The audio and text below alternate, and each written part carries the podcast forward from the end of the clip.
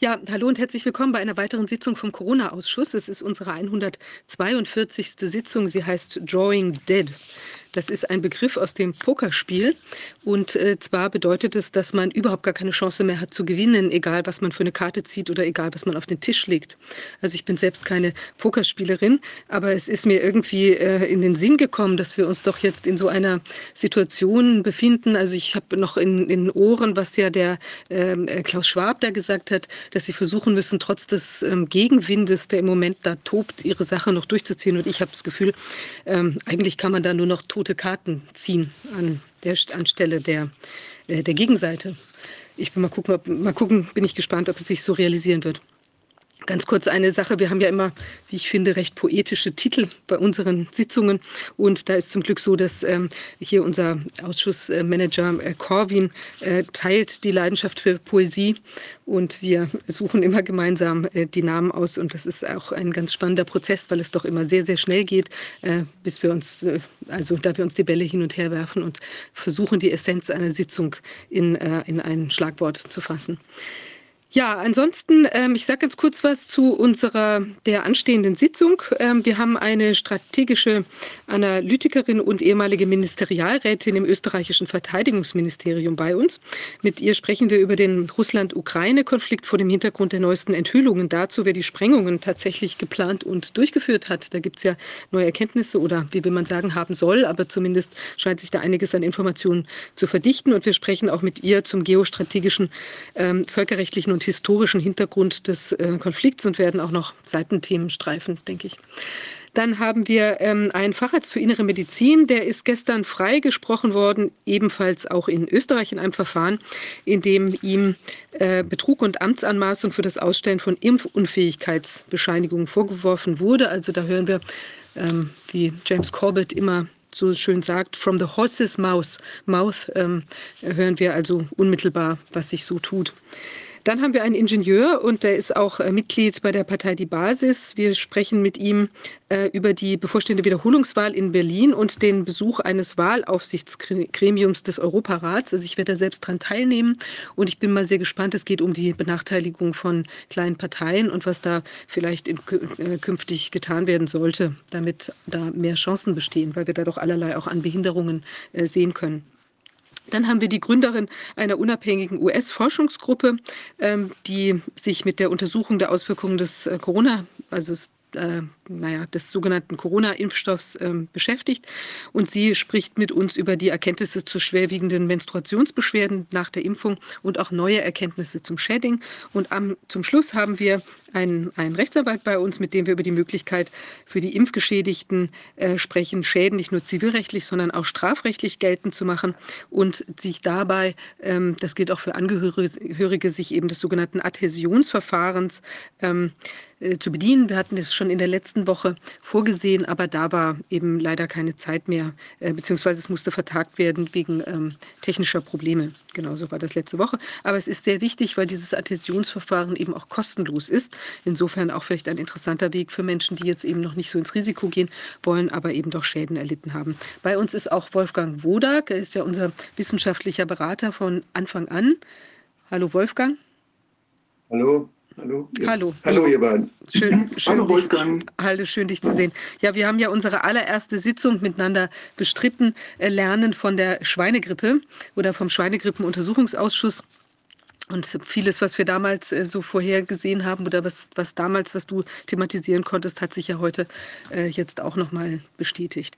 Ja, wollte an dieser Stelle noch einen kurzen Hinweis in eigener Sache. Also wir sind ja äh, weiterhin auf Spenden angewiesen, da die Angelegenheit, die Causa Filmich noch nicht äh, bereinigt ist. Und äh, vor dem Hintergrund wäre das eben schön, wenn Sie uns weiter unterstützen würden, sodass wir äh, unsere Arbeit auch fortsetzen können. Es ist wirklich sehr wichtig, weil ich denke, es kommen noch wichtige weitere Aufgaben auf uns zu. Ja, jetzt wende ich mich ich aber erstmal hier unserem ersten Gast äh, zu, und zwar äh, Monika Donner. Hallo Monika. Hallo liebe Viviane, grüß dich. Schön, dich zu sehen. Ich weiß nicht, vielleicht magst du, ich habe ja schon einige äh, Anhaltspunkte zu dir gesagt, ähm, vielleicht magst du ganz kurz noch ein paar Takte zu dir selbst sagen. Ja, ich versuche es kurz zu fassen. Also ich bin Juristin, strategische Analytikerin und diplomierte Lebensberaterin und diese drei äh, Berufe oder Ausbildungen ermöglichen es mir, Krisen zu analysieren auf ihre Muster, um sie möglichst effizient zu bewältigen. Und was mir ein besonderes Anliegen ist, die Menschen dazu zu animieren, Impulse zu geben, dass sie ihr volles Potenzial entfalten, weil das ist die beste Antwort auf diesen Zwangskollektivismus, der sich über uns ausbreitet, dass die Individuen in die Gänge kommen, gemäß ihrer inneren Veranlagung. Und das plaudere ich nicht nur so, sondern ich zeige ja seit mindestens 2006 Verfassungsbrüche in Österreich, in Deutschland, auf der Welt auf, was nicht nur mit Sicherheitspolitik zu tun hat, sondern auch mit Menschenrechten. Und dieser menschenverachtende Operationszwang, der an Transsexuellen bestanden hat bis 2009, da durfte ich beim Verfassungsgerichtshof bewirken, dass der in Österreich gefallen ist, dieser indirekte Operationszwang. Und der ist auch 2011 in Deutschland dann gekippt worden vom Bundesverfassungsgericht unter Abstellung auf meinen Fall in Österreich. Ähm, das mag jetzt viele Menschen nicht interessieren, aber letztlich zeigt es auch auf, in welchen Zwangskorsetten die Menschen drinnen stecken. Und das war ja schon lang vor Covid so. Und beim C-Blödsinn haben wir dann alle gesehen, diese indirekte Impfpflicht hat gewaltige Parallelen zum indirekten Operationszwang. Du musst das eh nicht machen. Aber wenn du diesen Schwachsinn nicht mitmachst, darfst du nicht am öffentlichen Leben teilnehmen. Das ist die Message der Unterdrücker. Und Gott sei Dank haben wir in Österreich das Impfpflichtgesetz auch weggekriegt. Und dann komme ich schon zum Schluss zu meiner Person. Ich war eins der Flaggschiffe des Corona-Widerstands, habe auf zig, auf äh, nicht 100, aber wahrscheinlich auf 90 Demonstrationen in ganz Österreich gesprochen, das Buch Corona-Diktatur geschrieben, das schon 2001 auf Punkt und Strich belegt hat, dass wir nie eine reale Notlage hatten, die auch nur zu irgendeinem Eingriff rechtfertigen könnte. Denn wie Dr. Wodak und Professor Dr. Back, die von Anfang an richtig gesagt haben, schon bei der Schweinegrippe, Vogelgrippe und so weiter, da ist nichts. Der Kaiser ist nackt, hat der Wolfgang gesagt. Und das war richtig, so zitiere ich ihn auch in Corona-Diktatur. Das Buch ist 2021, Mitte 21 rauskommen, in den Mainstream-Medien nicht erwähnt worden. Aber es hat dazu beigetragen, dass der Bund, der Dienstgeber, wo ich 32 Jahre im Verteidigung, also zuletzt im Verteidigungsministerium, wie du erwähnt hast, tätig war als Ministerialrätin, wo man dann mich entlassen wollte wegen eines Buchs, das niemand gelesen hat. Ja. Äh, auch die Kündigung haben sie nicht geschafft. Äh, lange Rede, kurzer Sinn, einvernehmliche Auflösung des Dienstverhältnisses. Also ich weiß, wie ich mich juristisch zu wehren habe und jetzt mache ich das hauptberuflich, was ich früher nebenberuflich gemacht habe, äh, nämlich über Krisen aufklären, die Leute in die Gänge bringen, sie selbst zu äh, bewältigen, denn es kommt keine Hilfe von außen, wie ja auch äh, der Ukraine-Krieg zeigt. Das ist ja alles ein roter Faden und viele, die in der Corona-Geschichte äh, aufgewacht sind, stellen sich jetzt die Frage, was hat das jetzt mit der Ukraine zu tun? Alles. Es ist ein roter Faden, connecting the dots, ja, verbinden wir die Punkte und wir sehen, dass teilweise sogar dieselben Drahtzieher dahinter stecken, dass dieselben Unterdrückungsmuster, die psychologischen Psychoterrormaßnahmen hier greifen. Also es kann kein Zweifel daran bestehen, dass das im Grunde eine Klaviatur ist, auf der gespielt wird, um Menschen zu unterdrücken. Ja, ja. Absolut. Also das ist ja, man hat ja vieles auch vorher schon gesehen. Also sagen wir auch mal die lobbyhafte Verstrickung, die, die Verquickung von, von äh, eben der, wie es immer so schön hieß, der militärisch-industrielle Komplex. Und der hat sich mhm. hier ja auch weiter manifestiert. Also jetzt muss man hier sagen, hat sich halt vielleicht in, in Bezug auf Waffen äh, oder jedenfalls auf Dinge mit Schädigungspotenzial auf die Impfung verlegt. Ja, die ist ja sehr gefährlich und wird hier nicht richtig untersucht. Und wir hatten ja auch von der äh, ähm, also Sascha Latipova gehört, dass es eben auch die Zulassungsbedingungen ähm, äh, teilweise ja auch sogar so waren nach dieser Other äh, Transaction Authorities äh, Zulassung, wo eben plötzlich überhaupt gar nicht mehr untersucht werden muss, weil es einem auch einem militärischen Zweck möglicherweise dienen könnte bei manchen dieser Dinge. Ja. Und da ist ja allerlei außer Kraft gesetzt worden und auch vorher, wenn die, die entsprechenden industriellen Interessen so waren, war eben vorher auch schon alles Mögliche außer Kraft gesetzt. Ja, und ich meine, juristisch von dem abgesehen, wir hatten nie eine Eingriffssituation. Also du weißt ja, du bist ja auch Juristin, wir brauchen ja äh, eine Eingriffssituation, die den äh, Gesetzgeber oder Verordnungsgeber, wen auch immer, ermächtigt, um unsere Grundrechte einzugreifen. Und diese reale Eingriffssituation war nie gegeben. Denn man kannte ja ab Januar und spätestens ab Februar 2020, wer sind die Risikopatienten? Wie könnte man sie schützen? Nämlich auf freiwilliger Basis. Und man wusste auch äh, die, die Prävalenz, ja, die Inzidenzraten. Man wusste, ähm, dass das kein Killer-Virus ist. Von Anfang an stand es ja in den äh, ersten chinesischen Dokumenten ganz klar drinnen, wer hier die Risikogruppen sind. Also wir haben eine, äh, eine mittelschwere Grippe, würde ich mal sagen. Und wenn man jetzt die Grippezahlen zusammenzählt, das habe ich mir in Freiheit im Buch angetan, ja, also die, die Grippezahlen zusammenzählen, wie war es in den Vorjahren, plus die Impfschäden, plus die äh, Krankenhauskeimtoten, dann kommt man auf genau die Zahl, die jetzt die sogenannten Covid-Toten oder Geschädigten sind. Und da bleibt kein, äh, da, da führt kein Weg dran vorbei. Das war illegal. Und dass die sogenannten Impfungen schädlich sind, ergibt sich ja nicht nur aus der Verkürzung der Teleskopierung der Herstellungsphasen. Also die haben den von 100 Prozent auf 10 Prozent den Herstellungsraum gekürzt, sodass du zwischen in den klinischen Phasen nicht mehr von der vorigen Phase die Ergebnisse in der nächsten Phase berücksichtigen konntest. Also ein medizinischer Blindflug, sage ich jetzt einmal. Und dann lässt sich schon aus den Herstellerstudien von Ende 2020 heraus, ich habe es in Corona-Diktatur ins Buch reingepackt, äh, bei AstraZeneca und Pfizer, dass das Zeug unwirksam, Punkt eins ist, und ganz wichtig juristisch auch unsicher. Das heißt, es erzeugt bei den Patienten eindeutig Impfschäden. Das lässt man schon aus den Herstellerstudien heraus. Ich bin als Verschwörungstheoretiker gebrandmarkt worden, sage ich nein. Wenn es eine Verschwörungstheorie ist, ist der Ersteller der Impfstoffherstellerstudie, nämlich AstraZeneca und Pfizer, Pfizer, äh, Pfizer der ähm, Verschwörungstheoretiker. Lange Rede, kurzer Sinn. Das Zeug ist unwirksam und unsicher und es gibt keinen Anlass, so einen Dreck an die Bevölkerung zu verspritzen. Und ich sage jetzt seit zwei Jahren, das ist ein Dreck. Also es wird ein Dreck sein und es ist ein Dreck. Ich bin noch nie geklagt worden, ich bin noch nie angezeigt worden, weil ich den Wahrheitsbeweis angetreten habe. Also es ist ganz simpel. Das ist echt irrsinnig, ja. Ah, okay, ähm, lass uns, lass uns jetzt nochmal übertreten, eben aus dieser Erkenntnis, die jetzt aus Corona resultiert, dass wir hier es auch mit einem, letztlich einem Versagen auch staatlicher hm, Entitäten, die uns schützen sollten oder die sind übernommen, ausgehöhlt. Jetzt haben wir ja, sehen wir ja, dass sich in der Ukraine oder also da in diesem Konflikt, wie auch immer, ähm, dass sich da ja auch einiges abspielt, was relativ undurchsichtig ist, beziehungsweise wo wir auch ähm, möglicherweise, wo Dinge ablaufen, die weniger, die oder die anders sind, als man uns das glauben mag, machen möchte in Mainstream, in den Medien äh, und von den Politikern, die uns da was erzählen dazu. Was sind da ja. deine Erkenntnisse? Naja, ähm, wir, man sollte seine Vergangenheit kennen um mhm. in der Gegenwart äh, daraus zu lernen. Ja? Und gerade wenn eine Nation wie Deutschland und jetzt auch das vermeintlich neutrale Österreich hier äh, Waffenhilfe beziehungsweise Unterstützungshilfe an die Ukraine gegen Russland erstmals seit 1945 leisten, sollte man sich einmal die Frage stellen, äh, erstens ist es sinnvoll, ist das nicht selbstschädigend? Kann man wirklich Panzer für den Frieden schicken? Oder kann, derselbe Grund, kann man sich Dreck injizieren an gefährlichen, um andere zu schützen?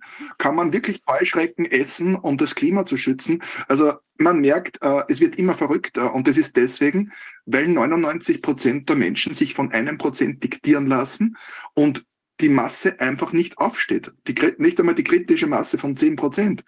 Und auf, um auf die Ukraine einzugehen, äh, ich habe das schon 2015 analysiert und habe der Regierung im Mai 2015 gratis natürlich und ganz dünn, wie man sieht, ja, äh, dünne Analyse, schlankes Buch, provokativer Titel, God bless you Putin, gratis zur Verfügung gestellt, dem Parlament, der Regierung, allen politischen Parteien, die im Parlament vertreten sind.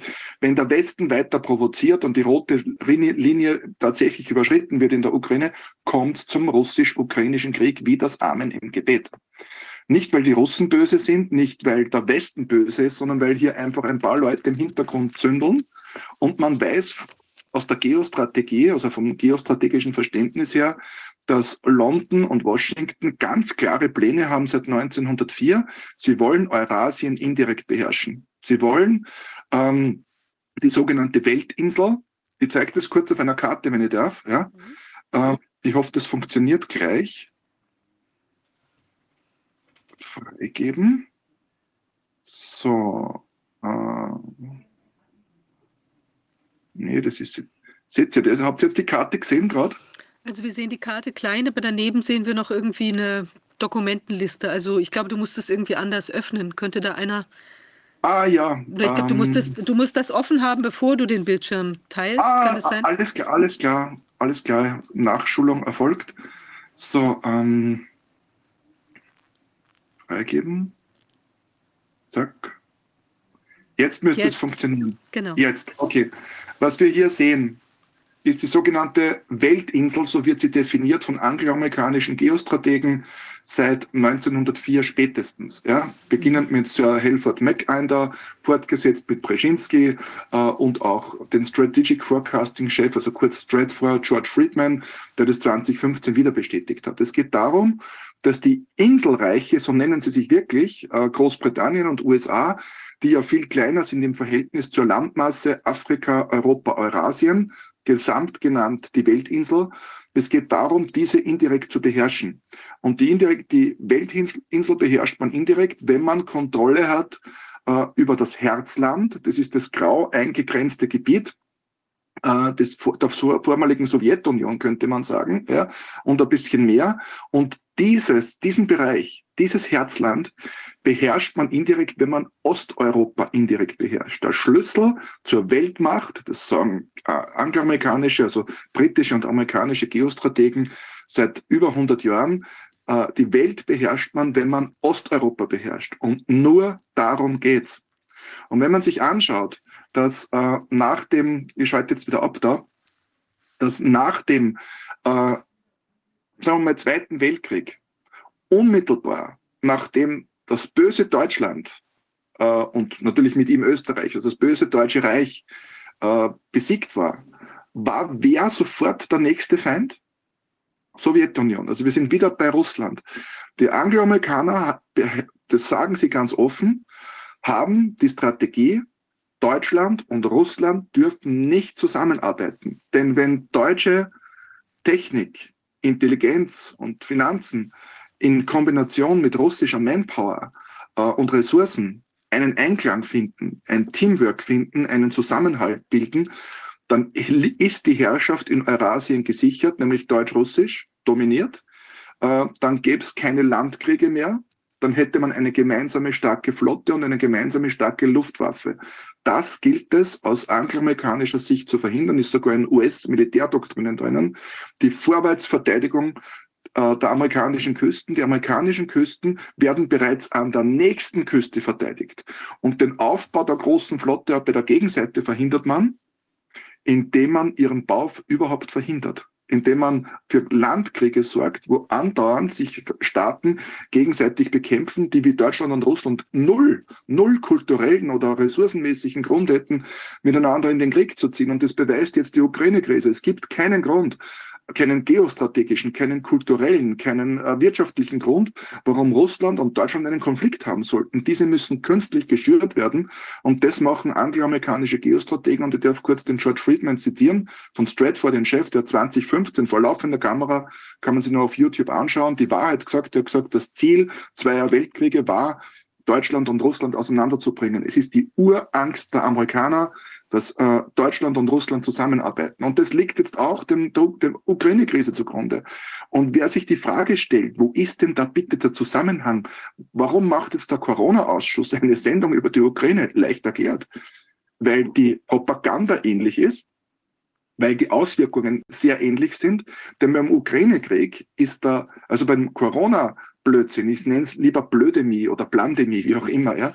Also beim größten Idiotentest der Menschheitsgeschichte bisher, dem, dem Corona-Schwachsinn, äh, war ja der, der Hintergrund, äh, dass man das Selbstbestimmungsrecht der Individuen beschneidet. Ja? Hier geht es darum, das Individuum in den Mangel zu nehmen. Und beim Ukraine-Krieg ist der, ist der offensichtliche äh, Kriegsgrund, äh, dass man die russische Minderheit in ihrem Selbstbestimmungsrecht der Völker beschnitten hat.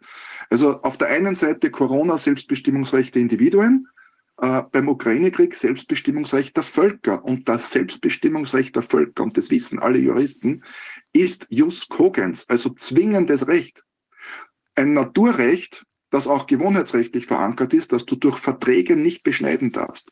Wenn ein Volk sich entscheidet, sich von einem Staat zu lösen und dem anderen anzugehören, sich einzugliedern, dann hat diesem Volk jede Unterstützung zuzukommen, ist, ist diesem Volk jede Unterstützung zu gewährleisten. Das ist sogar in völkerrechtlichen Übereinkommen ab 1986 mit Brief und Siegel bestätigt. Und diese völkerrechtlichen Verträge haben auch die UdSSR, die damalige, und damit als Rechtsnachfolger die russische Föderation unterzeichnet und die Ukraine. Also sowohl die Ukra auch die Ukraine müsste unterstützen. Welche, von welchen Völkern reden wir? Von den russischen Minderheiten am Donbass, Donetsk, Luhansk und auch auf der Krim. Und jetzt gibt es sogar äh, US-amerikanische äh, Meinungsforschungscenter, wie zum Beispiel das Pew Research Center, die bestätigen, dass erstens 90 Prozent der russischen, also der Minderheiten und auch Teile der Nicht-Minderheiten in der Bevölkerung der Ukraine, in der Ostukraine, den, die Separation von der Ukraine wünschen und die Eingliederung in die russische Föderation. 90 Prozent der Bevölkerung. Und die Referenten waren fair und gerecht und sie sollen exekutiert, also durchgeführt werden. Das bestätigen US-amerikanische äh, Meinungsforschungscenter. Ja? Jetzt haben wir das Bild, hier will ein Teil der russischen, des, der Ukraine, will sich der russischen Föderation anschließen, völlig legitim. Stellen wir uns vor, das kleine Voradelberg in Österreich. Ja. Ähm, wir wissen, das sind eigentlich alle Mannen, also haben mehr mit den Allgäuern und den Schweizern gemein als mit den eher großköpfigen Menschen in Wien. Ähm, und wenn die sagen würden, äh, ungefähr 51 Prozent der Bevölkerung, wir wünschen, dass wir von Österreich separiert werden, also nicht mehr bei Österreich dabei sind, sondern bei der Schweiz und die Schweiz stimmt zu, ähm, dann kann Rest Österreich, wie man in Wien so schön sagt, draußen gehen. Äh, es ist dem, äh, es ist durchzusetzen. Vorarlberg käme dann zur Schweiz. Und genau dieselbe Situation, die jetzt hier fiktiv beschrieben ist, haben wir in der Ukraine russische Minderheiten und sogar 30 Prozent der regulären nicht-russischen Bevölkerung in diesen Ostgebieten sagen, sie wünschen die Separation von der Ukraine, sie wollen äh, bei der russischen Föderation dabei sein. Was der Westen dazu sagt, ist völlig irrelevant. Es ist das Selbstbestimmungsrecht der Völker, Jus Cogens, zwingendes Recht, dem hier Folge zu geben ist. Und ja. genau dagegen kämpft kämpft der Westen an, die westliche Propaganda, dieselbe politisch-mediale Propagandamaschinerie, die uns auch eingeimpft hat, dass du dich, dass du andere schützen kannst, wenn du dir selbst die Luft wegnimmst mit schädlichen Masken, wenn du dir äh, Impfstoffe verpassen lässt, die dich krank machen. Das ist dieselbe äh, Propagandamaschinerie, das muss uns klar sein, ja. Wenn man sich das vor Augen führt, was da jetzt passiert, dann ist es leicht, wenn man mal an die Vergangenheit denkt, wo es mal gut gelaufen ist. Ich komme ja aus einer, aus Norddeutschland, ganz an der dänischen Grenze. Da gibt es eine, gibt es nationale Minderheiten in, dänische nationale Minderheiten in Deutschland und deutsche nationale Minderheiten in Dänemark. Und da hat es auch eine, eine, eine Abstimmung gegeben, und seitdem leben die beiden friedlich nebeneinander und profitieren davon, dass man in Deutschland auch auf eine dänische Schule gehen kann, in Dänemark auf eine deutsche Schule. Und es gibt ein Institut for Minority Issues in Flensburg, wo dann immer diese Minderheiten betrachtet werden. Im Europarat ist der Minderheitenschutz, der nationale Schutz von nationalen Minderheiten eines der wichtigsten Themen. Und äh, das ist ein, das ist so etwas, was da haben die, die Parlamente aus allen europäischen Ländern waren sich einig. Und äh, ich erinnere mich an die, an die Zeit, als, als Deutschland sich Mühe gegeben hat und Russland sich Mühe gegeben haben, friedlich miteinander, voneinander Nutzen zu ziehen. Das war in der Zeit zum Beispiel, als diese Pipelines da, diese Gasleitungen dann geplant wurden oder gebaut wurden, als der, der wirtschaftliche Verkehr zwischen Deutschland und Russland unheimlich profitierte, als die Ikea hat seine Möbel alle in Russland bauen lassen und die haben, das, das gab unheimlich viele Firmen, die hin und her gingen und das war ein, das war sehr fruchtbar und sehr, für uns alle sehr, sehr gut. Und das ist das, was, was ich, das war Schröder damals. Ich habe in, in Schleswig habe ich Schröder und Putin gemeinsam erlebt. Die waren da zu Gast, die hatten da deutsch-russisches Treffen und die Stimmung, da waren die Dänen auch dabei, und die Stimmung war einfach so, dass man dachte, ah, endlich ist Schluss mit Krieg, endlich redet man miteinander. Man hat sich nicht einig, aber man streitet sich, aber das geht alles friedlich. Und das war ein wunderbares Gefühl, in einem so großen Europa ja Politik zu machen und Dinge zu verhandeln und Dinge zu gestalten. Und wenn ich das sehe, was, was da denn, was da gestachelt worden ist, wie eine, wie dort von, von der Ukraine mit der Minderheit, russischen Minderheit umgegangen ist, Und wie dann auch die ukrainische Regierung natürlich vorher ja beeinflusst war, worden war. Die haben das, die sind ja dahingesetzt worden praktisch, um das zu machen, um diesen Ärger da zu machen, um das Ganze hochzukochen. Das konnte man richtig beobachten. Und dann ist das die übliche Taktik, wie, wie Sie von den USA ja in, auch in anderen Ländern gesehen haben, dass sie Streit verursachen und diesen Streit ausnutzen, um dann dazwischen zu kommen und ihre Interessen durchzusetzen. Genau das wird hier wieder gemacht und das auf dem, auf dem Rücken dieser, dieser armen Bevölkerung. Ich finde die Ukrainer super, ich finde die Russen super. Ich, das tut mir so leid, dass diese Völker unter diesen taktischen Spielen so leiden müssen. Es ist einfach fürchterlich. Und wir müssen unbedingt fordern. Die Sarah Wagenknecht hat jetzt mit der, mit der Alice Schwarzer, glaube ich, gemeinsam, haben sie so eine Initiative gestartet, wo sie nochmal alle auffordern, Unterschriften zu leisten, dass sofort Friedensverhandlungen begonnen werden und dass man sofort aufhört, dort Waffen in Kriegsgebiete zu liefern. Ich kenne diesen Slogan, Waffen, keine Waffen in Kriegsgebiete, kenne ich von den Grünen. Das ist deren ein wichtigster Wahlspruch gewesen. Das haben sie immer gefordert. Ja. Jetzt sie ist die, die sagen mehr Waffen im Kriegsgebiet. Es ist ein Wahnsinn. Leute, wie kann man solche Parteien noch wählen? Und äh, mir, sind, mir sind Parteien ja inzwischen ziemlich egal geworden. Aber diese Initiative von Sarah Wagenknecht finde ich super und ich kann nur alle auffordern und alle bitten, das zu unterstützen. Ich finde es ganz wichtig, dass wir Druck machen auf die Politik, dass sofort Friedensverhandlungen begonnen werden. Jeder, der jetzt sagt, Waffen in die Ukraine, ist ein Kriegstreiber und unterstützt den Mord, der da stattfindet, an Hunderttausenden von Menschen. Es ist ein Verbrechen, was da passiert. So, so ist es. Und wenn man jetzt noch berücksichtigt, dass diese äh, 128 Kampfpanzer Leopard A1, die Deutschland da liefert, ja, erstens mal die alte Version des Leopard sind. Es ist ja nur mehr oder weniger nur ein symbolischer Akt. Ein symbolischer Akt, der Deutschland voll mit reinreißen soll aus Sicht der US-geführten, von den USA geführten NATO. Äh, aber dieser symbolische Akt kann sehr wohl sehr starke realistische Auswirkungen haben. Zum Beispiel könnte die russische Föderation, also wenn Putin nur halb so wahnsinnig wäre, wie es ihm angedichtet wird, könnte er den 2 zu 4 Vertrag mit, äh, ähm, mit Deutschland äh, aufheben. Und weil es ja, es ist ein Proforma-Friedensvertrag, wir wissen, es ist kein echter Friedensvertrag, der 2 plus 4 Vertrag. Und dann könnte man sagen, okay, die Waffenstillstandsvereinbarung von 45 ist flach, Deutschland ist mit uns im Krieg. Ich nehme an, dass die russische Föderation das nicht machen wird, weil sie müssen ja auch achten, dass sie im Rücken aus militärstrategischer Sicht ihr stärkster Partner ist China. Nur wir wissen, es ist ein kommunistisches, mehr oder weniger ein Verbrecherregime, die nur darauf warten, dass sie ihren chinesischen Bolschewismus oder wie man es auch immer nennen wollen, über die ganze Welt ausbreiten. Das ist ihre Doktrin, diese, dieser Kommunismus von China aus auch durch kulturelle Unterhöhlung und so weiter. Also wenn Russland sich zu sehr verausgabt in Europa, äh, auch kriegstechnisch, dann muss die russische Föderation darauf achten, dass der vormalige strategische Partner China nicht äh, Russland selbst in den Rücken fällt. Das heißt, hier gilt es aus russischer Sicht schon ein, ein Fingerspitzengefühl an den Tag zu legen und genau das macht die russische Föderation. Natürlich bin ich gegen Krieg. Ich bin ja nicht in ein neutrales in, in ein Heer, äh, ich war nicht Offizier beim Heer, äh, in einem neutralen Land, weil ich unbedingt aktiv an Kriegen, Kriegen teilnehmen wollte. Ich wollte mein Land schützen. Deswegen habe ich die Uniform anzogen, ja, äh, vor, vor zig Jahren. Und deswegen war ich aktiver Offizier.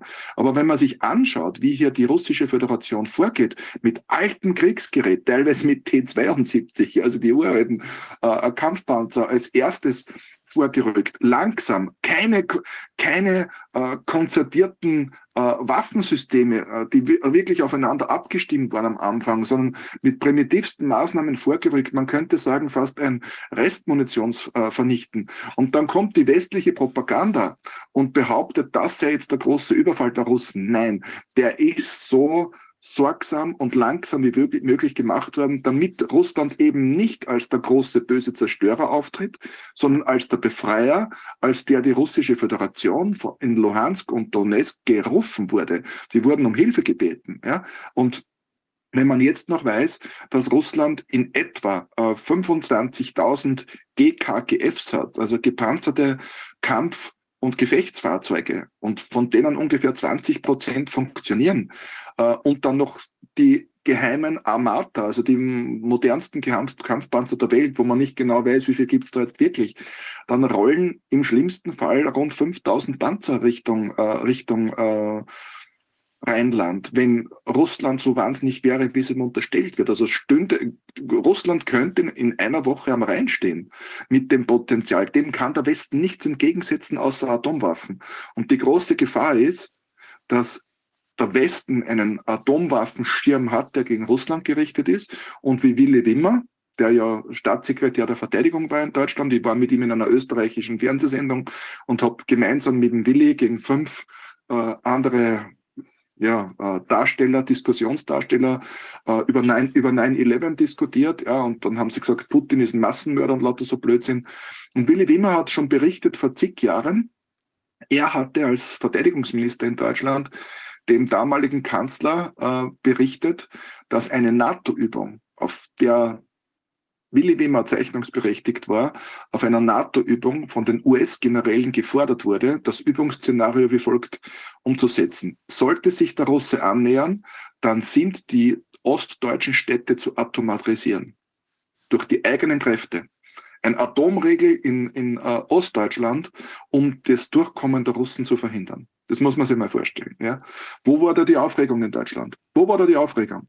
Also Deutschland äh, schon der Erste Weltkrieg ist verbrochen worden an den Deutschen, wie man inzwischen weiß. Ja, ich habe es mit einem Buch nachgewiesen, ich will jetzt keine Buchwerbung machen, aber im, im Krieg der Weltherrschaft habe ich das nachgewiesen auf über 800 Seiten in London geplant, äh, acht Jahre vor Kriegsbeginn. Das ist die Urkatastrophe in Europa.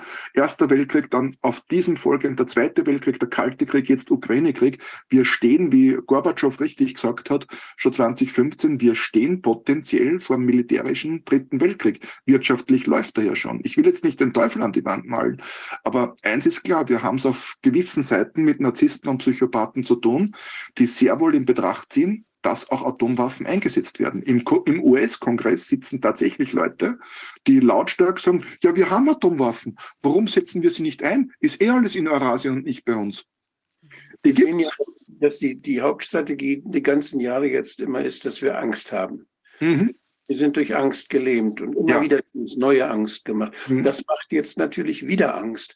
Was ist denn davon zu halten, wenn der, der Schwab, der Klaus Schwab sagt, ja, auch der Putin war ja bei uns Global Young Leader, der war ja auch bei uns und also wir haben ja in den Regierungen überall unsere Leute sitzen. Und was ist denn da zu halten, wenn das, wenn das jetzt alles so passiert und immer länger dauert und alle machen sie so ein bisschen was, die Rüstungsindustrie darf alles verkaufen, der Schrott wird noch an die Waffenhändler in der Ukraine geliefert, die das dann nach Afrika weiter verticken und so weiter. Das ist dann, das, da, da laufen lauter Sachen, die können jetzt gemacht werden, aber so richtiger und es sterben, das ist ja wirklich wahr, es sterben ja Hunderttausende von Menschen. Das ist das Schreckliche, genau wie bei, bei Covid-19 die realen Schäden entstehen und durch die, durch die Impfung entstehen.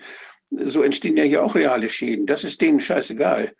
Aber das Ganze wird so am Kochen gehalten und damit wir auch die ganze Zeit darüber reden und Angst haben davor. Und in der Zwischenzeit bauen sie ganz was anderes auf. In, in, der, Zwischenzeit machen, in der Zwischenzeit machen sie die WHO zur, zur großen Gesundheits, äh, Aufsichtsbehörde weltweit und die kann dann bestimmen, was wir dürfen, was wir nicht dürfen, weil sie ja auch bestimmt, wann Notfall ist und wann nicht. Das haben wir ja erlebt jetzt schon mehrfach, wie sie das macht. Und äh, außerdem wird das wird dann Welt, ist ein neues digitales Währungssystem vorbereitet, mit dem man uns total kontrollieren kann. All diese Dinge der der totalen Kontrolle, der globalen Kontra äh, totalen Kontrolle, die stecken doch dahinter. Das kann man inzwischen auch, wenn man blöd ist, schon kapiert haben.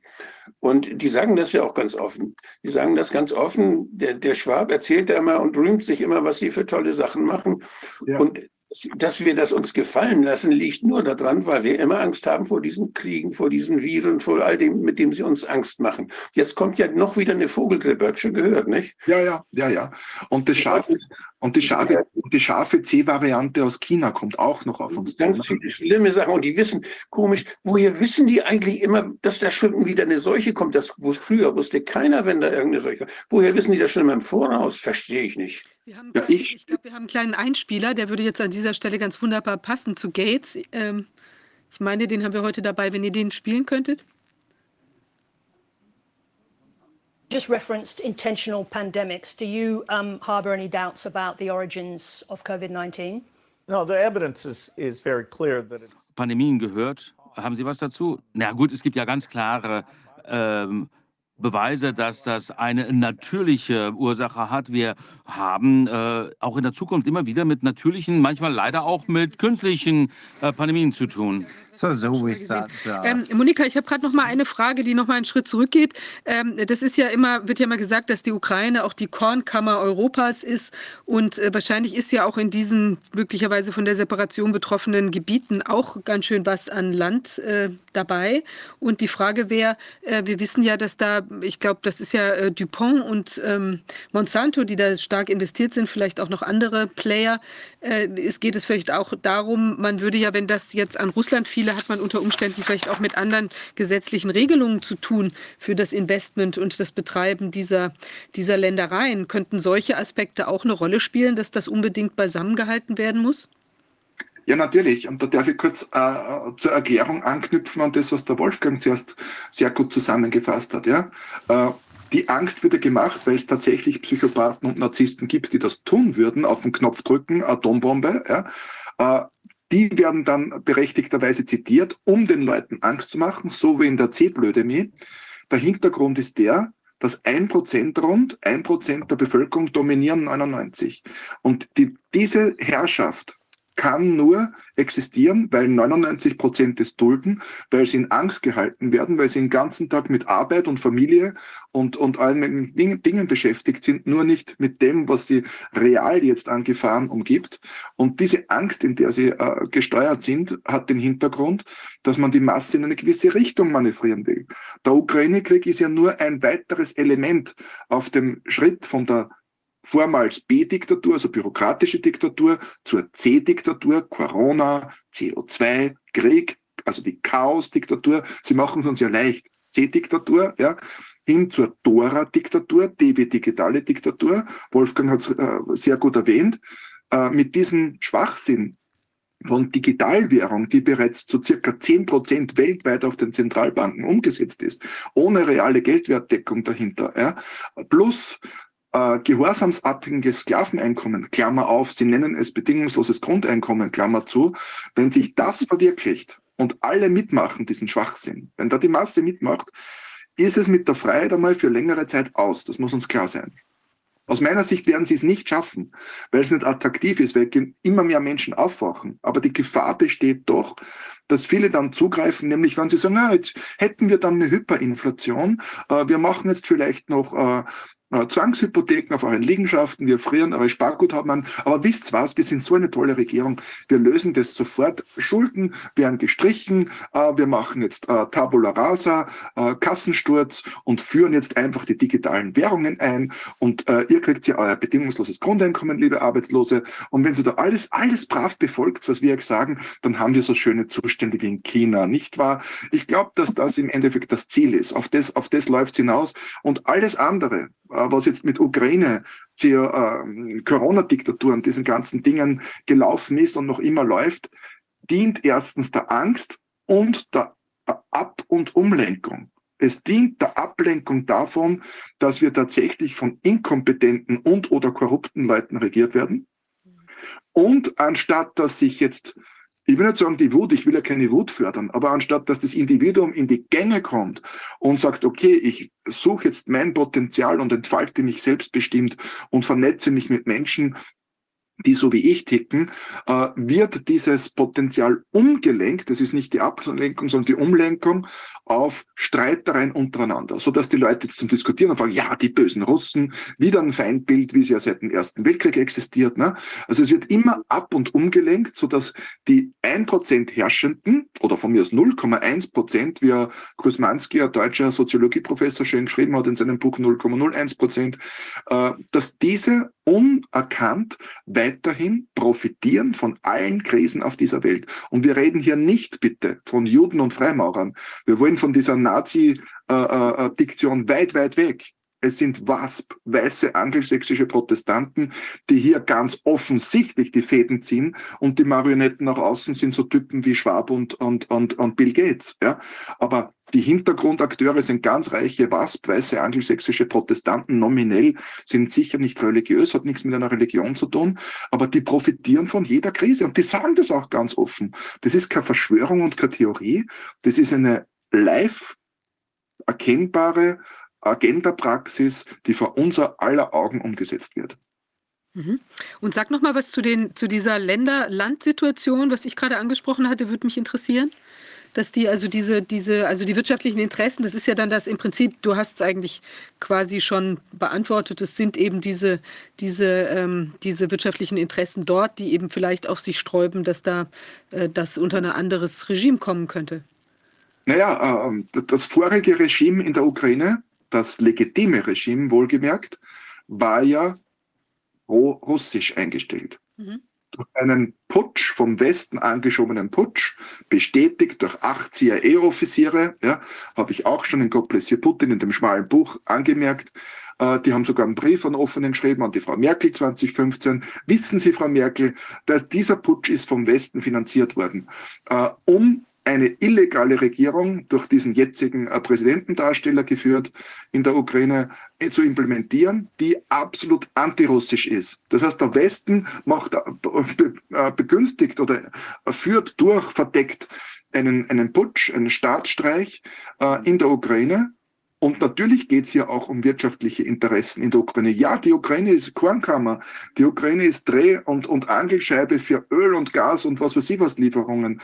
Und die Ukraine ist vor allem jener Teil, und jetzt kommen wir mal zum Ursprung zurück, ähm, Osteuropas, den du beherrschen musst indirekt, wenn du verhindern willst, dass Deutschland und Russland eine Einheit bilden. Und mhm. mit Deutschland ist, ist, in diesem Fall ganz klar gemeint, Deutschland ist das Gravitationszentrum, das wirtschaftliche von Europa. So sehen es alle Geo- und Militärstrategen, die ein bisschen eine Ahnung haben. Deutschland ist natürlich das wirtschaftliche Gravitationszentrum und da musst du immer stören. Du musst stören zwischen russischer äh, und, deutscher, und deutscher Verbindung, so dass es ja keine einheitliche äh, Zusammenarbeitsbasis mehr gibt das ist das klar erklärte Ziel. Und dann hat man zwei Zwecke, die sich aus der Störung in der Ukraine auch wirtschaftlich ergeben. Erstens, äh, es geht darum, Eurasien indirekt zu beherrschen, also indirekt zu kontrollieren, durch Nichtvereinigung von Deutschland und Russland. Und zweitens, es soll aufbereitet werden, oder es wird ja gerade aufbereitet, der Weg äh, für die ähm, starke Wirtschaftsmacht USA in Europa, um dort ihr Frackinggas und Atomstrom zu verkaufen. Und das habe ich auch schon 2015 mit dem besagten Buch der Regierung vorgelegt. Ich bin damals als Verschwörungstheoretikerin hingestellt worden. Man wollte mich damals schon entlassen und kündigen und, und also von Seiten von Politik und Medien bin ich jahrelang attackiert worden. Jetzt werde ich gehandhabt als Prophetin. Ich bin aber beides nicht. Ich bin strategische Analytikerin. Ich schaue mir an, was sind die Ziele von einer gewissen äh, Interessengruppe oder der Zweck und die Ziele, mit welchen Mitteln werden diese Ziele verfolgt und was lässt sich daraus für die Zukunft ableiten. Darum habe ich ja ganz kurz in diesem Buch, in Freiheit, ist jetzt im November 2022 herausgekommen, zusammengefasst äh, eine, eine Prognose, was kann uns bis 2030 erwarten bürgerkriegsähnliche Zustände, Massenmigration, ethnische Konflikte, Lieferengpässe und so weiter. Alles wieder um Angst zu schüren, wie der Wolfgang vorhin gesagt hat, ja, um Angst zu schüren und, und indirekt zu kontrollieren. Und was, und viel wichtiger, was ist der Ausweg aus dem Ganzen? Der Ausweg ist, dass das Individuum in die Gänge kommt und sich eben nicht mehr auf äh, Völker äh, und Länder wie Ukraine konzentriert, sondern mal aufs Herz hört und sagt, okay, wir sind hier Europäer, wir sollen zusammenhalten. Ja? Äh, Russisch-deutsche Zusammenarbeit ist, ist längst äh, äh, indiziert, ist längst angesagt.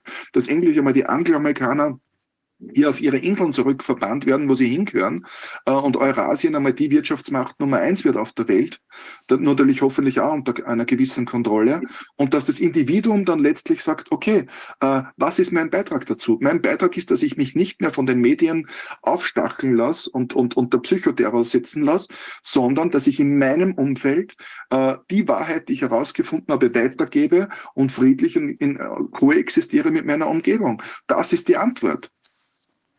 Was wir, da, was wir da jetzt erleben, ist so eine alte Kriegstaktik.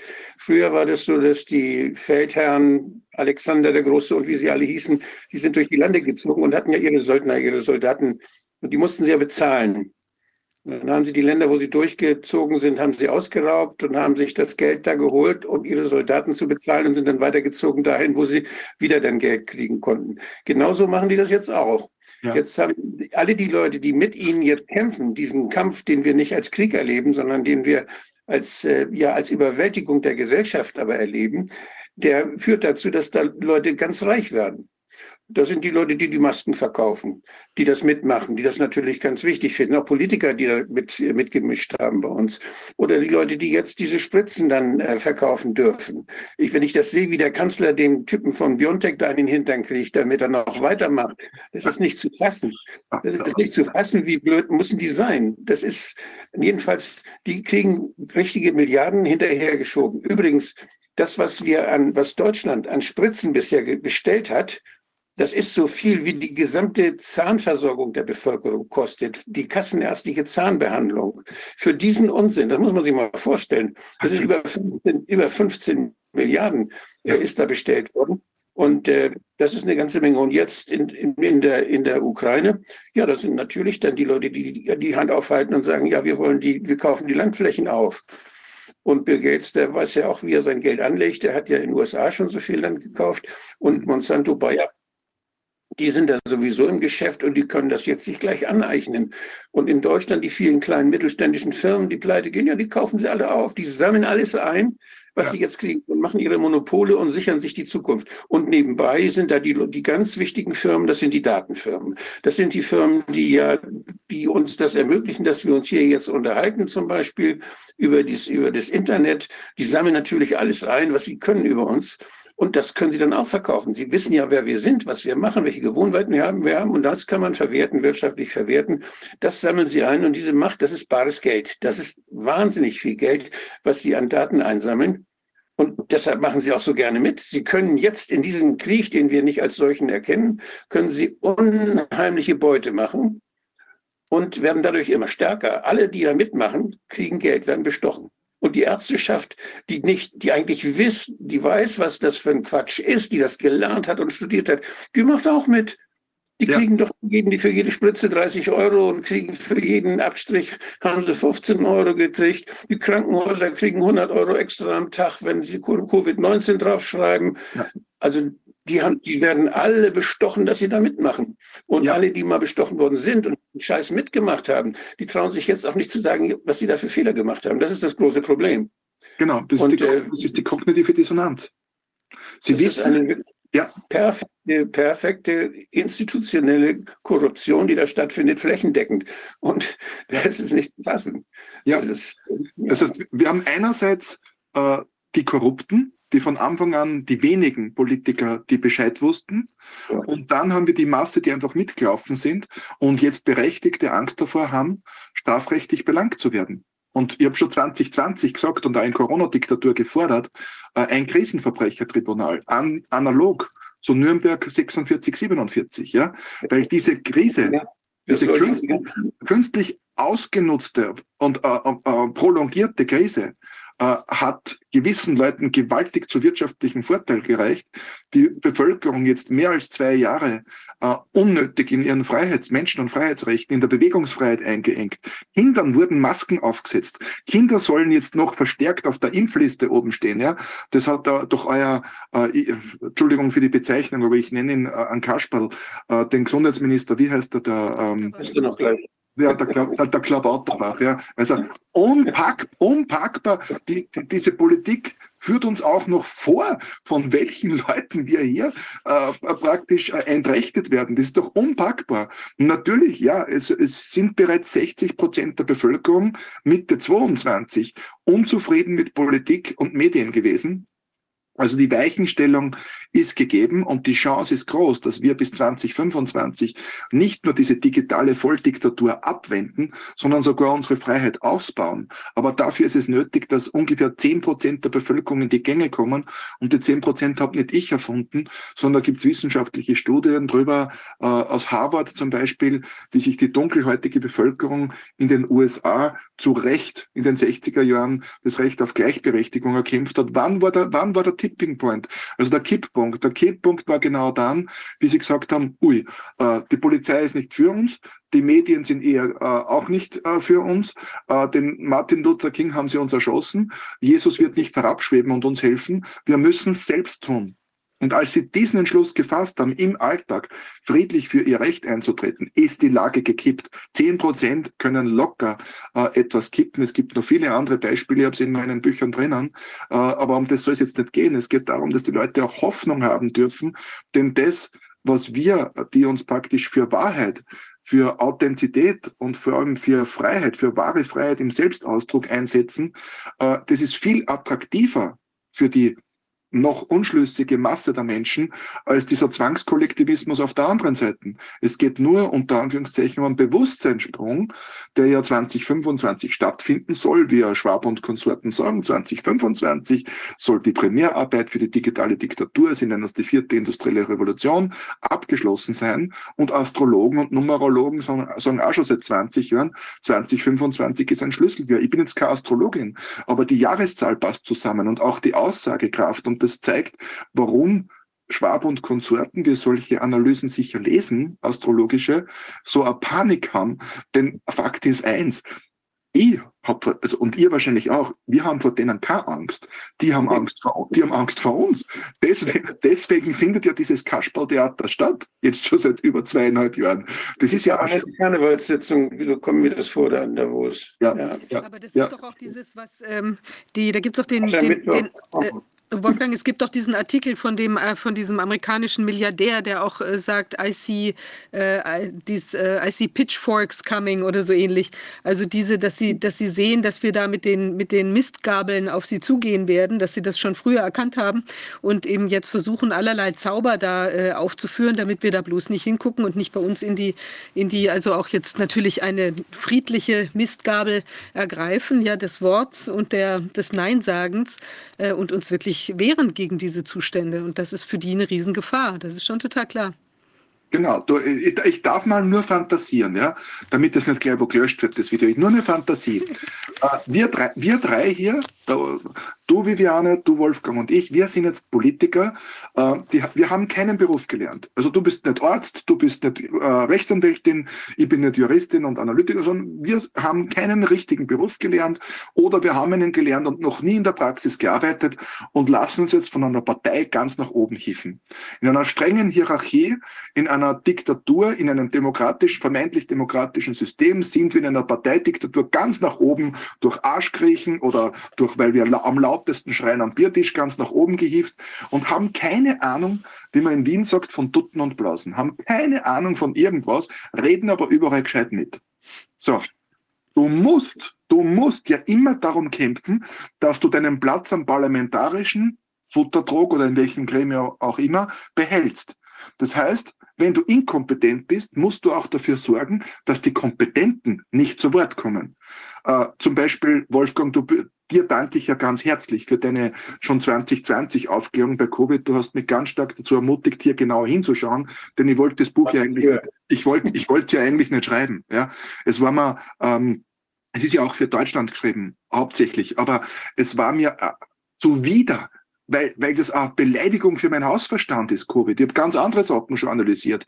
Aber weil Menschen wie du äh, diskriminiert wurden und ich das aus meinem Leben schon seit 2015 kannte, äh, man dachte, ach, der sagt die Wahrheit, deswegen wird er ausgeblendet. Das müssen Politiker. Ich habe das nicht als Diskriminierung empfunden, sondern als Ritterschlag.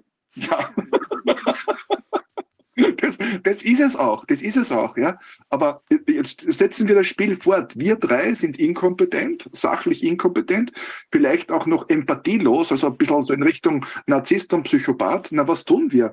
Wir müssen die Bevölkerung unterdrücken und andauernd ablenken mit irgendwelchen Spielchen, Terror und Ampel, Ampellösungen und Masken und alles völlig verwirren und die Leute durcheinander bringen, damit die ja nicht bemerken, wie inkompetent wir eigentlich sind, dass die uns mit sündteurem eurem Steuergeld finanzieren, die da unten, vermeintlichen unten, und, und die es auch zulassen, dass wir die verrückten Maßnahmen mit ihrem eigenen Geld finanzieren. Das, ich glaube, das, das ist der Grundstein von allem. Was, was mich dabei so, äh, ja, wundert, will ich mal so vorsichtig sagen. Das sind, wir haben ja unheimlich viele kritische Journalisten, die haben wir ja so bis 2018, 2019 haben wir da ja genießen können in, in ihren Streiten und die haben ja uns eine Vielfalt von Meinungen doch immer noch äh, angeboten. Und das, die sind da ja immer noch irgendwo. Irgendwo gibt es diese ja noch, diese Denker, die da, die da analysieren, die Verschwörungen erkennen und sie ja dann medial aufarbeiten. Ja, das sind ja alles Verschwörungssucher, die Journalisten, investigativ. Nicht? Ja. Und äh, das, das haben sie immer gemacht. Und wenn die jetzt diese Idioten da sehen, diese, die nicht, die nicht vernünftig reden können, die nicht, die sich dauernd widersprechen, die überhaupt nicht logisch denken können, offenbar. Das ist sowas von billig und banal, was da diese, diese Fürsten in, in, in, der, in der Regierung, was die da jetzt so von sich geben. Die Journalisten, die nehmen das doch, die stehen doch da mit dem Mikrofon daneben oder mit einem Notizzettel und schreiben das. Die, die müssen doch denken, was ist denn hier los? Und dass die das mit ihrer Berufsehre, dass die das, dass die das einfach so wegstecken, dass sie da nicht drüber reden, dass sie es nicht mehr thematisieren. Was ist denn da los bei denen? Ja, wir, wenn wir davon ausgehen, Wolfgang, dass die Menschen, äh, diese, diese Redakteure, von denen du sprichst, denselben Idealismus oder Berufsethos haben wie wir drei hier, ja, äh, dann ist das ein grundlegender Fehler. Äh, wir leben im Turbokapitalismus. Das Geld hat längst äh, Ethik und Moral bei vielen Menschen außer Kraft gesetzt.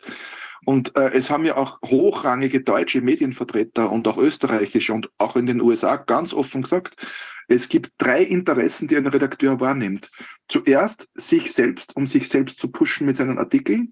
Zweitens das Blatt. Und wenn sich's ausgeht, also mit eins und zwei vereinbar, dann schreiben sie auch im Sinne der Bevölkerung. Das heißt, die Aufklärung im Sinne der Sache kommt ganz am Schluss. Und wenn man weiß, wie viele Redakteure, Studienabbrecher äh, und sonstige Berufsversager sind, ja, also ich würde jetzt nicht so optimistisch herangehen, äh, dass da in etwa 90 Prozent äh, tatsächlich einen Berufsethos haben, sondern nein, ich würde sagen, es sind 10 Prozent. Das, das, das, war Bashing, das war Bashing, was ich gemacht habe. Müsst ihr nicht so ernst nehmen. Aber diese, Aber ich überlege mir, wie kann man sowas in Zukunft verhindern? Wie sieht mhm. denn die Gesellschaft aus, wenn wir zum Beispiel Journalisten wie Beamte einstellen, wenn, wenn die Gesellschaft die Journalisten gut versorgt mit Geld und mhm. niemand ihnen reinreden wenn sie so eine sichere Stellung kriegen und wenn sie immer kritisch sind und sich streiten und für uns alles erkunden, dann, dann werden sie, werden sie dafür gut bezahlt. Jetzt kriegen sie ja, wenn sie das schreiben, was, was verkauft werden kann, mit dem man Geld verdienen kann. Da kriegen sie jetzt Geld für. Und wenn sie nicht das Richtige schreiben, was der Auftraggeber will, dann hört man sie nicht mehr. Das heißt, da, da sind jetzt Anreize, die sind Fehlanreize, die, die Journalist, den Journalismus verbiegen. Und das sind meistens wirtschaftliche Fehlanreize. Und wenn wir, früher gab es in, im Europarat, habe ich einen Bericht ja darüber gemacht, da gab es diese beiden Gefahren für den Journalismus. Das eine, das ist, dass die Regierung sagt, was sie schreiben sollen und die unter Druck setzt. Das haben wir mal gesagt, das in der Türkei, in Russland und so weiter, da wird das gemacht. Und dann das Zweite, das war dann, dass die Wirtschaft sie einfach kauft. Und äh, jetzt ist es, dass sie von der Wirtschaft gekauft werden, ne? Monopolpresse und so weiter, dass, die, dass das alles privatisiert wird, das Fernsehen und durch von Werbung leben und so weiter. Das hat sich ja bei uns in den letzten zig Jahren sehr stark entwickelt. Das heißt, wirtschaftliche Zwänge und wirtschaftlicher Druck auf den Journalismus ist bei uns prägend geworden. Mhm. Aber jetzt plötzlich sagt, jetzt ist auch die Politik plötzlich da und, und sagt den Medien offenbar, was sie, was sie, äh, was sie schreiben sollen die schreiben ja plötzlich alle das Gleiche. Ab 18. März 2020 haben sie plötzlich alle das Gleiche geschrieben. Das war ein bisschen komisch. Und ähm, die, da denke ich, dass die Politik das gar nicht war, sondern dass das auch Wirtschaft, dass da auch die Wirtschaft dahinter steckte. Nur dass die Politik so eine Art äh, Befehlsweitergabeinstrument ist für die, die Leute, die dahinter stehen. Den Eindruck hatte ich. Ja. Also ich denke, dass es dass es bei uns vor allen Dingen diese Interessen sind, über die wir eben auch sprachen, die jetzt äh, alles einkassieren und, und überall das Geld einsammeln und die diese Angst brauchen, damit sie Geld verdienen, die Profiteure der Angst, wie ich sie mal genannt habe, diese, das, die, die stecken, die stecken dahinter mhm. und die bedienen sich jetzt auch der Politik natürlich, um, um das weitermachen zu können. Und das erleben wir und da hat natürlich Journalismus ja schlechte Karten in so einem Land. Und das, was wir machen, ist praktisch ja so ein alternatives Pflänzchen, damit wir dem was entgegensetzen. Und deshalb sind wir hier so völlig beieinander. Genau. Ähm, Monika, ich möchte doch was ganz kurz fragen. Es ist ja jetzt in Deutschland auch so eine Wehrpflichtdebatte äh, ausgebrochen, dass eben gesagt wird, also eigentlich die Wehrpflicht ist ja irgendwie nicht, anscheinend nicht aufgehoben völlig, sondern ausgesetzt. Also man könnte das auch reaktivieren. Das dient wahrscheinlich auch so einer Panikstimmung, dass die Leute jetzt Angst bekommen, sie könnten eventuell gezogen werden. Wie siehst du das? Ja, genau so. Und es, es spiegelt sich ja auch in der Bundeswehr selbst. Ich, mein, ich sage immer provokativ, Deutschland und Österreich haben kein Militär mehr. Ja, es heißt Bundeswehr und, und Bundesheer. Das, diese Aussage hat ihre Berechtigung, weil ja beide äh, ganz offenkundig gemäß etlichen Studien und, und Erfahrungsberichten äh, ihre Kernkompetenz, nämlich die militärische Landesverteidigung, längst nicht mehr äh, umfassend erfüllen können, äh, geschweige denn äh, in, ein, in einem Krisenszenario wie jetzt. Man geht ja von einer zehnjährigen vorbaren Zeit für Krisen zum Beispiel in Österreich aus. Aber es spiegelt sich in im Bundesheer und auch in der Bundeswehr, insbesondere um auf deine Frage zurückzukommen, wieder, dass etliche Berufssoldaten sich entbinden lassen wollen, im Einsatzfall äh, gegen Russland eventuell antreten zu müssen. Ja, das heißt, sie lassen sich befreien vom Dienst von der Waffe. Da gibt's äh, angeblich schon hunderte oder vielleicht sogar tausende Anträge drauf. Ich kann es nachvollziehen, weil die Menschen, die äh, zum Bundeswehr gegangen sind, sind dort in der Annahme hingegangen, dass sie friedenserhaltend wirken.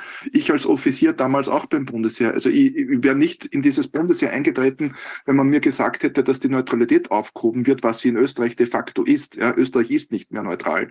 Ähm, durch, durch Petersberg-Missionen gehärtete, die ja vorgesehen sind, durch die GSVB und so weiter. Also alle glauben, Österreich ist neutral. Na, Österreich ist beim Partnership for Peace für die, bei der NATO dabei und das gilt als Anwaltschaft auf die Vollmitgliedschaft. Ja, also äh, ich kann die Soldaten gut verstehen, die sich hier befreien lassen und auch alle, die befürchten, wenn sie, wenn sie einrücken, dass sie irgendwann einmal vielleicht äh, gegen Russland antreten müssen. Und äh, also ich, ich schätze den, den großen vaterländischen Verteidigungsfall als eher unwahrscheinlich ein. Aber je länger hier gezündelt wird und jetzt auch noch Deutschland Kampfpanzer schickt, wie gesagt, wir haben es vorhin erwähnt, äh, hat mehr Symbolkraft, die aber reale katastrophale Auswirkungen haben könnte, umso wahrscheinlicher wird es dann doch, dass es zumindest an der Peripherie von Deutschland äh, zum Krieg kommt, in dem zum Beispiel Polen mit reingezogen wird. Ja?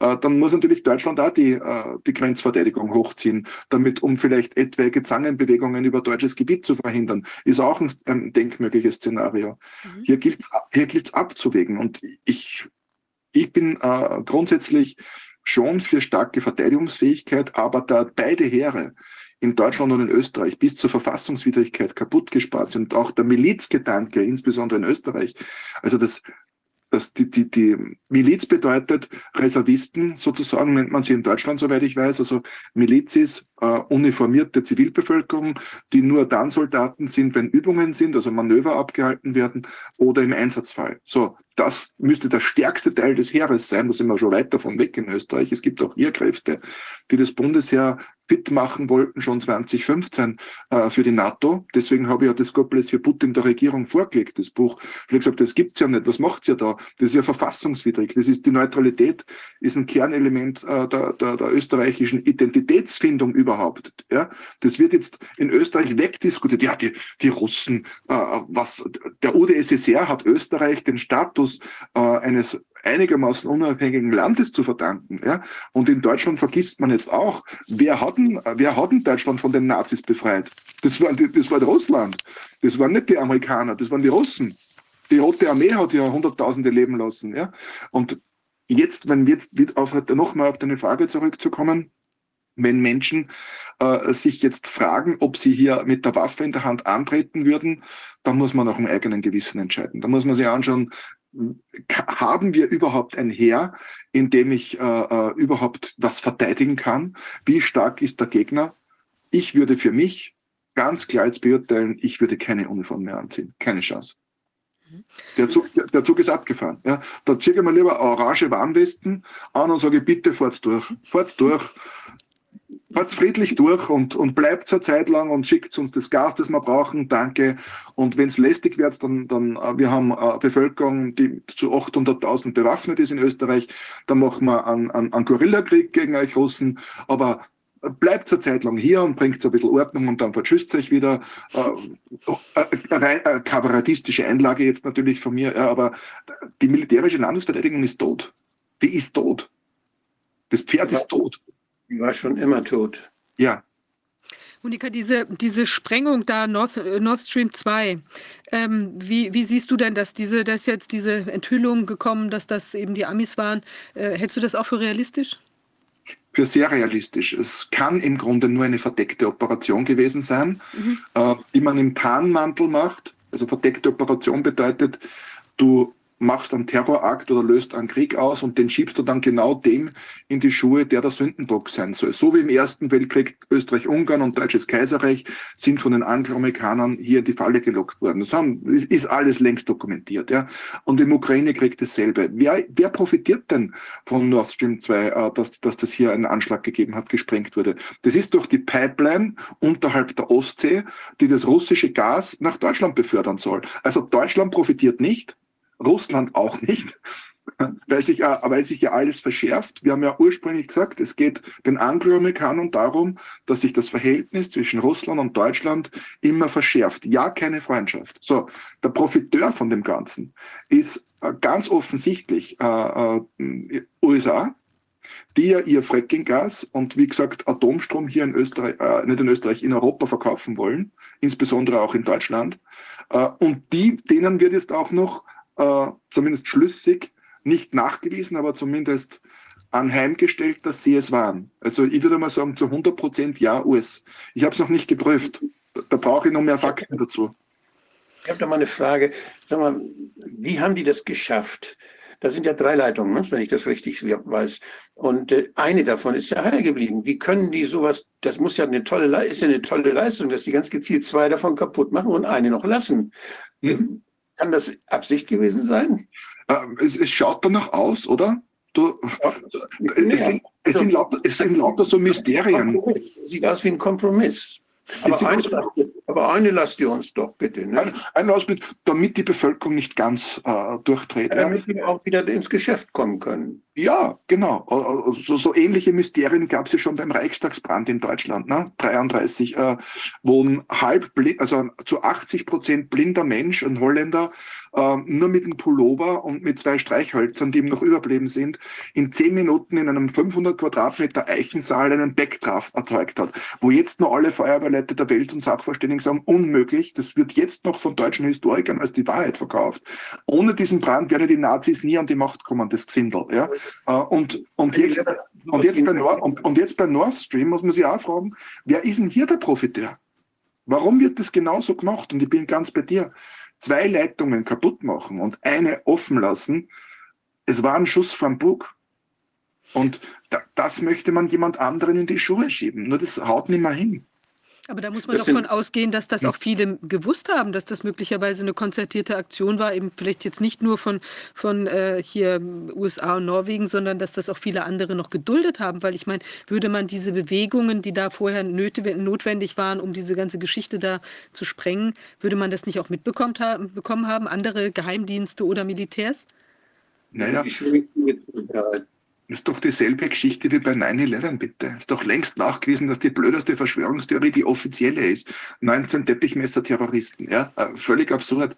Technisch unmöglich, was da offiziell behauptet wird. Wir stoßen jetzt in genau das, dasselbe Thema hinein. Es geht um verdeckte Operationen, von denen gewisse Leute, insbesondere von Diensten, also Geheimdiensten und auch teilweise Militär, Kenntnis haben mussten. Das geht gar nicht anders. Ja? Das, Mhm. das, sonst kriegst du das ja nicht hin. Und manche machen solche verdeckten Operationen wahrscheinlich sogar im guten Glauben, dass sie was Gutes damit äh, äh, bewirken. Erinnern wir uns doch bitte Auslösung äh, des, des Zweiten Weltkriegs in Polen. Äh, Überfall des Gleiwitzer Senders. Haben die, die Nazis haben Wehrmacht- oder SS-Soldaten in polnische Uni Uniformen gesteckt, um den Sender in Gleiwitz, der damals noch deutsch war, zu überfallen. Das ist alles nachgewiesen. Da haben gewisse Leute gewusst, was Sache ist. Und ähnlich wird es wahrscheinlich, äh, nur natürlich nicht, nicht unbedingt uniformiert, aber ähnlich mit den Strukturen im Hintergrund, die hier Bescheid wissen müssen. In, da braucht er Logistik dazu. Ja, äh, muss das auch bei den, bei, der, bei den Anschlägen auf diese Leitungen stattgefunden haben. Wie genau, werden wir wahrscheinlich erst in ein paar Monaten genau erfahren können.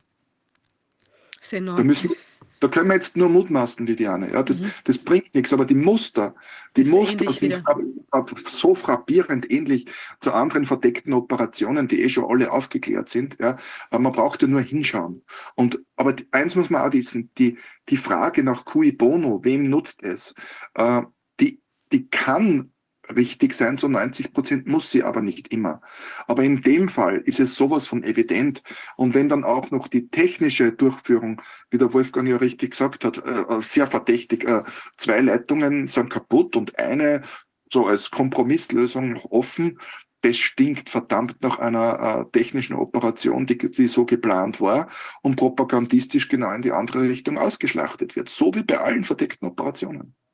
Ich habe hier noch eine Frage aus dem Publikum. Ich lese die einfach mal direkt vor. Also ans Publikum, man kann Fragen stellen und zwar hier unter äh, coronaausschuss.de ähm, Schrägstrich F142, F wie Frage, 142 für die Sitzung. Und zwar die Frage ist, äh, welche Gefahr besteht für die Bundesrepublik, wenn sie sich aus der US-Vasallenschaft lösen würde und nicht länger den Wasserträger der US-Macht spielen möchte? Wir haben ja hier auch Rammstein äh, und eben äh, sind natürlich auch ansonsten da eng mit den USA verbandelt sozusagen. Welche Gefahren würdest du da sehen? Das, diese Frage habe ich schon 2015 oder 2016 äh, dem Michael Vogt beantwortet äh, äh auf, bei Nuoviso TV. Mhm. Ähm, ich habe damals schon empfohlen, äh, dass Deutschland dafür sorgen sollte, neutral zu werden, so wie Öster am österreichischen Beispiel, wie es ursprünglich gedacht war. Dafür aber ein starkes Sicherheitsnetz innerhalb von Europa. Das kann nicht die EU-Armee sein, keine Chance, ja. Aber sowas ähnliches in die Richtung, lose bilaterale Übereinkommen mit einzelnen Staaten in Europa, die den Zusammenhalt gewährleisten und miteinander diese NATO auflösen. Ja, da könnte natürlich Deutschland der, der Impulsgeber dafür sein. Diese NATO ist genauso äh, wichtig wie ein Morgenschwür. Ja, wer braucht die NATO? Äh, die, der Warschauer Pakt war die Reaktion auf die NATO. Die NATO dehnt sich immer weiter aus. Äh, kann man nicht erinnern, dass die Türkei am Nordatlantik liegt, oder? North Atlantic Treaty Organization heißt. Wer braucht das noch? Die NATO ist ein geostrategisches Werkzeug, äh, derer sich die USA bedient, um hier das Spaltungswerkzeug in Eurasien zu haben. Das ist der Auftrag der NATO der inoffizielle, na sogar der offizielle, die Russen draußen halten und so weiter, ist eins der Ziele, der erklärten Ziele äh, der NATO. Wer braucht das jetzt noch? Wir brauchen Frieden und Zusammenarbeit in Europa und mit Eurasien. Und hier könnte Deutschland wirklich einmal ein positiver, mit Hilfe von Österreich hoffentlich, äh, der Impulsgeber sein für friedliche Zusammenarbeit mit Russland. Und wenn das gewährleistet ist, können die Angloamerikaner brausen gehen. Die können sie verschüssen. Die können sie auf ihre Inseln zurückziehen, dort wo sie hingehören. Ja? Die Frage ist, wer deckt das mit? Äh, wenn, wenn Grüne sich sogar schon aussprechen für NATO und Freihandelsabkommen, also alles, was gegen die äh, Gründungsdoktrin äh, oder Statuten widerspricht, die Politik wird es nicht lösen. Wir brauchen eine Bewegung, die das in Schub bringt und die Politik vor sich hertreibt. Wir haben ja gesagt, 60 Prozent der Bevölkerung sind unzufrieden mit der Politik. Dann brauchen wir friedliche Bewegungen, die das anstoßen und vor allem einmal eine Ich-Reform, dass der Mensch einmal sich selbst hinterfragt und sein eigenes Potenzial fördert. Und dann machen wir uns vielleicht ein bisschen weniger abhängig von Prestige, Politik und Geld. Und dann erst können wir in die Wir-Reform gehen. Also wie es genau funktioniert, kann ich nicht sagen. Das ist, das ist jetzt offen. Aber zumindest möchte ich den Impuls geben, dass Deutschland hier eindeutig etwas anstoßen könnte, indem sie sich von der US-amerikanischen Klammer befreit. Wirklich ich befreit. Ich würde noch ein bisschen versuchen, noch ein bisschen hm, feiner abzustimmen. Also ich finde die USA ein wunderschönes Land. Ja. Und es, gibt da unheimlich tolle Leute und mhm. kluge Leute, kritische Leute, intelligente Leute. Das ist wirklich ein super Land. Und äh, es gibt allerdings auch eine Menge Gangster immer noch da. Nicht nur damals in Chicago, sondern jetzt. Und die haben sich perfektioniert. Und die schaden ihrem eigenen Land am allermeisten. Was kostet das für ein Geld, diesen Schwachsinn, der hier in Europa veranstaltet wird? Und wer, was hat ein Amerikaner davon? Die Amerikaner haben nichts davon. Genau. Die, die geht es immer schlechter. Die werden ausgeraubt von ihren von diesen, von diesen gleichen Leuten, die ihre Raubzüge jetzt nach Europa ausdehnen. Das sind doch die gleichen. Und die Amerikaner leiden darunter. Die Amerikaner, das, die, das amerikanische Volk hat kein Interesse an solchen strategischen Überlegungen. Genau. Und, deshalb, und das müssen wir einfach sehen. Wir wollen, ich finde, dass wir die Freundschaft mit Amerika ganz stark pflegen müssen, aber nicht mit den Gangstern, sondern mit der, genau. Bevölkerung, mit der Bevölkerung dort. Und diese genau. Gangster sind ja auch bei uns, also das, Wir müssen einfach als Demokraten müssen wir wachsam sein. Wir sind das Volk. Und diese Leute, die wir da ermächtigt haben, in unserem Namen so einen Mist zu machen, die müssen wir abberufen, müssen wir auswechseln. Andere Leute müssen dahin. Die haben ihre Macht von uns. So ist es. Nee. So ist es, aber man darf nicht vergessen, Wolfgang, und, und, und ich bin ganz bei dir. Ich liebe äh, Amerika oder den ganzen Kontinent als, als wunderschönen Kontinent. Auch viele tolle Denker gibt es dort. Äh, Noam Chomsky und so weiter. Ganz tolle Leute, keine Frage. Aber die Macht dort hat inoffiziell und teils sogar offiziell der militärisch-industrielle Komplex, den die Viviane ja zuerst richtig äh, ins Spiel gebracht hat. Und äh, wenn diese Leute äh, hier in, in, Europa, in, Europa, in Europa zündeln. Und diese Leute sogar sagen, die US-amerikanische Wirtschaft ist zu etwa 90 Prozent von Kriegen in Übersee abhängig, abhängig, dann bedarf es schon auch einer US-amerikanischen Bewegung, die, wie Noam Chomsky jetzt schon seit langem äh, äh, vorschlägt, endlich sich darauf zu besinnen, äh, dass wir nur dass Amerika, die USA, sich nur mehr um ihre eigenen territorialen äh, Aufgaben kümmern sollen. Dann müssen sie aber auch ihr Imperium aufgeben. Das Imperium USA ist das größte aller Zeiten. Es ist doppelt oder dreifach so groß wie das, wie das römische Imperium damals. Ja? Und bevor das nicht äh, die Bevölkerung dort äh, praktisch angestoßen hat, dass das aufhört, wird sie auch in Europa nicht enden. Nur weil die Deutschen aufstehen und sagen, wir wollen, dass das jetzt aufhört, wird es von alleine nicht aufhören. Wir brauchen auch dort eine Bewegung. Aber da sind also ja auch in Amerika Leute dran. Es ist ja auch wirklich eine große, ähm, wie will man sagen, Wachsamkeitsbewegung da jetzt entstanden, auch durch das ganze Corona-Thema. Also das ist ja trotz allem, äh, ist da ja auch ein großes Aufwachen im Gange. Also ich denke, dass, ja. dass auch dort viele, sehr viele erkannt haben, dass die Regierung einfach oder diese, diese Verfilzungsstruktur da, dass die auf jeden Fall extrem faul ist. Und da wenden sich ja auch viele gegen. Es ist halt die Frage, natürlich, du sagst, die Umklammerung, die ist halt, greift halt auch da. Ja, also, aber insgesamt insgesamt. Ich glaube, dass wir trotzdem äh, hier eine historische Chance haben, weil eben dieses Corona-Thema den Leuten so stark auf den Pelz gerückt ist, eben noch mal ganz anders als irgendein Klimawandel, der sich irgendwo abspielt und dann vielleicht da eine Insel äh, zum Versinken bringt oder nicht, irgendwo in der Südsee, ähm, also eher nicht zum Versinken bringt. Aber jedenfalls ist das trotzdem, das war so nah, das war so nah, auch den Druck, den man da erlebt hat und wie man sich dann gegebenenfalls impfen lassen sollte und so weiter.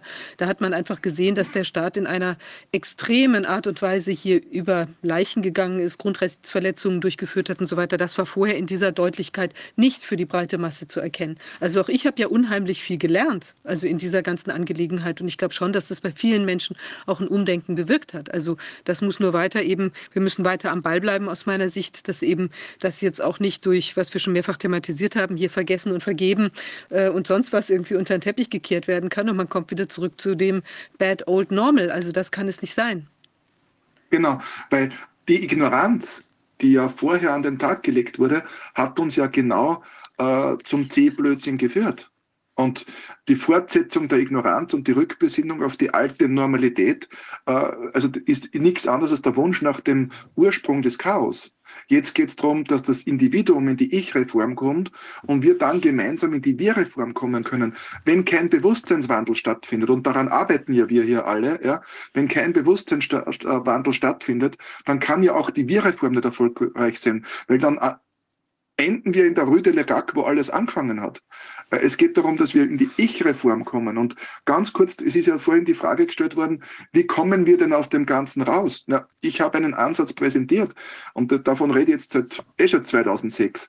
Wir wissen aus psychologischen Studien und Expertisen, dass rund 98 Prozent der Kinder hochbegabt zur Welt kommen. Das heißt, eine hohe Begabung ist die, die Natur des Menschen wenn das Schulsystem mit den Kindern fertig ist, haben wir noch zwei Prozent Hochbegabte. Logische mathematische Schlussfolgerung. Wir haben 96 Prozent minder bis mittelbegabte produziert, die im Dämmerschlaf sind, die sich alles gefallen lassen, psychologische Experimente beweisen. Sie drücken 100 Prozent bis 300 Volt auf die Taste, nur weil es eine Testperson Milgram-Experiment es ihnen sagt. Und so weiter und so weiter. Die, dieselbe Zahl hat sich auch spritzen lassen einmal. Ja? Das heißt, das ist ein Muster. Es geht darum, das Muster aufzulösen. Also ist die logische Konsequenz, wir fördern die individuelle Begabung, dass die nach, nach oben kommt bei den Kindern und auch bei den Erwachsenen. Erwachsene sind bereits zu 20 Prozent, gemäß Statistik in Deutschland, offizielle Statistik, 20 Prozent depressiv. Lateinisch deprimere, wissen wir vier alle, heißt etwas runterdrücken. Was ist runtergedrückt? Die individuelle Begabung, die Talente. Das darf jetzt nach oben. Und wenn das nach oben kommt, gibt es einen Shift in der Gesellschaft und der wird kommen. Der wird hundertprozentig kommen. Ich weiß nicht wann, aber er wird kommen. Und auch die angloamerikanische Einflussnahme in Europa zeichnet sich ab, dass sich auflösen wird. Aber da muss man noch was tun. Also jetzt nicht bitte warten, liebe Leute, äh, ja, das wird sich alles von selber erledigen. Nein, wie du gesagt hast, Viviane und, und Wolfgang, wir müssen hier am Ball bleiben. Am Ball bleiben mit Aufklärung und es durch Vorbild vorleben. Anders geht's nicht. Super, ich glaube, das war ein sehr schönes Schlusswort von dir, Monika. Toll. Ähm, ja, vielen Dank, dass du uns hier diese, diese ähm, Erkenntnisse da nochmal zusammengetragen hast. Ich glaube, wir sind wirklich an einem Scheideweg und ich hoffe, dass wir alle zusammen die richtige Richtung einschlagen. Viviane, ganz lieben Dank an euch und Ver Verzeihung, wenn ich hin und wieder ein bisschen emotional werde, aber ich kann, ich kann über das Kabarett eigentlich nur mehr lachen. Ja? Und, und ganz großes Kompliment an eure Arbeit, die ihr jetzt schon so lange macht. Und ich möchte erwähnen den Corwin im Hintergrund. Die Vorbereitung eurer Sendung, allein die Vorbereitung, äh, ich habe Medienerfahrung jetzt seit über 15 Jahren. Ja. Ich kenne kein öffentlich-rechtliches oder Alternativmedium, das eine so gediegene und freundliche Vorbereitung macht, wie ich es im Vorfeld bei euch erlebt habe. Also herzlichen Dank an dieser Stelle an den. Corwin, bin ich auch. Ja, Dankeschön. Ja, vielen Dank, äh, Corwin. Ja, ich habe, äh, wir haben jetzt noch mal eine, eine Live-Schaltung, bevor wir dann zu unserem Live-Gast kommen. Und zwar, wir wollten noch mal sprechen mit dem äh, Professor Sönigsen, der ja gerade ein Urteil da oder, ähm, wie will man sagen, erstritten hat im Moment. Äh, ich weiß nicht, ob er bei uns ist. Er befindet sich, glaube ich, gerade am Flughafen und kann uns was sagen. Wenn das Mikrofon anschaltet, klappt das auch. Ja, hallo, ja, ich bin da und, und auch danke an Corvin, der das so unkompliziert und schnell äh, in die Wege geleitet hat. Ja, ich sitze tatsächlich in Gatwick am äh, Flughafen, warte, dass meine Frau mich hier abholt und wir dann äh, nach Deutschland fahren mit dem Auto. Äh, ja, prima. Erzähl, erzähl, mal, du hast ja, wir hatten ja neulich, ja. warst du ja hier, da hattest du angedeutet oder gesagt, dass der hier der ähm, im Februar es da zum Klappen kommt, der Termin in Salzburg, Gerichtsverfahren. Du bist ja Facharzt für innere Medizin und un, also eben Universitätsprofessor. Jetzt bist du ja in, in England ähm, aktiv. Ähm, wir hatten hier auch darüber gesprochen. Und jetzt äh, hast du noch mit äh, Restzuckungen in Deutschland zu tun, äh, beziehungsweise in Österreich, wo du vorher warst. Ja, bitte erzähl mal, was sich da zugetragen hat. Ja, ähm, also ich hatte ja eine ähm, Anzeige von der österreichischen Bundesregierung, der Ärztekammer und interessanterweise auch vom ORF ähm, wegen Betrugs- und Amtsanmaßung, äh, weil ich Impfbefreiungsatteste über Liberation Express ausgestellt habe. Und ähm, äh, da war jetzt am äh, 9.2., also gestern, die Hauptverhandlung in Salzburg vor dem Bezirksgericht. Und ähm, ich konnte da offensichtlich gemeinsam mit meinem sehr kompetenten Anwalt Georg Bichlik aus Wien ähm, den Richter überzeugen, dass wir weder betrogen haben noch dass wir uns ein Amt angemaßt haben, äh, sondern dass das ganz rechtens ist, wenn man Menschen die die Befürchtung haben, auf einen unzureichend getesteten Impfstoff allergisch zu reagieren, dass man denen ein ärztliches Attest ausstellen darf, dass sie vorläufig erstmal bis zur Klärung dieser äh, Zusammenhänge äh, nicht geimpft werden sollen. Und das ist ein wichtiger Etappensieg. Ähm, einmal natürlich für ähm, uns Ärzte, die wir uns äh, ja kritisch gegenüber den Corona-Maßnahmen verhalten oder auch ausgesprochen haben, äh, die wir Atteste ausgestellt haben, um Menschen vor diesen äh, grundrechtseinschränkenden und menschenverachtenden Maßnahmen zu bewahren. Ähm, und es ist natürlich auch ein Erfolg für Liberation Express. Ja, muss man jetzt auch nochmal sagen. Herzlichen Glückwunsch und Dank an ähm, Markus Bönig, der das ins Leben gerufen hat und ähm, der gemeinsam mit uns Ärzten, also der Marianne Müller und mir in erster Linie, ähm, Tausende von Menschen vor dieser Spritze bewahrt hat. Also wirklich ein ganz toller Erfolg äh, für diese Aktivitäten. Und man kann eigentlich nur hoffen, dass das abfärbt und äh, andere Richter in Österreich und in Deutschland, die teilweise äh, Corona-Maßnahmenkritiker äh, verurteilt haben äh, zu völlig ungerechtfertigten Strafen. Ich denke da an das, äh, den Maskenprozess von Ronny Weikel, der ja zu einer Haftstrafe auf Bewährung verurteilt wurde, auch in zweiter Instanz bestätigt. Zwar reduziertes Strafmaß, aber immer noch eine Haftstrafe, äh, weil er äh, Maskenbefragungsatteste ausgestellt hat. Unfassbar, ja. Und ähm, ich denke, wir sind aber jetzt auf dem richtigen Weg. Ähm, ich hoffe, dass das Signalwirkung hat. Und was ich natürlich besonders hoffe, dass die Staatsanwaltschaft so vernünftig ist, nicht Berufung gegen dieses Urteil einzulegen. Die haben also bis Dienstag noch Zeit, ähm, sich das zu überlegen. Und äh, ab Dienstag ist es dann recht, ab Dienstagabend ist es dann rechtskräftig. Okay, das wollte ich nämlich gerade fragen, also wie die ob das noch äh, ob die da noch was machen können. Wie haben Ja, hat sich die Staatsanwaltschaft da denn dargestellt? Waren die, äh, ziegig, bissig oder wie sind die damit umgegangen? Also die Staatsanwaltschaft und naja, das kann man jetzt werten, wie man will. Die Staatsanwaltschaft war durch einen Praktikanten vertreten, Das ist ja toll.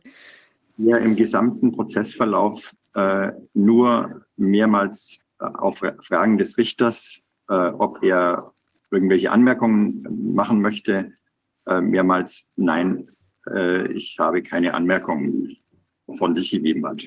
Also der Prozess ist eigentlich ohne Staatsanwaltschaft abgelaufen. Und was auch ganz interessant war, da, da sind ja zwei Zeugen aufgetreten, ähm, die eben sich ein Liberation Express Attest haben ausstellen lassen. Und als ich die Anklageschrift bekam, da war eigentlich bei mir sofort die Assoziation, das sind ähm, gekaufte Zeugen von der Ärztekammer, ja. Und dann traten diese beiden Zeuginnen auf, äh, gestern im Prozess, und die haben beide gesagt, nö, also äh, wir fühlten uns eigentlich nicht betrogen. Wir haben, wir wollten dieses Attest haben und wir haben es auch, auch verwendet. und äh, wir, uns war auch nicht klar, dass da, ähm, dass man, da, dass überhaupt da ein amtsärztliches Attest erforderlich ist. Also das haben wir nicht zur, gar nicht zur Kenntnis genommen. Also sie haben letztendlich äh, für mich ausgesagt, ja, ganz unerwarteterweise, obwohl sie von der Staatsanwaltschaft bestellt worden sind. Ähm, Also sehr, sehr Ich- merkwürdig. Ich weiß nicht, siehst du, dass da in Österreich ähm, die, das ein bisschen anders beurteilt wird? Weil ich finde, es ist ja eigentlich, äh, wie will man sagen, also die, die Wirkung eines, einer, sich aus der Impfpflicht zu befreien, hat ja eigentlich eine viel größere Dimension als zum Beispiel jetzt dieses, dass ich jetzt eine Maske nicht tragen kann. Also ich finde das völlig überproportional. Also auch von der, wenn ich jetzt sage, die, die Impfung schützt, ja, äh, dann wäre das ja ähm, und, und leichtfertig, wenn wir es jetzt nur mal in der Argumentation der Staatsanwaltschaft sehen würden, leichtfertig werden hier dann eben solche Atteste äh, ähm, da ausgestellt, die dazu führen, dass eben äh, größere Teile der Bevölkerung zum Beispiel sich eben dieser, diesem Schutz, dieser Schutz, dieser eigenen Schutzwirkung, die sie dann entfalten würden, äh, entziehen. Dann ist das ja eigentlich viel doller, als wenn man sagt, die Maske gibt es ja sowieso unterschiedliche Aussagen, wie viel auch selbst von jetzt äh, sowieso äh, den Experten, äh, den Offiziellen da, wie die, wie die Maske jetzt schützt oder nicht. Aber es ist eigentlich, ich finde es völlig überproportional, wie dann da bei den Masken agiert wurde und jetzt bei, bei dir, wo ja da irgendwie das alles so in sich zusammenzuschmelzen scheint. Ja, also die, äh, das, ist, das sehe ich genauso. Also ich finde es völlig absurd, äh, dass man wegen einer einem Maskenbefreiung Attest, äh, Befreiungsattest äh, überhaupt ein Strafverfahren hat. Das ist ja, da, da kann man ja, da bleiben einem die Worte weg, ja. Und, und auch die vielen Maskenprozesse gegen die sogenannten Maskenverweigerer, ja. Also das ist ja völlig, also sowas von überzogen. Da fragt man sich, was steckt da eigentlich dahinter? Ähm, und äh, die, die, gerade die Evidenz jetzt für die Masken, die ist es ja gerade der aktualisierte Cochrane Review erschienen und dann noch eine weitere Übersichtsarbeit, die gezeigt hat, dass, dass die Masken also nicht mal im, im Healthcare-Setting äh, einen Effekt haben, außer sie werden ganz punktuell zielgesetzt äh, im unmittelbaren Kontakt mit einem äh, hochinfektiösen Patienten eingesetzt. Ja, das ist ja eine ganz andere Situation. Und dann müssen sie halt korrekt getragen werden. Die haben auch untersucht, das ist auch spannend, äh, dass die Masken eigentlich nur von drei Prozent der Masken-User äh, korrekt getragen werden, so dass sie tatsächlich überhaupt irgendeinen Effekt haben können.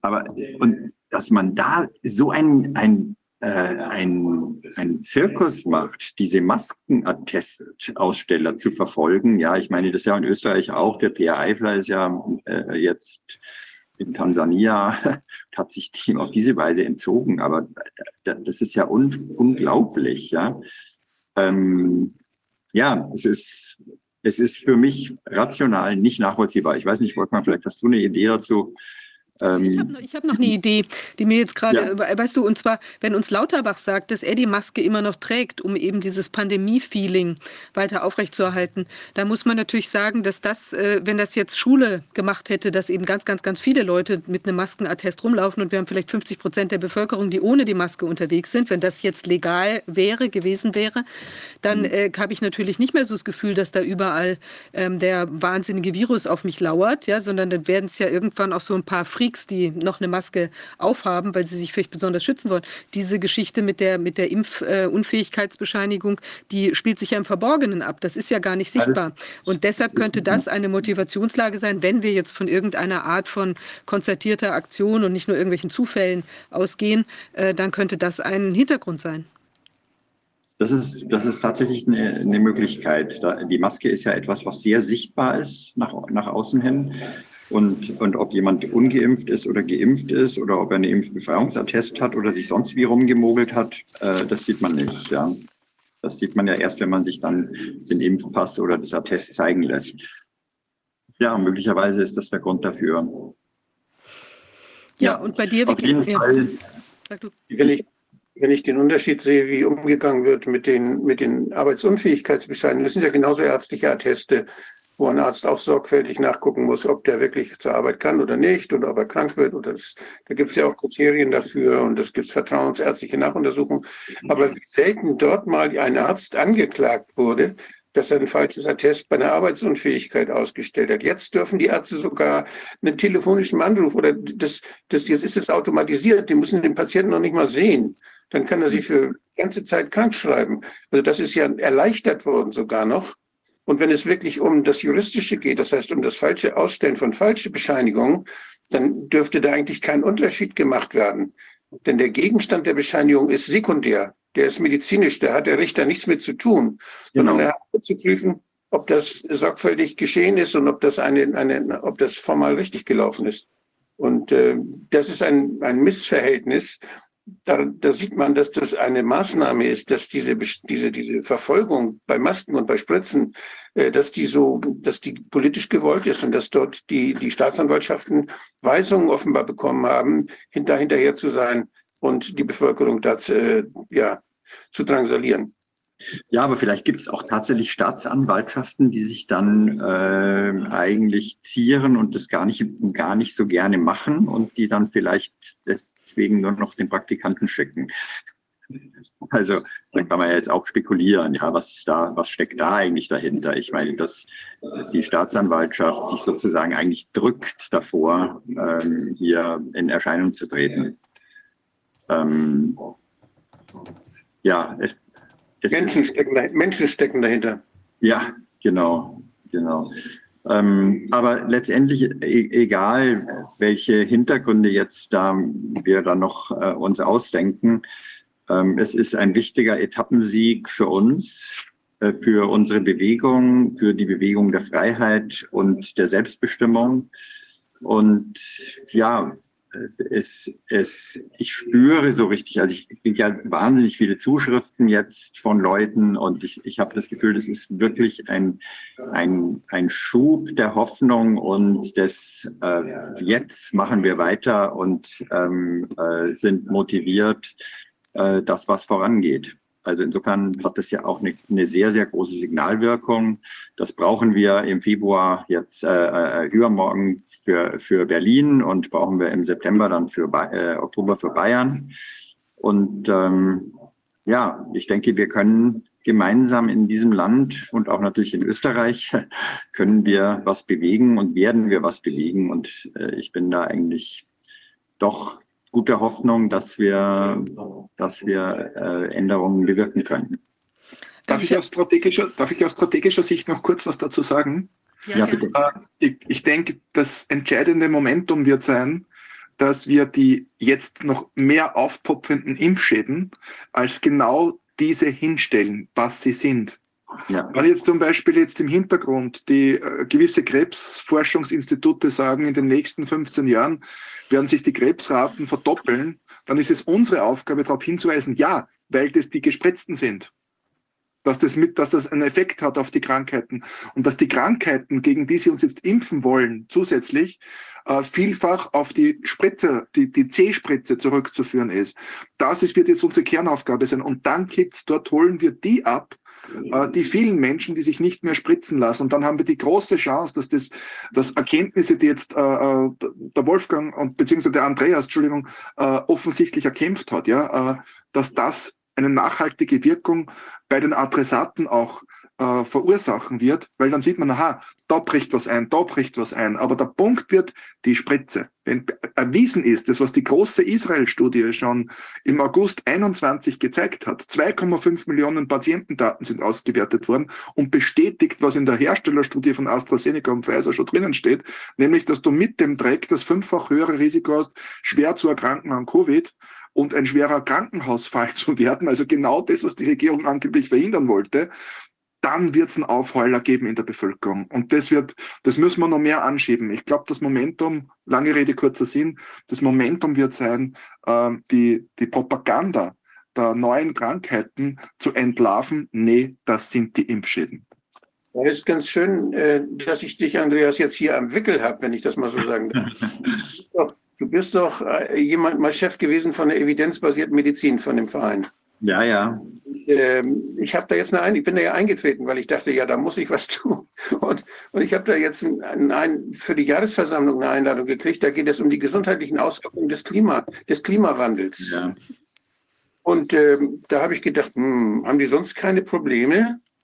Äh, also wie kann das angehen? Und ich habe da jetzt ausnahmsweise auch mal dann was geschrieben, da kann man sich ja dann beteiligen an der Themensetzung. Also ich denke, diese, dieses evidenzbasierte Nachgucken, ich habe das auch gedacht, als ich jetzt die Cochrane-Diskussion verfolgt habe über die Masken, die Fragen sind einfach, die springen alle zu kurz. Da ist doch, da ist keiner, der mal guckt, ja, Herrgott nochmal, wo sind denn, wo ist, war da wirklich denn eine, eine, eine Virusepidemie? Ist da wirklich was passiert, epidemiologisch? Der Johannidis hat mal was nachgeguckt, ja gut, aber dass man mal so vergleicht und die Monitoring-Situation, die es ja gibt, es gibt doch unsere Praxen überall, die schon die Jahre zuvor immer geguckt haben und die auch weiter gucken, wie viele Leute kriegen Atemwegserkrankungen, all das wissen wir doch. Und da wird, da sehe ich keine Arbeiten, die einfach mal so gucken, war denn da überhaupt, war denn da überhaupt eine ernste Viruserkrankung? Die, die, die Mediziner, die, ja die sagen, ja, wir hatten ja mehr, wir hatten ja auch echte Covid-Fälle und, und das sind natürlich auch schwere Verläufe und natürlich gibt es auch Nebenwirkungen. Die vermischen das jetzt so und stellen das praktisch auf die gleiche, auf die gleiche Stufe als die, diese gefährlichen Viren, die es ja gab, die es ja gab. Herrgott, wer, woher wissen wir, dass es die gab? Ich möchte, dass das in, in einer evidenzbasierten wissenschaftlichen Diskussion muss das strittig diskutiert werden. Da müssen dann Leute kommen, die sagen, es gab keine und dafür habe ich diese und jene Belege. Und dann müssen die anderen sagen, ja, doch, gab doch, guck mal hier mal. Und dann wird gestritten, dann kommt das auf den Tisch. So würde ich das verstehen. Das findet nicht statt. Nicht dieses Grundsätzliche findet nicht statt. Denn die ganze Sache zum PCR-Test findet auch nicht statt. Das ist, das, das sind, das sind Außenseiter, die das thematisieren. Aber es findet äh, in, in der großen medizinischen, kritischen, wissenschaftlichen Szene nicht statt. Und äh, natürlich muss man sich auch dann, wenn man sich um die gesundheitlichen Auswirkungen des, des Klimawandels kümmert, muss man sich auch darum kümmern, wie, von, Also- von wo, wovon man spricht. Und äh, überall fehlt da so was Grundlegendes. Ich Ja. bin da sehr enttäuscht, dass das so, so aufgesetzte und, und Nebendiskussionen, mit denen wir uns da unsere Zeit ver, verbringen. Entschuldigung, Ähm, Entschuldigung, hallo? Hallo? Ja, Entschuldigung, dass ich noch einmal reingrätsche. Äh, ich habe 21 das Buch Corona-Diktatur vorgelegt. Und da, das ist ein Buch mit über 600 Seiten. Und da ist schon im ersten und zweiten Teil auf Punkt und Strich er- erwiesen, anhand der Auswertungen von zig medizinischen Studien. Ich bin keine Medizinerin, aber ich bin strategische Analytikerin und Jur- Juristin. Ja?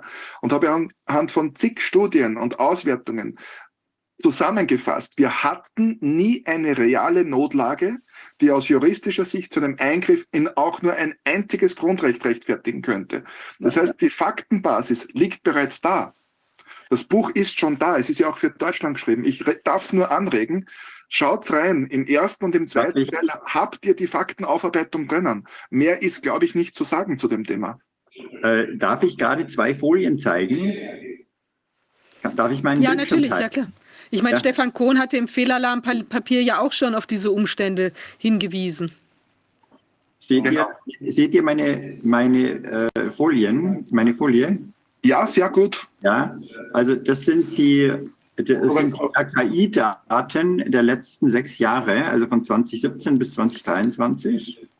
Und äh, das ist immer, wie viel Prozent der Bevölkerung haben einen akuten respiratorischen äh, äh, äh, Infekt, ja, eine äh, akute respiratorische Erkrankung. Und ähm, äh, das wird ja wöchentlich durch die sendenden Praxen repräsentativ für Deutschland erhoben.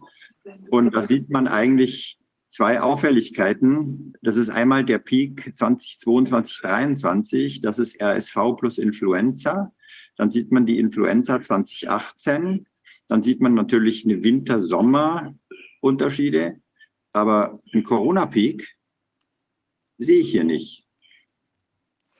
Den gab es nämlich gar nicht. Ja, also da gab es natürlich Schwankungen. Da gab es, also das ist hier zum Beispiel die dritte Welle. Ja, also das, aber das ist alles im Bereich der normalen Schwankungen, so wie es halt immer hin und her geht. So, und jetzt schauen wir uns die stationäre Situation an.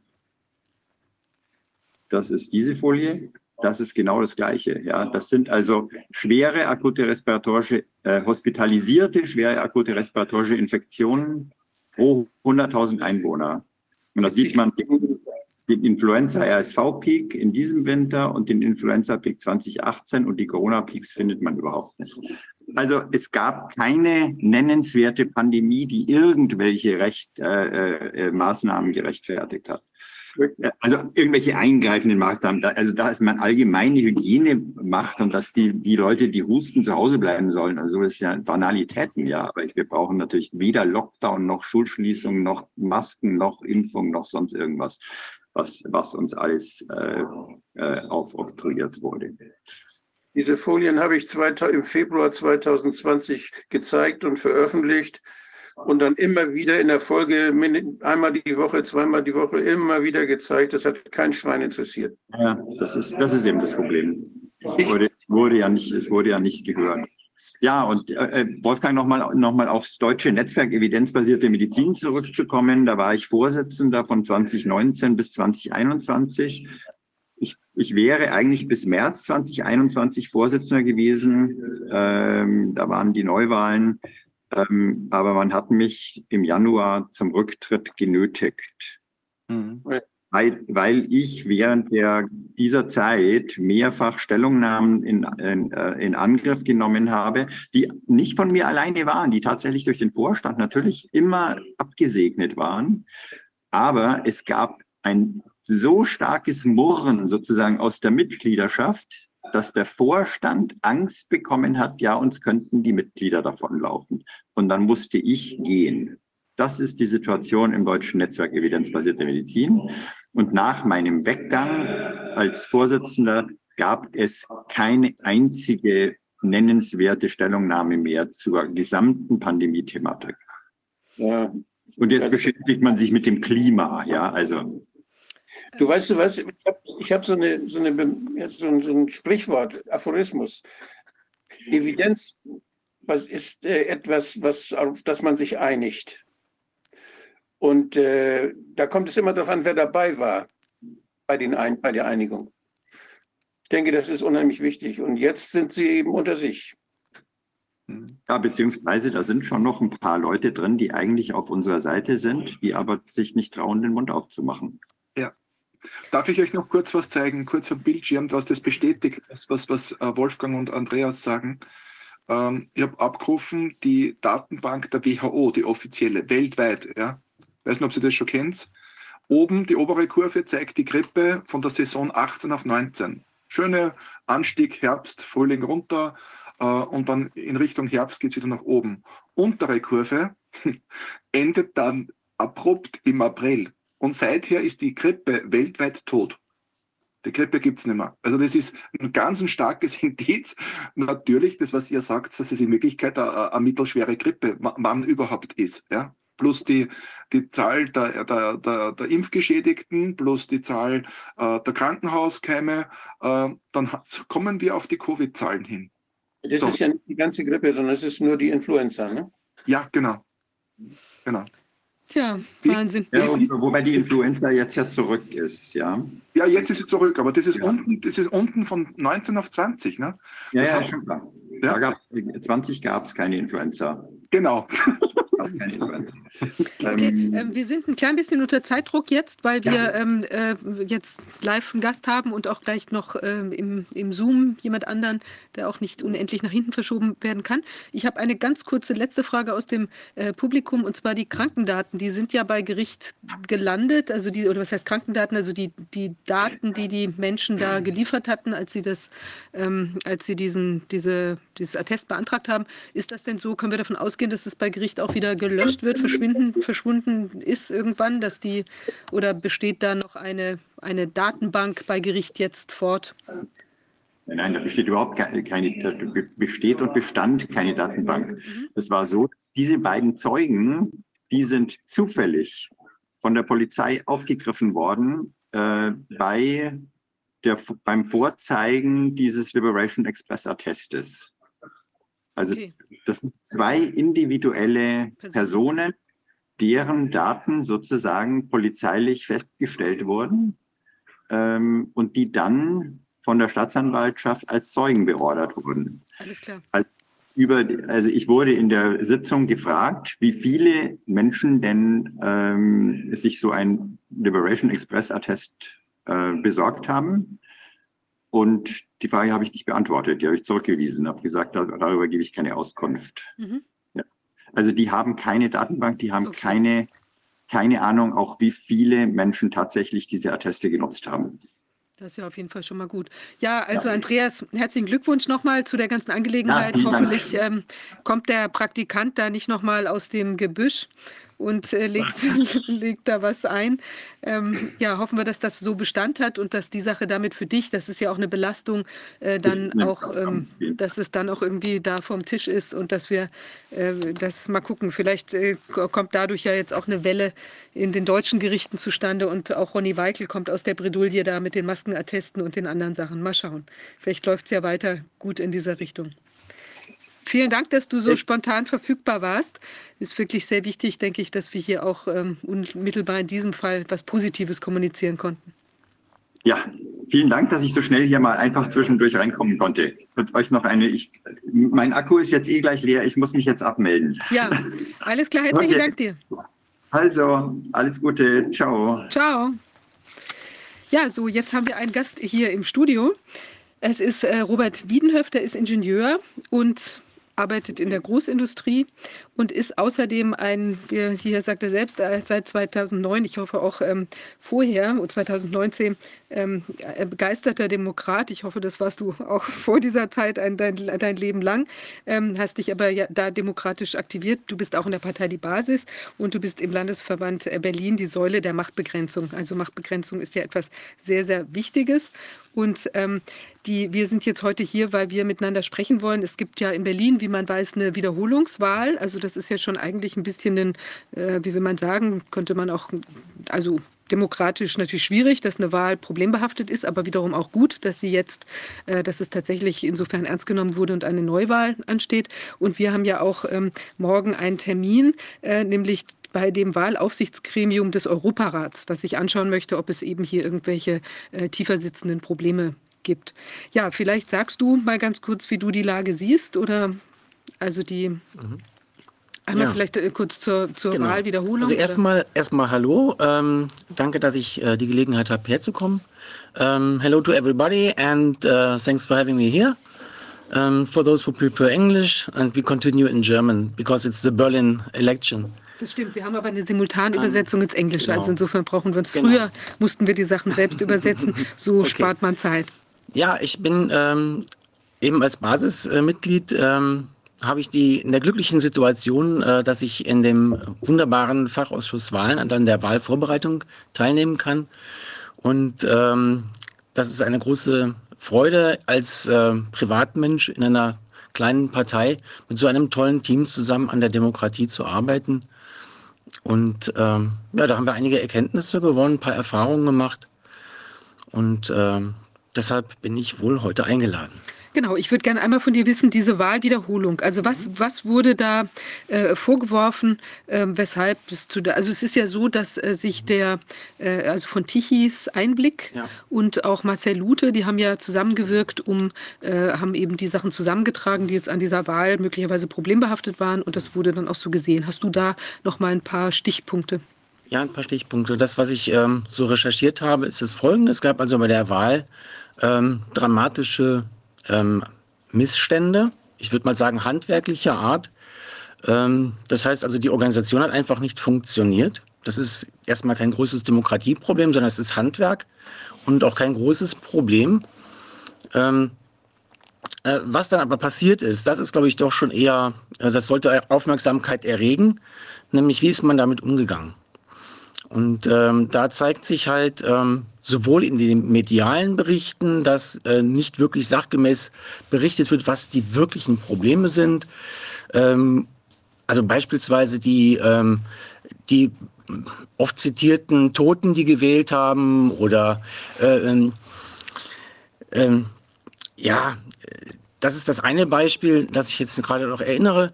Ähm, das sind Dinge, die werden in den Medien hochgepusht als Skandal äh, dabei ist das ähm, einfache Statistik. Also ähm, in Berlin, das sind dreieinhalb Millionen Einwohner, sterben statistisch gesehen jeden Tag 100 Menschen.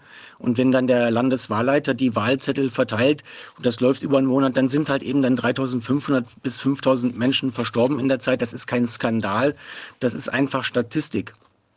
Ähm, andere Sachen, die ähm, aufgefallen sind, ähm, werden auch in den Medien ein bisschen ähm, schräg berichtet. Ähm, das heißt also, die Sachen, die veröffentlicht werden oder veröffentlicht wurden, bringen eigentlich gar keine richtige Schräglage äh, dar. Ähm, und der größte Skandal, der dann dazu kommt, ist eigentlich, dass die, ähm, die Verantwortlichen in der Politik falsch reagiert haben. Das heißt also, wir haben also einen Innensenator in Berlin, der augenscheinlich versucht hat, das unter den Teppich zu kehren und äh, wenn man den äh, Bericht von dem Herrn Tichy, der ein ähm, privat, ein freier Journalist ist, äh, Glauben schenkt, dann muss auch der Verfassungsgerichtshof von Berlin wohl versucht haben, ähm, das eher zu verbergen, als es an die Oberfläche zu bringen. Und das ist eigentlich für eine, äh, für eine Demokratie ein untragbarer Zustand. Ähm, weil die Wahl ist eigentlich der heilige Gral einer Demokratie, weil es ist der eigentliche Moment, wo, wo das eigentliche Souverän laut Grundgesetz, nämlich das Volk, äh, an der Demokratie aktiv teilnimmt. Also es gab ja dieses Problem, dass da gleichzeitig der Marathon stattfand und mhm. dass es dann auch Schwierigkeiten gab, dass nicht genug Wahlzettel in den jeweiligen Büros äh, vorhanden waren. Und also ich war selbst bei einem Wahllokal auch vor der Tür nach 19 Uhr. Es ist jetzt so ein bisschen unklar, ob man eventuell eben vielleicht doch noch für eine, es gab ja auch die, es waren ja mhm. parallel verschiedene Wahlen, die stattgefunden haben. Es war eben Bundestagswahl, Abgeordnetenhaus und auch die äh, quasi die Bezirke mhm. äh, haben, wurden da besetzt. Und bei, äh, da ist natürlich ein bisschen bisschen unklar, wie, also, oder ist nicht ganz klar, wie lange da vielleicht die Leute noch hätten wählen können. Wir haben dann selbst auch teilgenommen bei einer Auszählung. Also ich war, es war aufmerksam geworden auf dieses konkrete Wahllokal, weil da eben nach 19 Uhr noch Leute herauskamen, die gerade gewählt hatten. Die hatten dann irgendwie einen späteren Termin vereinbart, weil es vorher so voll gewesen ist. Aber das ist natürlich schon eine etwas schwierige Situation, weil es halt auch Missbrauch Tür und Tor öffnen konnte. Wir haben dann selbst dieser Auszählung beigewohnt und konnten jetzt an diesem konkreten Punkt keine Unregelmäßigkeiten feststellen. Aber natürlich gibt es immer, dann wird ja das Wahlergebnis quasi, die Zettel werden ja dann weitergefahren zu einer anderen Stelle und da kann, ist natürlich auch theoretisch Manipulationsmöglichkeit. Aber offenbar haben sich ja hier dann doch die Verdachtsmomente so erhärtet, dass man es jetzt hier eben einfach nochmal der Wahl zuführt. Und was du sagst, ist natürlich ein doppelter, äh, oder wie will man sagen, doppelte äh, Auffälligkeit, dass man dann eben da nicht äh, mit Mut zur Fehlerkorrektur rangeht, sondern eben das erstmal zu verschleiern versucht, weil es eben vielleicht unangenehm ist. Ja. Es ist menschlich, aber wenn man ein öffentliches Amt äh, als Insenator oder auch als, als, als Mitarbeiter in einem Verfassungsgerichtshof hat, dann darf man diese menschlichen Schwächen, also wir, wir Bürger dürfen die nicht dulden. Weil diese menschlichen Schwächen führen halt dazu, dass die Demokratie da nicht richtig funktioniert. Es wird auch in den Medien gerne immer dieser Marathon herangeführt. Ähm, es ist ja so, dass in Berlin äh, nicht zum ersten Mal gewählt wurde und es ist auch nicht zum ersten Mal ein Marathon äh, da gewesen. Der mag vielleicht im einzelnen Fällen gestört haben, aber ich glaube vielmehr, dass die Regierung sich hier äh, ein richtiges Eigentor geschossen hat, indem sie versucht hat, eine demokratische Wahl, äh, wie du schon gesagt hast, Viviane, mit, äh, mit, mit zusätzlichen Faktoren wie Bürgerentscheid und äh, äh, Bundestagswahl in Kombination und das unter Corona-Bedingungen äh, durchzuführen. Und daran ist die Regierung schlichtweg gescheitert. Hm. Na gut, dann hätte man das eben dann schneller äh, korrigieren sollen. Deshalb, deshalb, bin ich auch überzeugt, dass die Wiederholungswahl, die jetzt stattgefunden wird, äh, absolut fehlerfrei über die Bühne geht. Ich bin vollkommen überzeugt, dass unser Landeswahlleiter, der Herr äh, Böchler, das mit seinem Team äh, reibungslos jetzt über die Bühne bringt. Und wir haben jetzt eine einfache Landtagswahl. Äh, wir haben keinen Marathon. Äh, das wird äh, laufen wie Schmitz Katze. Und danach werden die Medien wahrscheinlich Hurra schreien. Die Demokratie in Deutschland funktioniert wieder. Ähm, glauben Sie diesen Meldungen kein, äh, nicht, meine Damen und Herren, weil die Demokratie hat immer funktioniert. Das waren handwerkliche Mängel, die tatsächlichen Probleme sitzen wie so oft tiefer. Ja, das ist richtig. Mal gucken. Also ich glaube, jetzt könnte man sich auf jeden Fall kein organisatorisches Desaster irgendwie leisten, weil dann wäre ja offenbar, ähm, dass die, äh, dass es, dass es vielleicht oder dann würde ja offenbar werden, wenn es so wäre, dass es eben nicht nur einfach jetzt eine Überlastungskonstellation gewesen wäre, sondern dass was anderes dahinter steckt. Wir haben hier jetzt ähm, gerade eine Frage hier. In den Umfragen liegen die sonstigen bei 12 Prozent. Wieso wird das gar nicht aufgelistet und wer steckt dahinter und wo steht die, wie steht die Basis in Berlin? Also, ich weiß nicht, ob du da näheres, gibt es schon Umfragen in Bezug ja. auf ein mögliches Ja, es gibt Wahl? ja immer Prognosen, mhm. Wahlprognosen. Ähm, da kann man sich jetzt fragen, ob die seriös sind oder ob die vielleicht sogar schon zum äh, zum Trend der Meinungsbildung oder zur Meinungsmache dazu gezählt werden sollen.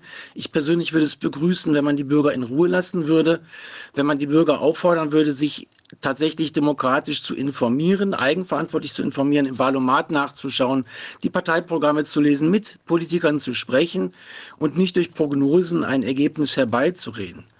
Ähm, kann man zu äh, stehen, wie man möchte. Ähm, also mein, an, die, an die Zuschauer, die Bürger möchte ich nur appellieren, ähm, sich als Demokrat auch durchaus mal eine eigene Meinung zu bilden. Der Wahlzettel ist lang, meine Damen und Herren, und man ist nicht gezwungen, die obersten fünf Parteien anzukreuzen. Das ist richtig. Also die, wir hatten ja beim letzten äh, letzte Mal Wahl war ja in Berlin. Ich glaube, das lag alles so um die 1,5 Prozent oder so in der ja, Größenordnung. Mhm. Ähm, und äh, da ist natürlich äh, also jetzt nicht klar, wie es jetzt, wie, also wie die, wie die im Moment, wie die Basis sich da verbirgt bei diesen 12 Prozent. Mhm. Es gibt ja diverse kleinere Parteien, also auch die Tierschutzpartei beispielsweise ja. und dann Volt und äh, ich weiß nicht noch. Todenhöfer, Todenhöfer hat ja die Basis. Also das sind die üblichen Verdächtigen bei den kleinen Parteien. Parteien. Ähm, insgesamt bei 12 Prozent, das ist aktuell prognostiziert. Ähm, ich möchte da auf etwas hinweisen, was bei der Saarlandwahl aufgefallen ist eigentlich, dass mhm. äh, äh, die sonstigen Parteien ähm, haben relativ schlechte Chancen auch aufgrund der 5-Prozent-Hürde. Die meines Erachtens ein kleines bisschen zu hoch angesetzt ist. Und für alle, die sich damit nicht auskennen, schauen Sie mal nach Holland. In Holland gibt es überhaupt keine Hürde und auch die haben eine funktionierende Demokratie. Die steht sogar im Ranking deutlich über der Bundesrepublik Deutschland. Mhm. Das heißt nicht, dass ich die Hürde so von heute auf morgen abschaffen wollen würde oder das empfehlen würde, aber es ist zumindest mal erwähnenswert. Und die 5%-Hürde ist nicht Gott gegeben, die dürfte man durchaus senken. Schauen Sie sich die Saarlandwahl an. Da hat es äh, auch eine Säule gegeben in den äh, Veröffentlichungen, die sogenannten sonstigen. Die lag auch ungefähr in der Größenordnung 12 Prozent. Man macht sich dann in den Medien auch gerne mal Sorgen, warum es so viele Wähler gibt, die nicht die etablierten Parteien wählen oder warum so viele Leute nicht wählen gehen. Schauen Sie sich das Ergebnis der Saarlandwahl einmal an in Bezug auf die 5%-Hürde und schauen Sie mal, wie viele Parteien nicht bei den sonstigen gelistet sind, aber auch nicht in den Landtag gekommen sind. Wenn man all diese Parteien, die dann separat gelistet sind, mit 3,x Prozent, 4 Prozent oder bei den Grünen das wirklich wahnsinnige Erlebnis mit 4,95 oder 4,99 Prozent, das ist, äh, wenn man die aufsummiert, kommt man auf weit über 20 Prozent der Bürger, die in der Saarlandwahl eine Stimme abgegeben haben und im Parlament nicht vertreten sind. Das ist für eine Demokratie eigentlich auch ein Alarmsignal, dass eine so große Menge von Bürgern da gar nicht mehr repräsentiert ist. Und wenn man jetzt einen Taschenspielertrick verwendet und mal die Wahlbeteiligung mit reinrechnet, dann äh, hat die SPD im Saarland mit ca. 25 Prozent aller möglichen Stimmen eine absolute Mehrheit im Landtag. Das heißt also, die haben 25 Prozent aller ähm, möglichen Wählerstimmen und sind damit in einer absoluten Mehrheit, während über, weit über 20 Prozent der Menschen, die gewählt haben, gar nicht im Landtag drin sitzen. Man sollte darüber nachdenken, das mal zu verbessern. Absolut, das finde ich ja ein, ein, wirklich schockierendes Ergebnis, weil man könnte ja auch sagen, also klar ist es schwierig als kleine Partei, als neue Partei, ja. also die Basis ist ja zum Beispiel, also sie ist ja wirklich sehr, sehr neu und es ist auch toll, dass ja. sie schon diese Hürde genommen hat, wo man eben eine äh, Parteienfinanzierung dann auch bekommt. Das ist ja einigen anderen neuen oder Kleinstparteien eben jetzt nicht gelungen. Also insofern schon ein, ein sehr guter Start, aber es ist eben nicht einfach aus dem Staat Stand, eine solche Hürde zu nehmen. Und ich finde, das ist ja eigentlich wirklich ein Ding, weil theoretisch, wenn jetzt zum Beispiel diese ganzen Parteien sich jetzt auch, sagen wir mal, in einem Punkt einig wären, äh, vielleicht keine Fortsetzung irgendwelcher Maßnahmen oder so, könnten sie auch in der äh, Position, die man ja auch im Parlament hat, dass man da aufstehen kann, dass man da reden kann, dass man da Anträge stellen kann, gegebenenfalls sich auch zusammentun und einen parlamentarischen Untersuchungsausschuss ja. beispielsweise zu Dingen einsetzen kann, ähm, ist das natürlich eine ganz schöne, äh, ja, wie will man sagen, Machtbeschneidung Entscheidung, also auch für die Menschen, äh, die ja nach dem Grundgesetz äh, alle, äh, also alle Staatsgewalt geht vom Volke aus, mhm. eben eigentlich die berufenen Entscheider wären für genau solche Fragestellungen und ist natürlich auch für die Regierung, Regierenden, gerade in Bezug auf den Untersuchungsausschuss, eben auch eine Möglichkeit, genau solche Dinge abzuschneiden. Also ich finde, das ist ein sehr wichtiger Punkt.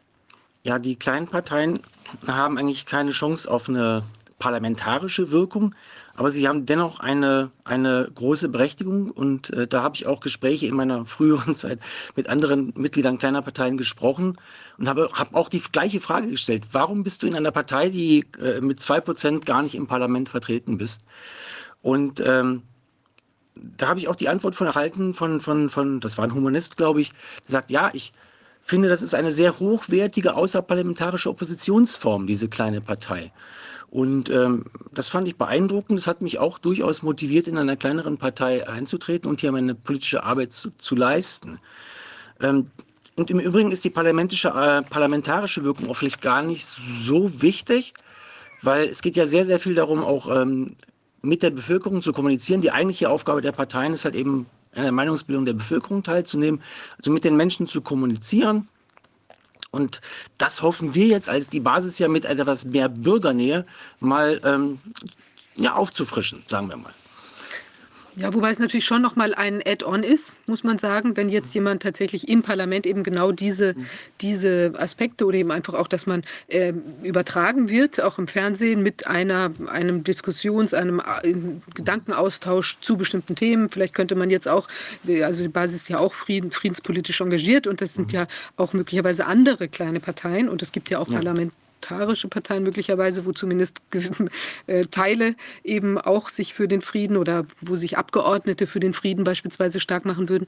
Und äh, da könnte man schon eine, eine Synergie erreichen. Und insofern mhm. finde ich das schon. Also das holländische äh, Beispiel interessiert mich interessiert mich persönlich sehr, ja. Vielleicht gucken wir uns noch mal an. Jetzt gibt es ja eine Präsentation bei dem Wahlaufsichtsgremium des Europarats.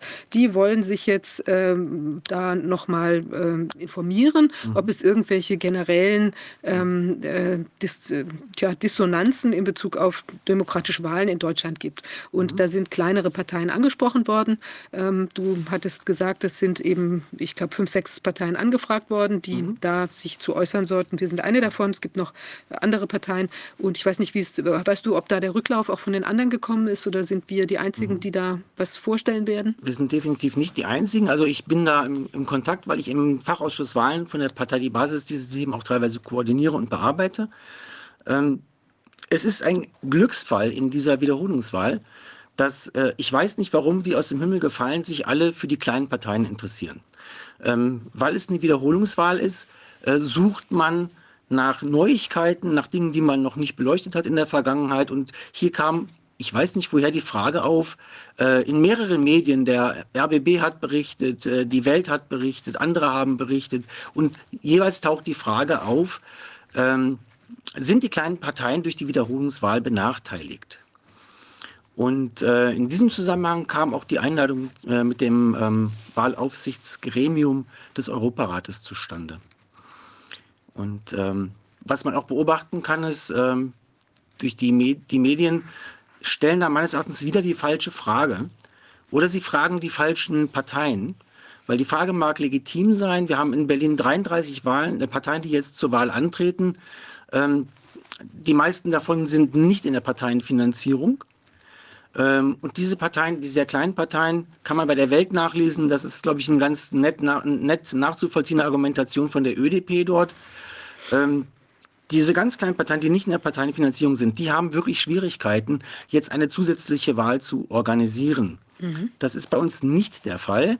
Ähm, und ich kann auch keine systematische Benachteiligung von kleinen Parteien erkennen. Äh, um auf den Punkt zurückzukommen, es werden die falschen Parteien gefragt. Das Problem haben die ganz kleinen Parteien, die nicht in der Parteienfinanzierung sind, regelmäßig eingeladen werden aber die fünf großen, die hast du gerade aufgezählt, äh, die, die in der Parteienfinanzierung drin sind und daher diese finanzielle Not eigentlich gar nicht haben. Das heißt also, auch da wird wieder mit der, zwar mit der Lupe draufgeschaut, aber leider Gottes auf die falsche Stelle. Hm.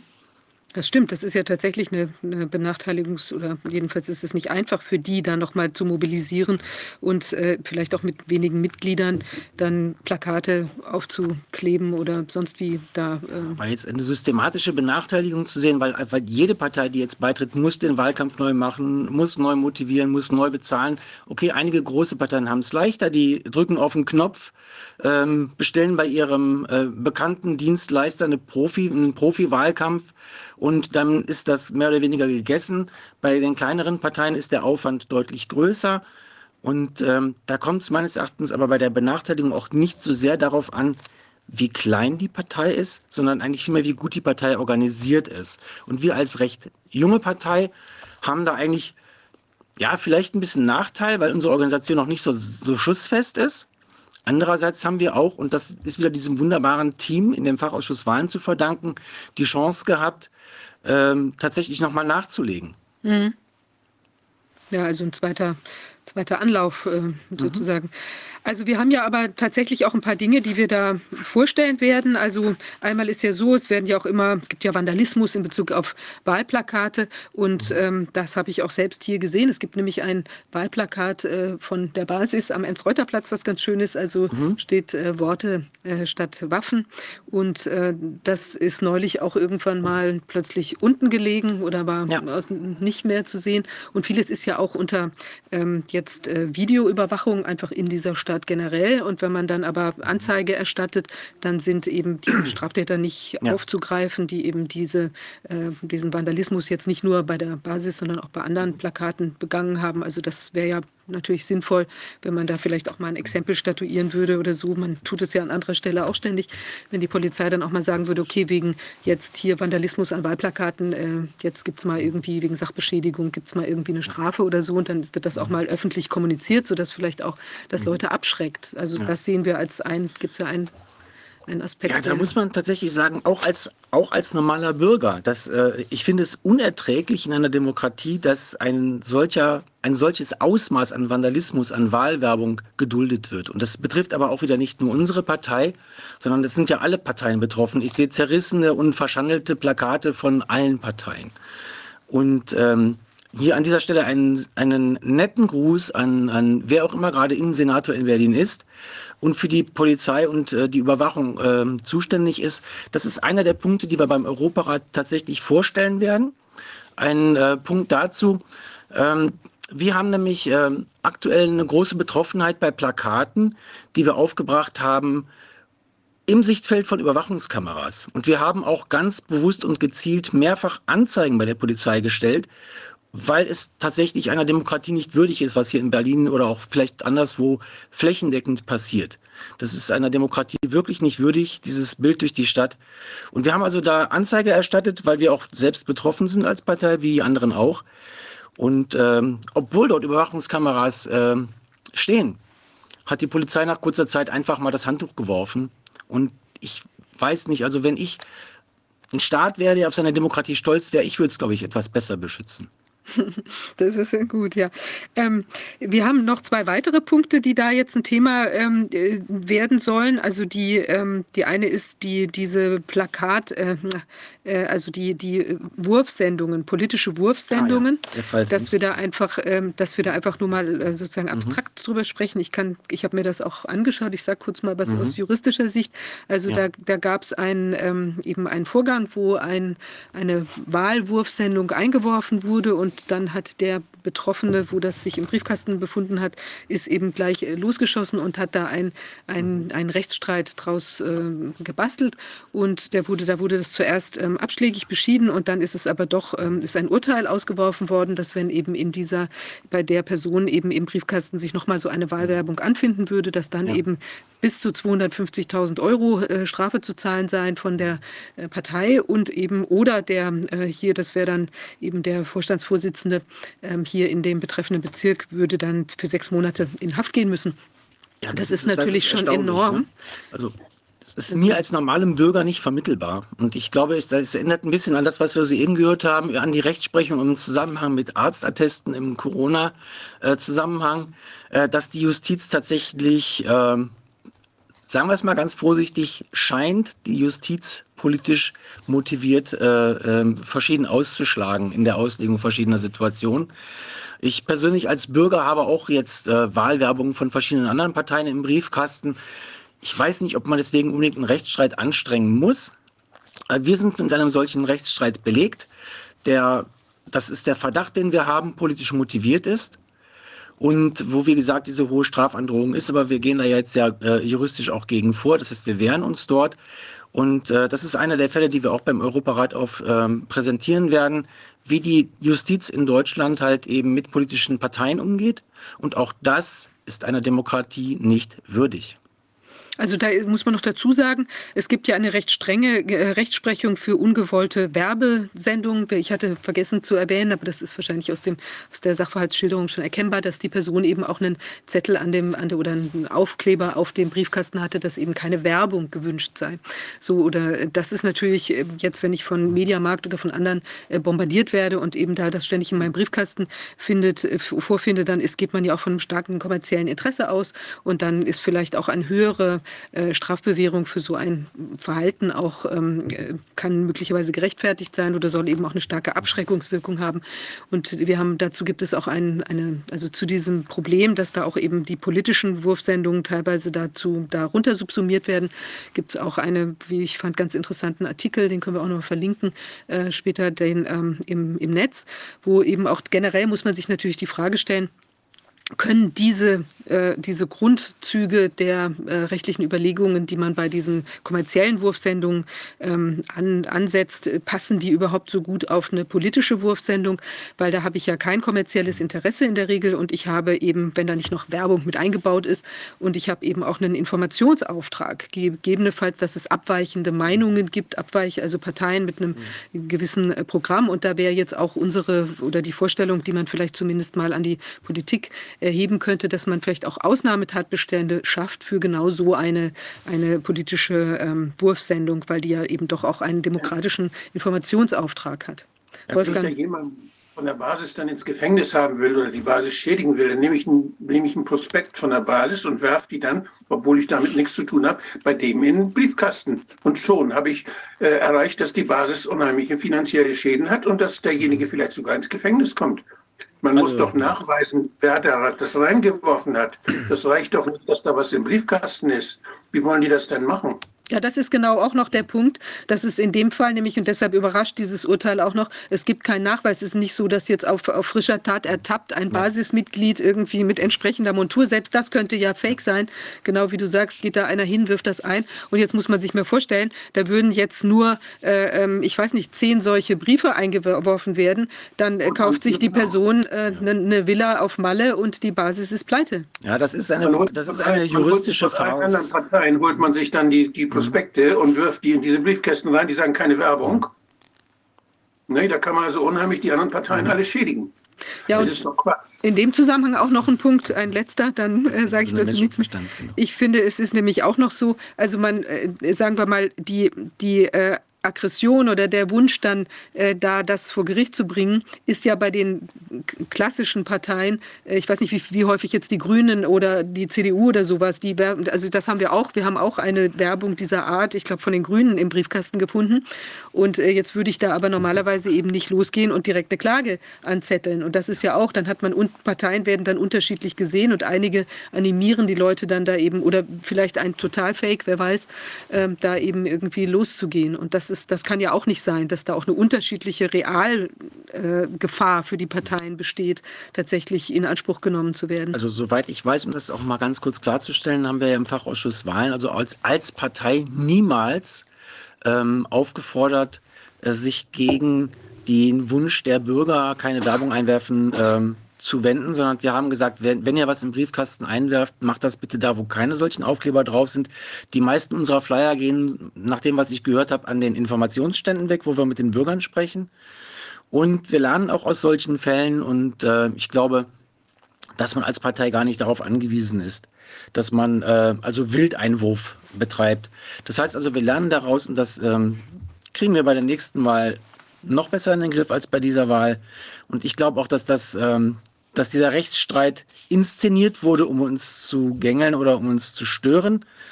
Weil ich gehe davon aus, wenn der jetzt in die Hauptverhandlung geht, vom Timing her, ist es so, dass in der Hauptverhandlung ist er haltlos. Und dann ist die Wahl aber auch gelaufen. Das heißt, man hat vor der Wahl maximalen Schaden bei uns angerichtet und danach wird sich das dann in Luft auflösen. Also in ein Verängstigungsschaden im Prinzip, dass die Leute halt auch einfach, dass sich dann gar nicht mehr trauen, da ja. was einzuwerfen oder überhaupt Flyer zu verteilen, weil, oder, oder jedenfalls, es dass so eine, eine Grundstimmung. Ein und es bindet natürlich auch Kapazitäten. Wir würden natürlich unsere Leute lieber im Wahlkampf einsetzen, als jetzt in der Vorbereitung auf den Rechtsstreit. Also dadurch ist man allein schon benachteiligt. Und dann gibt es noch eine, eine, dritte Angelegenheit, die ja auch noch eine Rolle spielt, wieder was Juristisches im Prinzip. Vielleicht sagst mhm. du ganz kurz was dazu.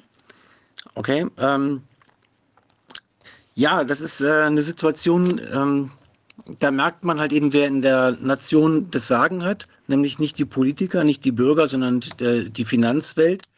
Ähm, wir haben also bei verschiedensten Banken versucht, äh, Konten zu eröffnen, häufig ablehnend beschieden. Viele Banken ähm, haben kein Interesse, einer Partei, einer jungen Partei ein Konto zu eröffnen. Ähm, nun sind wir bei der Sparkasse Berlin ähm, in den Rechtsstreit gegangen, weil die Sparkasse hat, das muss der Bürger vielleicht auch verstehen, eine Versorgungspflicht. Die ist Teil der Landesbank und die ist durch Gesetze dazu verpflichtet, ähm, eben den freien Zugang zum Finanzsystem für die Bürger und Institutionen zu gewähren. Das heißt also, hier gibt es überhaupt gar keine Grundlage für eine Ablehnung. Ähm, wir gehen dagegen juristisch vor, ähm, haben auch in erster Instanz Recht bekommen, aber immer noch haben wir kein Konto. Und ähm, das ist auch schon sehr fragwürdig, wenn eine öffentliche, also eine quasi öffentliche Institution Parteien behindert. Auch das ist wiederum sehr interessant zu beobachten. Auch das ist einer Demokratie nicht würdig. Ähm, ja, das ist auch morgen Teil der Präsentation am bei dem Aufsichtsgremium des Europarates. In dem Fall, ich hatte mir auch das Urteil durchgelesen, war das eigentlich von dem Richter sehr gut gesehen worden. Äh, es ist ja so, dass jetzt eben die, also die Partei hat ja sowieso keine verfassungswidrigen ähm, Bestrebungen, Aussagen und so weiter. Und ähm, dass der Richter hatte nochmal darauf hingewiesen, dass also über die Verfassungswidrigkeit nur äh, eben das Bundesverfassungs ähm, Gericht entscheiden kann über den Verbot, das Verbot einer Partei. Hier ist es ja also völlig gegenstandslos, dass die Basis da verboten werden könnte. Aber eben auch, dass die, dass dann auch die, die Sparkasse oder eben eine solche Versorgungs, ähm, äh, wie soll man sagen, Residuumbank, ja, wo man dann eben als letzte Instanz hingehen kann, ähm, dass die eben auch nicht einfach jetzt äh, eine persönliche Einschätzung geben darf, wie man jetzt die politischen Aktivitäten sieht, ob man eben vielleicht auch ein Problem hat mit Corona-Kritik oder nicht, äh, Maßnahmenkritik. Ähm, und äh, insofern war das, stand das eben der, der Bank, steht es nicht an, das zu beurteilen. Und sie war eben jetzt auch entsprechend äh, verurteilt worden. Und also vor dem Hintergrund, das ist natürlich schon sehr lästig, wenn man jetzt eben, also an vielen Stellen ist es ja auch geglückt. Es ist auch nicht so, dass jetzt jede Sparkasse in ganz Deutschland da was mhm. verweigert hat. Und die Bank hat ja auch ein Konto und also ich meine, die Partei, wir haben ja auch generell Konten, mhm. aber es ist natürlich, wenn bestimmte Bezirke oder einzelne Bezirke dann eben kein Konto eröffnen können, ist natürlich schon auch eine erhebliche Behinderung, weil man muss sich ja dann andere Bezahlformen über einen anderen Landesverband oder was auch immer oder einen anderen Bezirk äh, eben dann auch ausgucken, macht natürlich also, Mühe. Also, wir leben in einem demokratischen Rechtsstaat und da darf man sich sowas einfach nicht gefallen lassen. Das ist äh, wie gesagt, das ist absolut inakzeptabel. Aber so traurig würde ich gerne gar nicht das Gespräch beenden wollen, denn wir haben ja morgen, äh, übermorgen eine Wahl und wir sind eine politische Partei. Wir sind eigentlich nicht angetreten, um Rechtsstreit zu pflegen, sondern wir sind eigentlich angetreten, um die Demokratie zu beleben. Und ähm, da würde ich mich auch gerne an die Bürger richten. Ich weiß nicht, ob wir das vorbereitet haben, ähm, wie wir uns auch teilweise vorstellen, mit den Bürgern zu arbeiten. Wir sind als basisdemokratische Partei, wollen wir die Bürgernähe ja pflegen. Und äh, da ist jetzt hier ein Beispiel auf unserer Landesseite, also der, die Basis Landesverband Berlin.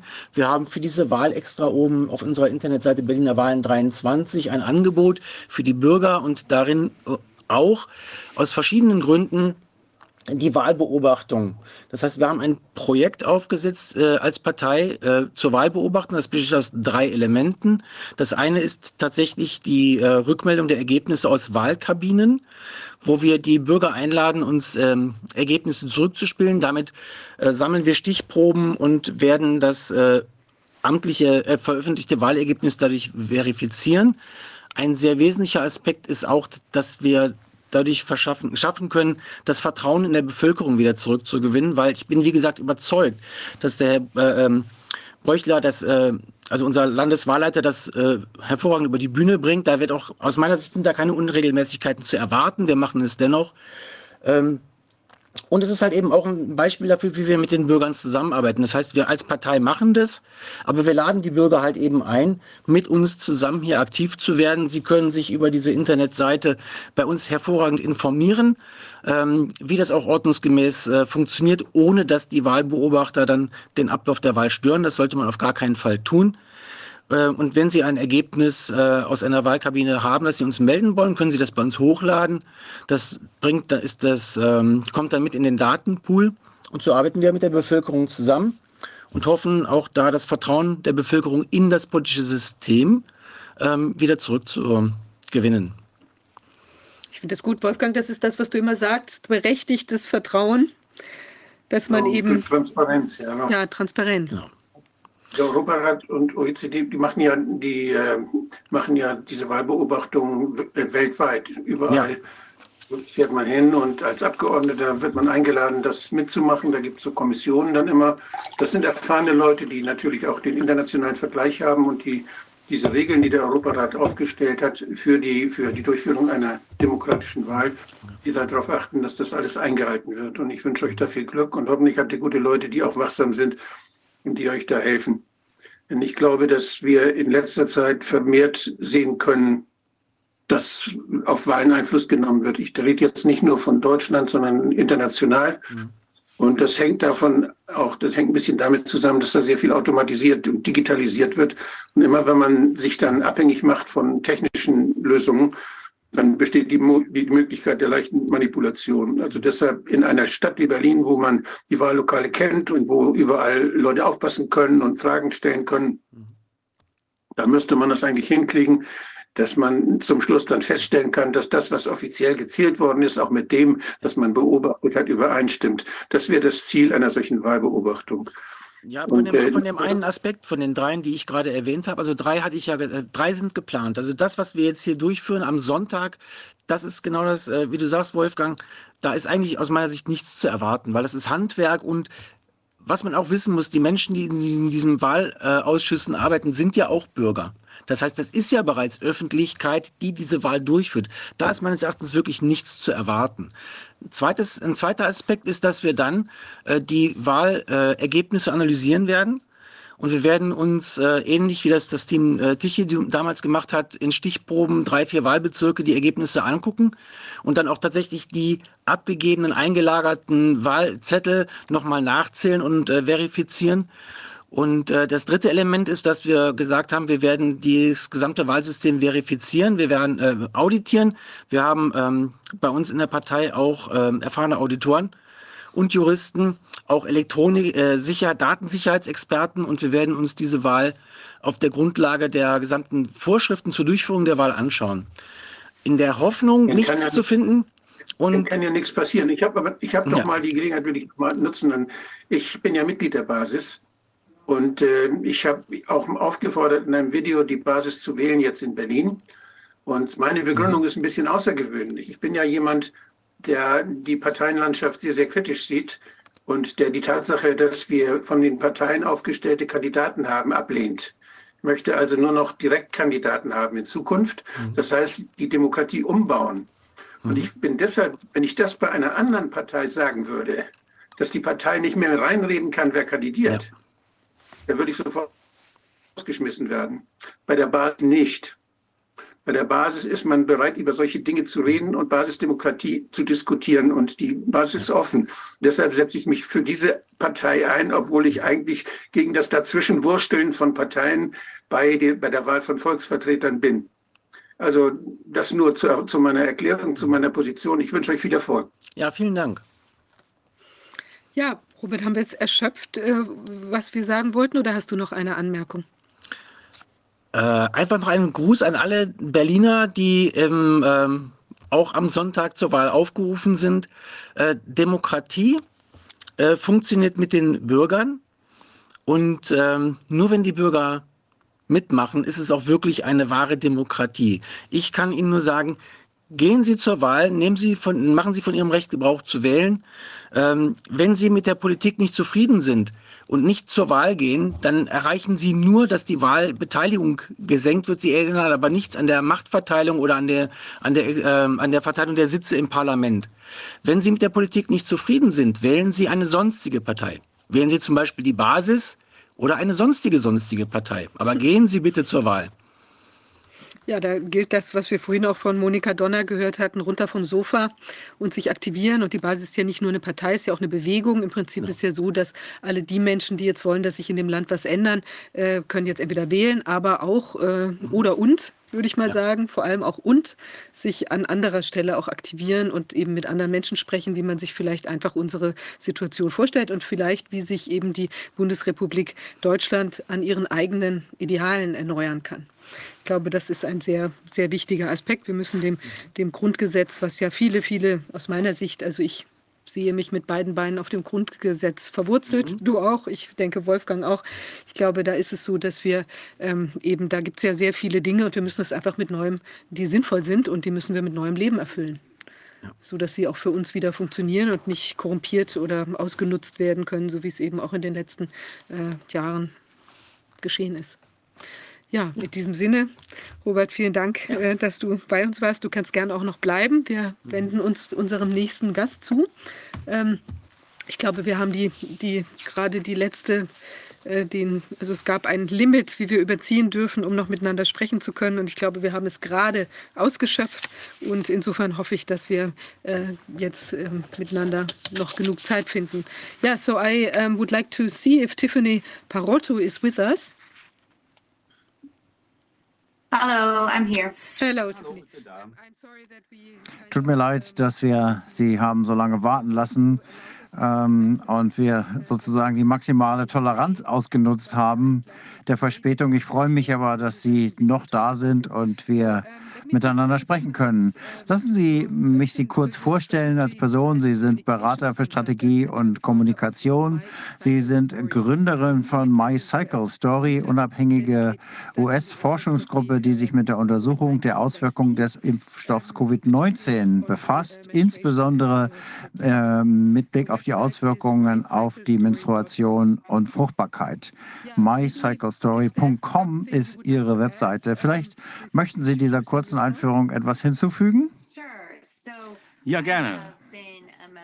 Ich äh, bin Mitglied der Bewegung ähm,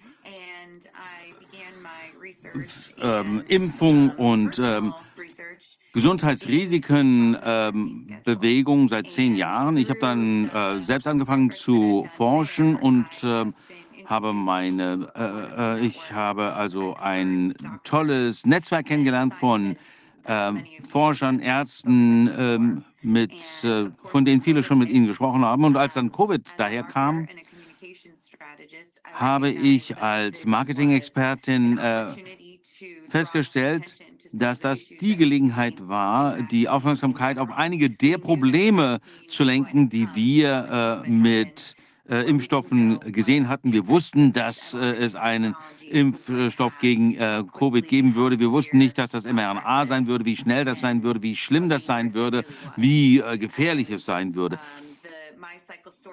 Äh, das äh, Projekt My Cycle Story begann, als ich im Januar 21 äh, als da angefangen wurde, die ähm, Impfstoffe, Covid-Impfstoffe zu ver äh, vertreiben. Und innerhalb kurzer Zeit haben wir dann extreme ähm, ähm, Unregelmäßigkeiten im äh, Monatszyklus festgestellt. Und da haben wir da angefangen, ein bisschen Nachforschung zu betreiben. Einige, äh, ich selbst und einige äh, befreundete Ärzte. Und wir haben festgestellt, dass das weltweit sich äh, so zugetragen hat.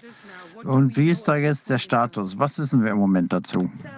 Ja, äh, noch ein bisschen Hintergrund, äh, wie das Ganze anfing. Äh, wir haben also festgestellt ursprünglich, dass Frauen nach der Impfung, der Covid-Impfung, ähm, Unregelmäßigkeiten des Zyklus feststellten. Und äh, wir haben das von, ich habe das zunächst mal von einigen persönlichen Freundinnen gehört, äh, dass äh, sie Probleme hatten, die äh, gar nicht geimpft worden waren. Die waren nur in engen Kontakt mit äh, Frauen, mit Menschen gewesen, die geimpft worden waren. Deswegen war die Frage, äh, könnte es sein, dass dieser Impfstoff irgendetwas auf andere Leute, die nicht geimpft worden waren, äh, überträgt, die, die dann zu äh, Unregelmäßigkeiten führen? Und diese Frage haben wir verschiedenen ähm, Ärzten vorgelegt, also ähm, äh, Sherry Tempany, äh, Larry Polaski, ein Pädiater, äh, Lee Meredith, äh, Karen McDay. Äh, wir hatten uns auf sozialen Medien darüber ausgetauscht äh, und gefragt, kann es hier eine Übertragung geben, wirklich von diesen Impfstoffen? Und wir da wirklich auf etwas gestoßen, offensichtlich, denn es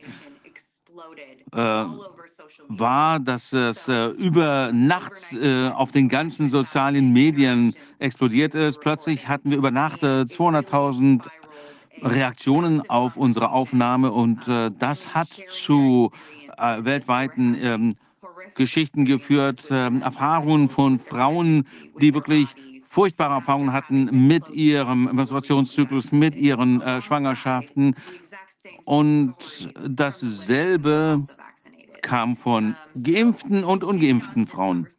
Wir haben also das weitergeführt und das wurde dann zum, ähm, zu einem Sprachrohr für viele Frauen, die ihre eigenen Erfahrungen uns mitteilten. Und innerhalb weniger Wochen hat, gab es dann Zensur und die haben alles abgeschaltet. Die haben die äh, Profile äh, gelöscht, die wir erstellt hatten. Sie haben die Geschichten anderer Frauen äh, gelöscht.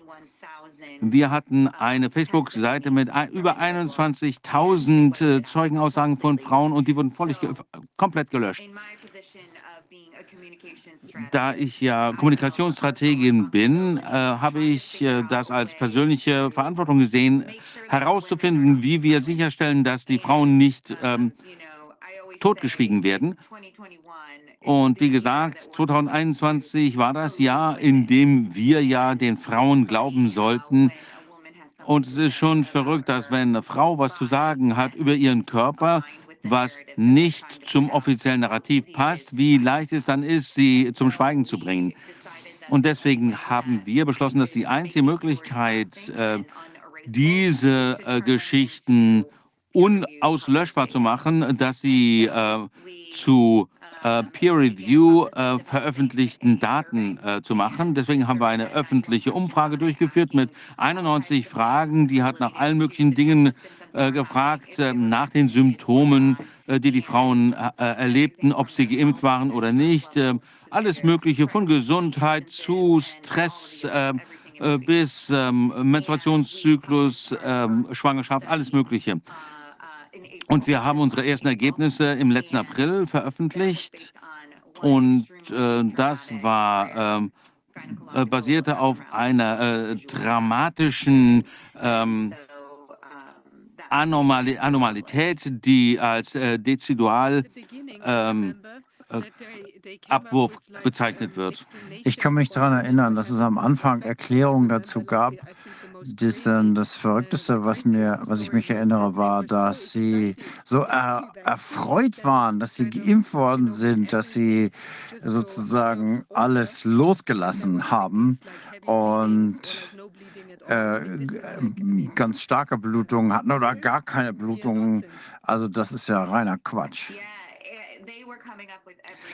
Ja, die haben alle möglichen ähm, Ausreden gefunden, warum Frauen plötzlich Blutungen haben. Die haben gesagt, dass Covid so einen großen Stress ausübt auf den Körper und das könnte zu Irregularitäten führen. Aber das war über ein Jahr nachdem Covid überhaupt angefangen hatte. Und äh, das war, hat dann gar keinen Sinn ergeben. Das schien ja erst einzusetzen ähm, nach der Verabreichung der Impfungen. Nachdem wir von Dezidral-Auswurf Shedding ges ähm, gesprochen haben, dann, äh, also wir haben uns das mal angeschaut.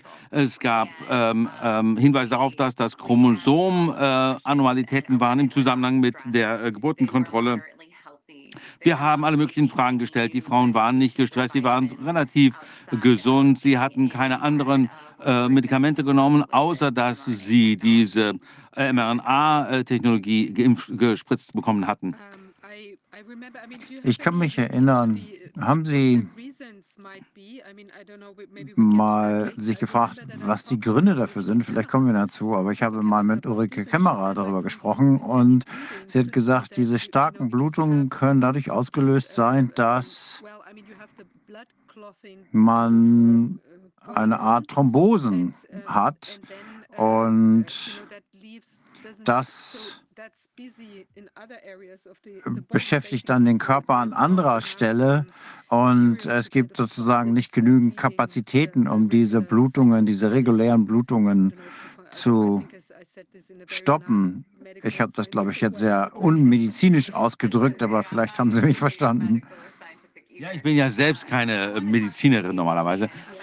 Also, ich möchte mal über einen der Fälle äh, sprechen, ähm, auf den eines unserer ersten äh, Papiere basierte, unserer ersten Artikel. Es ging hier um den Dezidualauswurf äh, und das Shedding. Ähm, es geht darum, wie traumatisch das für Frauen ist. Natürlich haben wir diese starken Blutungen gehört und diese starken Blutpfropfen und die äh, extremen Krämpfe. Aber was wirklich sofort äh, auffiel, als wir äh, die Antworten uns angeschaut haben, war dieses, dieser Dezidualauswurf. Was das ist, ist, dass die ähm, Auskleidung des äh, Uterus ähm, praktisch in einem einzigen Stück ähm, herauskommt. Also plötzlich hatten äh, Frauen ähm, während der äh, Monatsblutung plötzlich äh, etwas, eine, eine Schleimhaut in der Form ihres Uterus äh, äh, da. Und das war etwas, was ich noch nie gehört hatte. Und äh, ich habe mir dieses, dieses Phänomen angeschaut weltweit. Die meisten äh, Frauenärzte hatten sowas noch nie gesehen weltweit, äh, bis äh, es zu diesen Impfungen kam.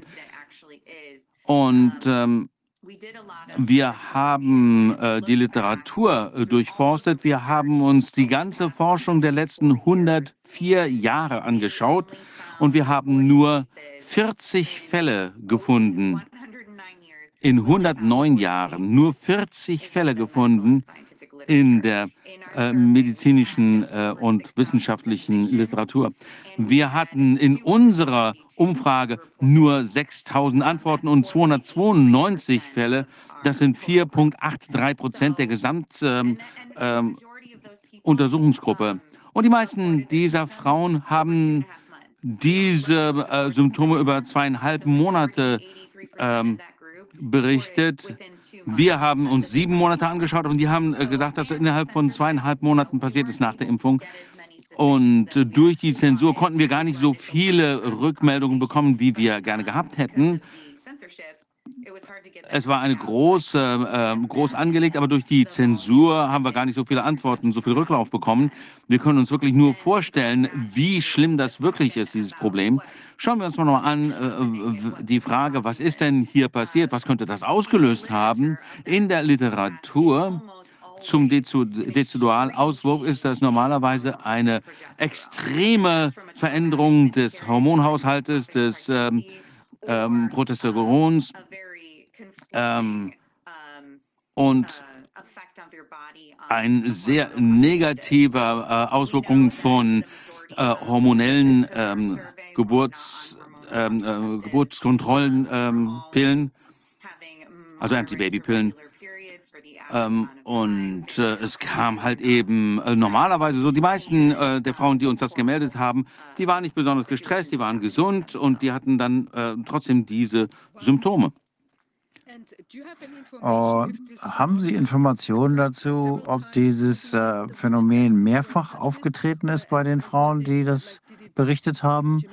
Oder war das einfach äh, im Menstruationszyklus, der dann irgendwann sich wieder normalisiert hat? Wir haben viele unterschiedliche Symptome gesehen. Das war nur eins davon. Wir haben alles Mögliche gesehen, von plötzlichem ähm, Ausfall äh, der Monatsblutungen äh, monatelang. Wir haben gesehen, dass Frauen plötzlich ähm, ähm, extrem starke Blutungen haben. Manche Frauen äh, haben ständig täglich Blutungen seit über einem Jahr. Es gibt, äh, äh, ich habe Bilder gesehen von massiven Thrombosen, so groß wie ein äh, Tennisball fast. Also sehr äh, regel regelmäßige dramatische Symptome. Manche haben sich schnell erholt und einige haben noch immer ähm, Blutungen. Und Manche, ähm, insbesondere in diesen Shedding-Fällen, die erholen sich und dann ist das fast äh, automatisch, sobald sie irgendjemandem begegnen, der, der, der, sich hat impfen lassen, dann äh, werden sie rückfällig. Also es ist sehr schwer, äh, darüber zu spekulieren, ob das äh, auch von Dauer sein wird oder vorübergehend. Aber was wir wirklich sehen können, ist, dass, was das Shedding angeht, je früher man äh, in Kontakt kommen, desto ähm, schneller zeigen sich die äh, Symptome und desto stärker werden sie auch sein. Und normalerweise sieht es so aus, als würden sie über die Zeit hinweg schwächer. Und äh, Dr. Jim Thorpe und andere haben keine ähm, äh, Fälle von äh, dauerhaften Schäden in diesen Fällen gesehen. Also es sieht doch so aus, dass die Frauen sich dann in der Regel erholen. Wir wissen aber nicht, welche Auswirkungen die äh, Impfungen langfristig auf die Fertilität haben werden. Wir sehen ja einen Rückgang der Geburtenraten weltweit grundsätzlich. Und viele Frauen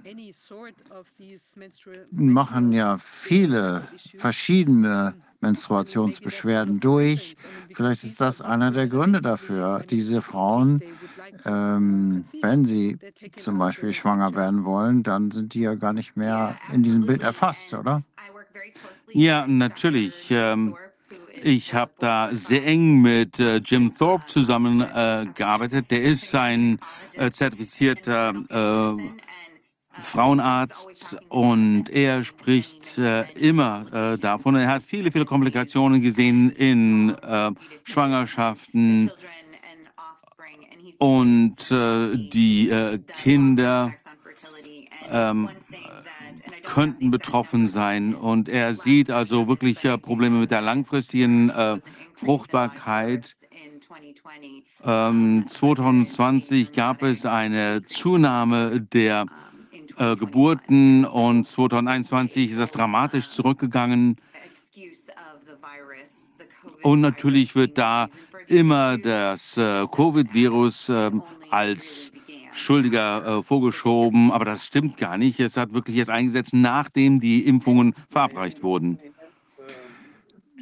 Darf ich äh, eine Bemerkung machen? Wir wissen, dass die Wirkung einige Wochen lang im Blutkreislauf mit den Nanopartikeln zu finden ist. Und wir wissen, dass sie noch länger gefunden werden können, wenn sie in Exosome eingeschlossen sind. Das sind so wie äh, Pakete mit verschiedenen Körpersubstanzen drin. Da kann also diese mRNA eingeschlossen sein. Es kann auch Spike-Proteine sein, die dort eingeschlossen sind und ähm, in den Exosomen im Blutkreislauf befindlich sind. Und wir wissen, dass diese Partikel selbst die Blut-Hirn-Schranke überwinden können und damit auch das Nervensystem überwinden können und damit auch einen Einfluss auf die Hormonsteuerung haben. Und das sehen wir in diesen ganzen verschiedenen Bereichen. Und das kann eben verschiedene Gründe haben. Wenn es Unregelmäßigkeiten gibt, dann kann es sein, dass die Hormonsteuerung nicht funktioniert, dass die äh, Gebärmutter beschädigt ist oder was auch immer. Oder wie Sie gesagt haben, es gibt Thrombosen irgendwo im Körper und nicht genügend Thrombozyten, sodass irgendwo anders Blutungen auftreten. Äh, die äh, Thrombozyten werden ja konsumiert durch die ähm, Blutgerinnung. Und vielleicht gibt es da verschiedene Möglichkeiten, wie sich das ausdrücken kann. Und meine Frage ist, kennen Sie ein System oder wissen Sie von einem System, wie man herausfinden kann, was das genau ist? Ähm, Differenzdiagnosen auszuführen. Gibt es so eine Art Flussdiagramm, wenn das passiert, dann das, und wenn das, dann das, ähm, so dass man das differenziert machen kann? Ja, da arbeiten wir dran. Das ist interessant, denn wir müssen das ja auch entsprechend aufbauen. Erstmal, wir müssen zunächst einmal nachweisen, dass da etwas im Busche ist.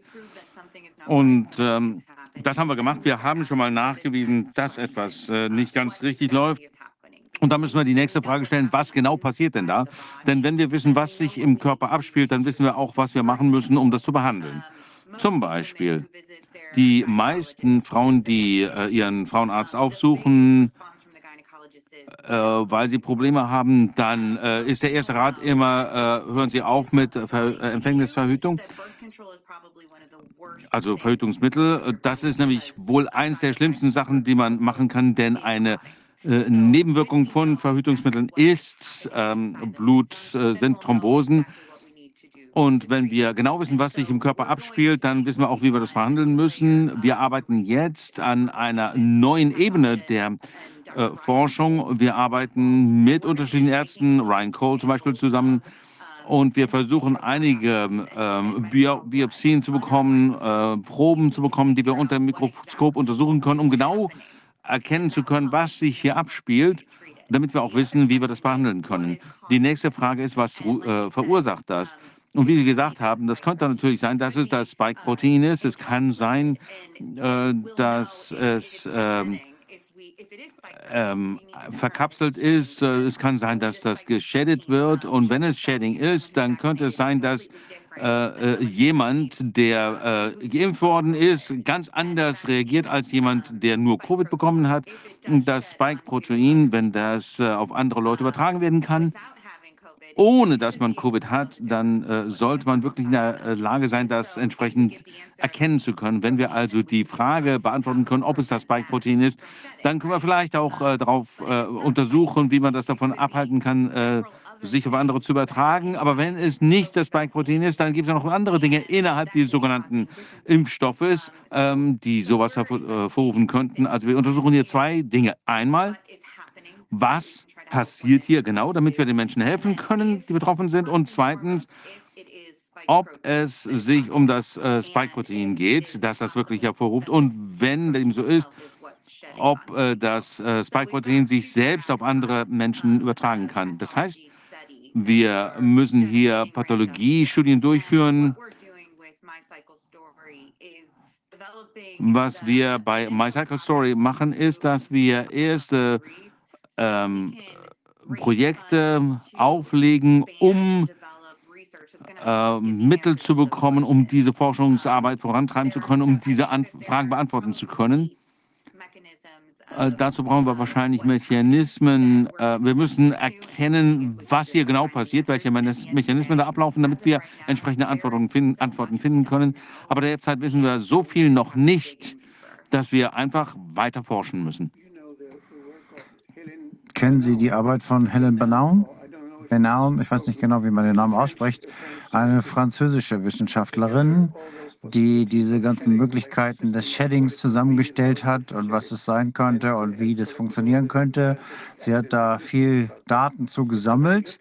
Ähm, eine kleine Arbeit, normalerweise gibt es viel wissenschaftlich äh, Untersuchungen zum Shedding bei der Gentherapie, weil da natürlich jeder glaubt, das ist gefährlich.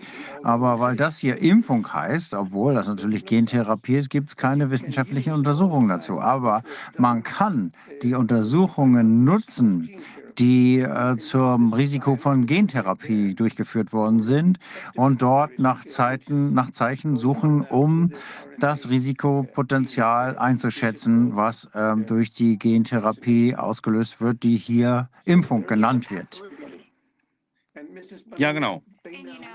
Frau Bengau hat das alles zusammengestellt. Sie hat so eine eine Übersicht gemacht. Jetzt ist leider der, äh, das Bild ist eingefroren. Wolfgang, wo ist die Dame her? Aus Frankreich. Wir sollten sie fragen, wir sollten sie einladen. Hat sie vor kurzem irgendwas veröffentlicht? November letzten Jahres. Ich habe es ins Deutsche übersetzt und werde das auf Deutsch dann veröffentlichen. Gut. Ähm, Corvin, do we have any news about our visitor? Okay, sie scheint rausgeflogen. Maybe she's just trying. Internetabbruch. She dropped out for technical reasons, apparently.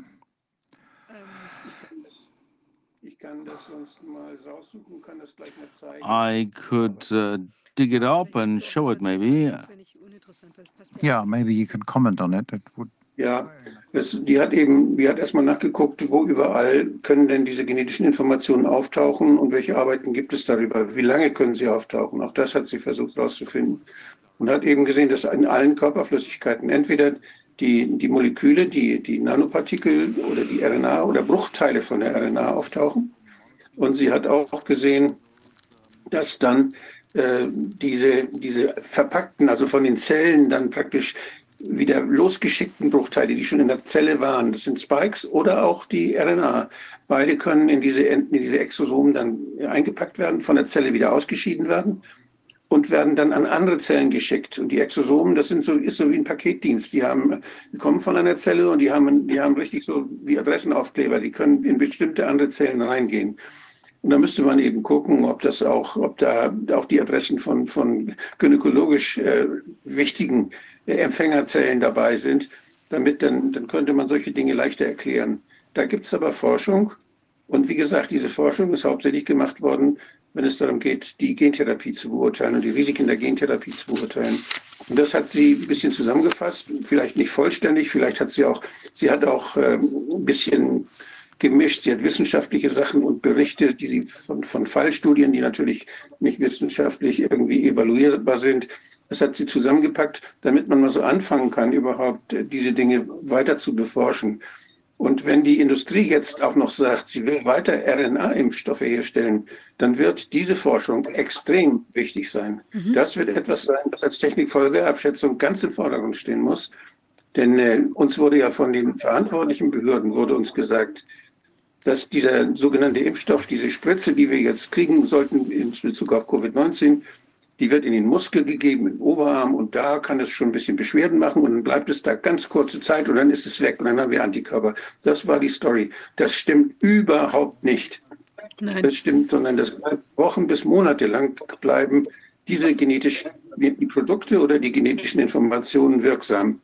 Und das äh, würde eigentlich schon bedeuten, dass man das überhaupt nicht mehr benutzen dürfte, weil die Voraussetzungen überhaupt nicht stimmen, unter denen man das in, unter die Leute gebracht hat. Und Absolut. daher die ganzen Nebenwirkungen. Um, I hear that Tiffany um, Perotto is with us again. Can you hear us? Sorry about that. Yes, I can hear you. I apologize. Ich kann das wieder hören. Äh, tut mir leid, ich bin da rausgeschmissen worden. Vielleicht war das Thema zu heiß.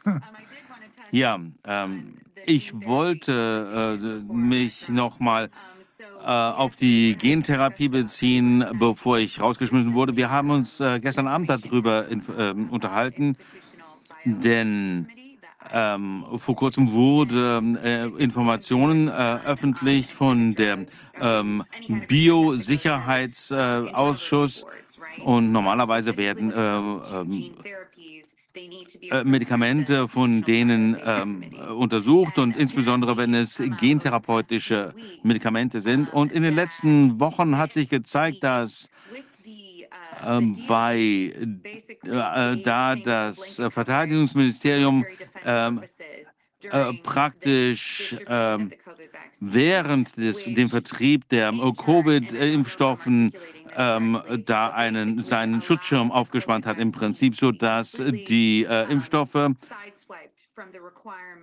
äh, überhaupt nicht mehr die Anforderungen erfüllen müssen, ähm, also überhaupt nicht mehr äh, die Biosicherheit nachgewiesen werden muss, überhaupt nicht mehr. Wow. Oh, alle Sicherheitsprotokolle wurden ja umgangen dabei. Ähm, um alles, nichts wurde getan, um die Risiken überhaupt zu entdecken. Die waren, haben gar keine Rolle gespielt dabei. Komplett. Und der Hauptsinn äh, dieser Organisation ist, ob äh, es Shedding, zu Shedding kommen kann. Also die Tatsache, dass sie das einfach ähm, diesen Schritt übergangen haben, ist ein sehr wichtiger Grund, warum wir uns das genau anschauen müssen. Denn es gibt überhaupt keine Nachweise dafür, dass sie da irgendwelche ähm, Prüfungen durchgeführt haben. Ähm, die haben das überhaupt nie äh, geprüft. Sie haben ja noch nicht mal Tierversuche gemacht. Man könnte natürlich zum Thema Shedding was in Tierversuchen herausfinden, ist aber nicht gemacht worden. Und ja. das ist traurig, aber jetzt haben wir viele menschliche Versuchskaninchen, die ähm, dem ausgesetzt worden sind und wir können das studieren. Und Verteidigungsministerium, äh, CDC und alle sind da dabei. Nochmal eine Zuschauerfrage. Wie gefährlich ist es, sich dann in der Nähe von Geimpften aufzuhalten? Was haben die Frauen berichtet, abgesehen von den Menstruationsbeschwerden? Haben sie andere Beschwerden berichtet? Ja, äh, sie hat herausgefunden, dass es mehrere Wochen sind. Wenn man wenn jemand gerade gespritzt worden ist, dann ist die, äh, das Risiko des Shedding sehr hoch. Wenn man also irgendwelche Körperflüssigkeiten von äh, so jemandem abbekommt, das geht ja nicht nur ums Reden und so, sondern Intimkontakt. Also wie Mütter das äh, mit ihren Kindern haben oder äh, wie äh, Liebhaber das haben. Wenn man so einen intimen Kontakt hat, dann gibt es mindestens vier Wochen lang das Risiko des Sheddings und sie sagt sogar noch länger. Also habe ich mir schon überlegt, ähm, dass Leute, die äh, hier entsprechend gespritzt worden sind, dass die in Quarantäne geschickt werden müssen, denn die können das ja an, an andere übertragen. Das ist natürlich ein bisschen übertrieben, aber wenn wir so denken würden, wie die denken, äh, dass die äh, Leute so schnell in äh, Quarantäne stecken, dann müssten wir, das Risiko natürlich äh, bei engem Kontakt ist sehr hoch. Also da müssen wir wirklich eine sehr wissenschaftsbasierte Diskussion äh, drum führen.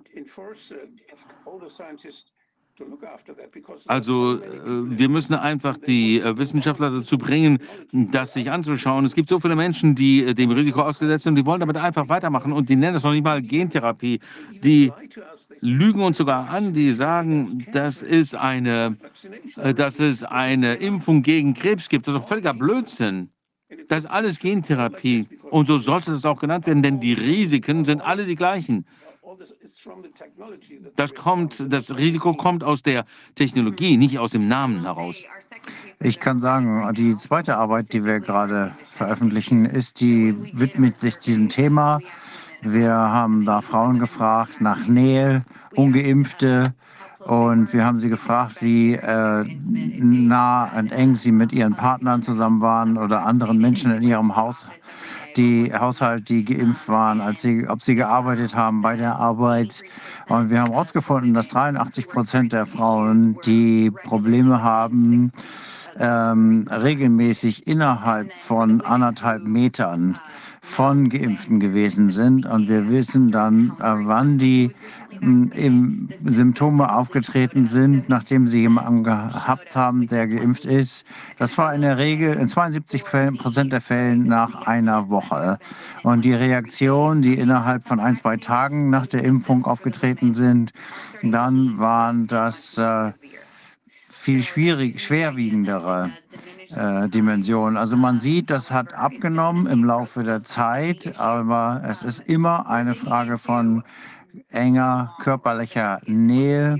Ähm, wir müssen noch auswerten, wie viel Risiko das ist und was man tun kann. Aber es gibt einen großen Unterschied da, zwischen den Chemikalien, die einem selber gespritzt werden und sie in der Umgebung zu haben. Also wir müssen sicher äh, feststellen, dass äh, man äh, richtige Entscheidungen tritt für seine ähm, Familie, gesundes Leben, Sonnenlicht.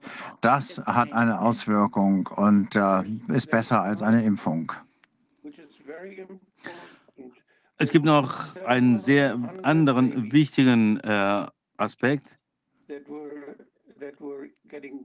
Es gab mehrere hundert Babys, die ernsthaft an Hepatitis erkrankt sind, eine Autoimmunhepatitis. Meistens wurden äh, Adenoviren gefunden. Das war schon sehr komisch, denn diese äh, Babys waren nicht geimpft worden. Aber niemand hat sich angeschaut, äh, ob die Mütter, äh, Mütter oder äh, Väter, also die Eltern, zum Beispiel den ähm, AstraZeneca äh, Spritze bekommen haben, denn die nutzen ja äh, Adenoviren als Vektor. Und äh, Sputnik, dieser russische Impfstoff, ähm, äh, nutzt das ja auch. Und die haben das zurückgezogen, weil sie festgestellt, dass diese Vektoren ähm, angefangen haben, sich zu vermehren. Also die Viren haben angefangen, sich zu vermehren und haben die RNA transportiert. Also die haben diese genetische Information auf Menschen übertragen, die selbst gar nicht geimpft waren. Da gab es also Shedding und das war ein großes Risiko und deswegen haben sie diesen Impfstoff zurückgezogen. Die haben das beendet. Und ich denke, das ist so unverantwortlich. Die Wissenschaftler die jetzt die Kinder mit Hepatitis untersuchen. Das war so schlimm, dass einige der Kinder wirklich Lebertransplantationen brauchten. Die waren wirklich sehr krank. Und die Wissenschaftler, die äh, sehr äh, alarmiert waren, sich gefragt haben, wo kommt das her? Äh, die sind ja nicht geimpft worden. Die haben noch nicht mal die Frage gestellt, welche Impfstoffe haben die Eltern bekommen. Das war in, ist in der Arbeit überhaupt nicht äh, erwähnt. Das ist unverantwortlich. Ich denke, das muss nochmal gemacht werden. Äh, diese äh, Wissenschaft muss nochmal überprüft werden. Tiffany, was Sie, von dem, was Sie beobachtet haben, dieser anderthalb Meter Abstand zu Geimpften, aber das legt ja nahe, dass nicht alle wirklich intim zusammen waren. Wir sehen aber diese Effekte auch einfach ähm, von Menschen, die einfach in der Nähe ihrer Oma waren und so. Das sind Annahmen, ja, aber innerhalb von 1,80 Meter zu sein von, von Menschen, ist, ist doch sehr äh, viel wahrscheinlicher bei Leuten, die in einem Haushalt leben. Und äh, wenn man oft in engem Kontakt ist, ich denke, das hat viel mit Mängel zu tun. Also wenn Ihr Ehepartner geimpft ist, dann sind die, äh, äh die Shedding-Möglichkeiten über die Zeit immer weniger äh, in, im Büro oder in, in einem Geschäft, dann äh, ist man ja ständig ausgesetzt, wenn ständig sich einer impfen lässt in der äh, Umgebung. Und deswegen müssen wir uns das mal genau anschauen, wie das aussieht. Und wir werden uns das genau anschauen. Das werden wir also in naher Zukunft dann veröffentlichen. Es gibt noch etwas. Es wurde herausgefunden, dass eine hohe Konzentration inform äh, genetischer Information und Spikes im Schweiß ist. Ich muss noch mal gucken, ob es die mRNA war oder ob es die Impfung war, aber das äh, ist im Schweiß von Menschen gekommen. Also beispielsweise beim Sport, wo man Kontakt mit Schwitzenden hat, dann kann das durchaus auch zu einer Reaktion führen. Und es ist sehr interessant, ähm, die Konzentration in den verschiedenen Körperflüssigkeiten festzustellen. Und das ist eben in diesen wissenschaftlichen Arbeiten passiert, wo zur Gentherapie gearbeitet worden ist. Ja, gut, wir haben von geimpften Frauen gehört, äh, die äh, ihre Babys ähm, äh, stillen und dann stirbt das äh, Baby. Also wir gehen davon aus, dass das über die Muttermilch weitergegeben wird. Also da können wir schon davon ausgehen, dass das da zu finden ist. Okay, das legt ja nahe, dass hier noch Forschungsarbeit nötig ist und äh, wir gerade erst einen ersten Einblick bekommen in das, was da tatsächlich passiert. Ihre Arbeit ist da sehr wichtig, dass Sie dieses Netzwerk äh, gegründet haben mit potenten und äh, hochrangigen Ärzten und Wissenschaftlern diese Arbeit zu machen, die richtigen Fragen zu stellen. Ich glaube, es ist sehr, sehr wichtig, dass wir das alle tun und die Regierung ähm, lehnt das alles komplett ab. Die betreibt diese Forschung nicht und das ist ja auch für die Menschen wichtig, denen wir helfen müssen damit. Ja, auf jeden Fall. Vielen Dank. Das ist unser Ziel und äh, da kommt noch jede Menge. Ähm, Sie können sich gerne mycyclestory.com anschauen. Äh, Sie können das abonnieren. Und da werden wir dann äh, weitere Forschungsergebnisse in der nahen Zukunft veröffentlichen. Also äh, schauen Sie sich einfach die äh, Fragen an, die äh, weiter äh, stillgeschwiegen werden. Ja, faszinierend. Ich sehe, dass Sie noch ähm, Verbindungsprobleme haben. Gibt es noch etwas, was Sie sagen möchten? Falls Sie noch mal rausfliegen aus der Leitung? Nee, ich würde mich nur gerne bedanken, dass ich äh, hier dabei sein durfte. Das ist wirklich eine wichtige Unterhaltung. Wir versuchen da Fra äh, Antworten auf diese Fragen zu finden. Wir versuchen den Frauen ihre Stimme wiederzugeben. Und wenn Sie Fragen haben, schauen Sie sich einfach die Webseite an, mycyclestory.com. Okay, und wenn Sie vielleicht Ihre peer-reviewte Studie uns zukommen lassen können, vielleicht können wir sie dann auch verlassen oder äh, ver veröffentlichen oder vielleicht sogar Teile ins Deutsche übersetzen, damit die Information dann auch an andere gehen kann. Vielen Dank. Vielen Dank fürs Hiersein. Ja, vielen Dank. ein sehr wichtiges Projekt. Okay, Otto und anderen äh, eben wirklich sich genauer mit dem Shedding und insbesondere diesen Menstruationsstörungen, äh, die ja teilweise wirklich abenteuerliche Formen angenommen zu haben scheinen, auseinanderzusetzen. Ich weiß nicht, ob unser nächster Gast schon da ist. Ja, Er ist da. da muss man nicht mal anschalten. Okay, fantastisch. Ja, dann freue ich mich, äh, dass hier, hier ähm, Wilfried Schmitz zu begrüßen, Rechtsanwalt, ähm, der ja äh, uns schon bekannt ist aus verschiedenen äh, Begebenheiten. Unter anderem hat er ja äh, federführend die Soldatenklage da in Leipzig betreut ähm, und ist natürlich auch an anderer Front aktiv. Wir sprechen heute mit ihm über eine Strafanzeige. Er hat am 16.01. Strafanzeige gegen Lauterbach wegen des Tatverdachts der schweren Körperverletzung im Amt mit Todesfolge ähm, ver, ähm, ähm, erstattet und ähm, auch noch gegen Lauterbach und andere Mitarbeiter oder alle Mitarbeiter seines Gesundheitsministeriums. Ja, äh, zudem gegen Verantwortliche der EMA und vom PAI. Bin gespannt, wie da der Status im Moment ist. Also, Wilfried, du hast ja, vielleicht bringst du uns auf den neuesten Stand. Ja, hallo zusammen. Ähm, Hallo. ähm, Viviane, herzlichen Dank für die Einladung. Ähm, ich gebe auch gerne dazu ein Upgrade. Äh, Thema ist ja heute ähm, Optionen, die eben Geschädigte, äh, Impf in Anführungszeichen Geschädigte haben mh, nach der Strafprozessordnung, um ihre Rechte zu wahren. Aber vielleicht dann doch vorab ähm, ein Upgrade dazu. Also das Soldatenverfahren läuft ja noch, es ist noch nicht beendet und äh, so gesehen betreue ich das immer noch. Und ähm, äh, zu den Strafanzeigen, ja, das sind halt Testballons. Ich wollte mal sehen, wie, wie groß die äh, Bereitschaft ist, bei den Staatsanwaltschaften hier die Ermittlungen aufzunehmen. Ähm, ich habe jetzt ähm, gestern die dritte Rückmeldung bekommen. Also zwei Strafanzeigen gingen ja wegen der örtlichen Zuständigkeit nach Berlin und, äh, und äh, eine nach Darmstadt, Staatsanwaltschaft Darmstadt, ähm, weil Darmstadt örtlich zuständig ist für das Paul-Ehrlich-Institut. Also ich habe das PI angezeigt, die EMA, äh, und dann eben auch ne, äh, Lauterbach. ähm, erstmal mich sehr kurz gefasst, um mal zu sehen, ähm, ob die anspringen. Ähm, und ähm, dann haben sich aber auch mittlerweile ähm, Unterstützer gemeldet, die das gut finden und die das eben auch supporten möchten. Ähm, also bislang hat keine Staatsanwaltschaft signalisiert, dass sie wirklich bereit ist, hier überhaupt nur ernsthaft zu ermitteln. Ich dachte immer, Mord, das wäre, oder Massenmord, das wäre ein Thema für eine Staatsanwaltschaft, was Interesse weckt, aber das ist wohl mittlerweile in Deutschland nicht mehr so.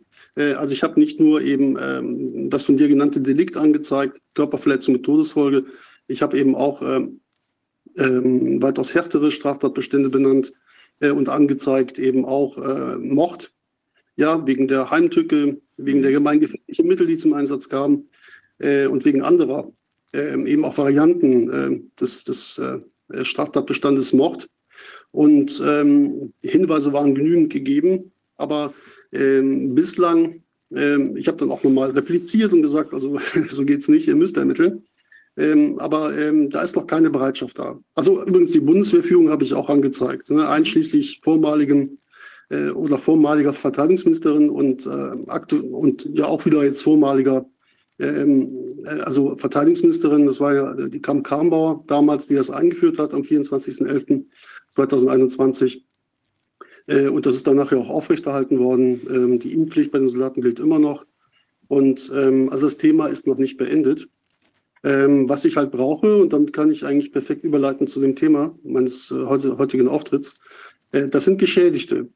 Ja, also wenn ich ähm, eine Anzeige erstatte, das kann ich jederzeit tun, äh, wenn ich eben äh, von bestimmten Sachverhalten Kenntnis habe.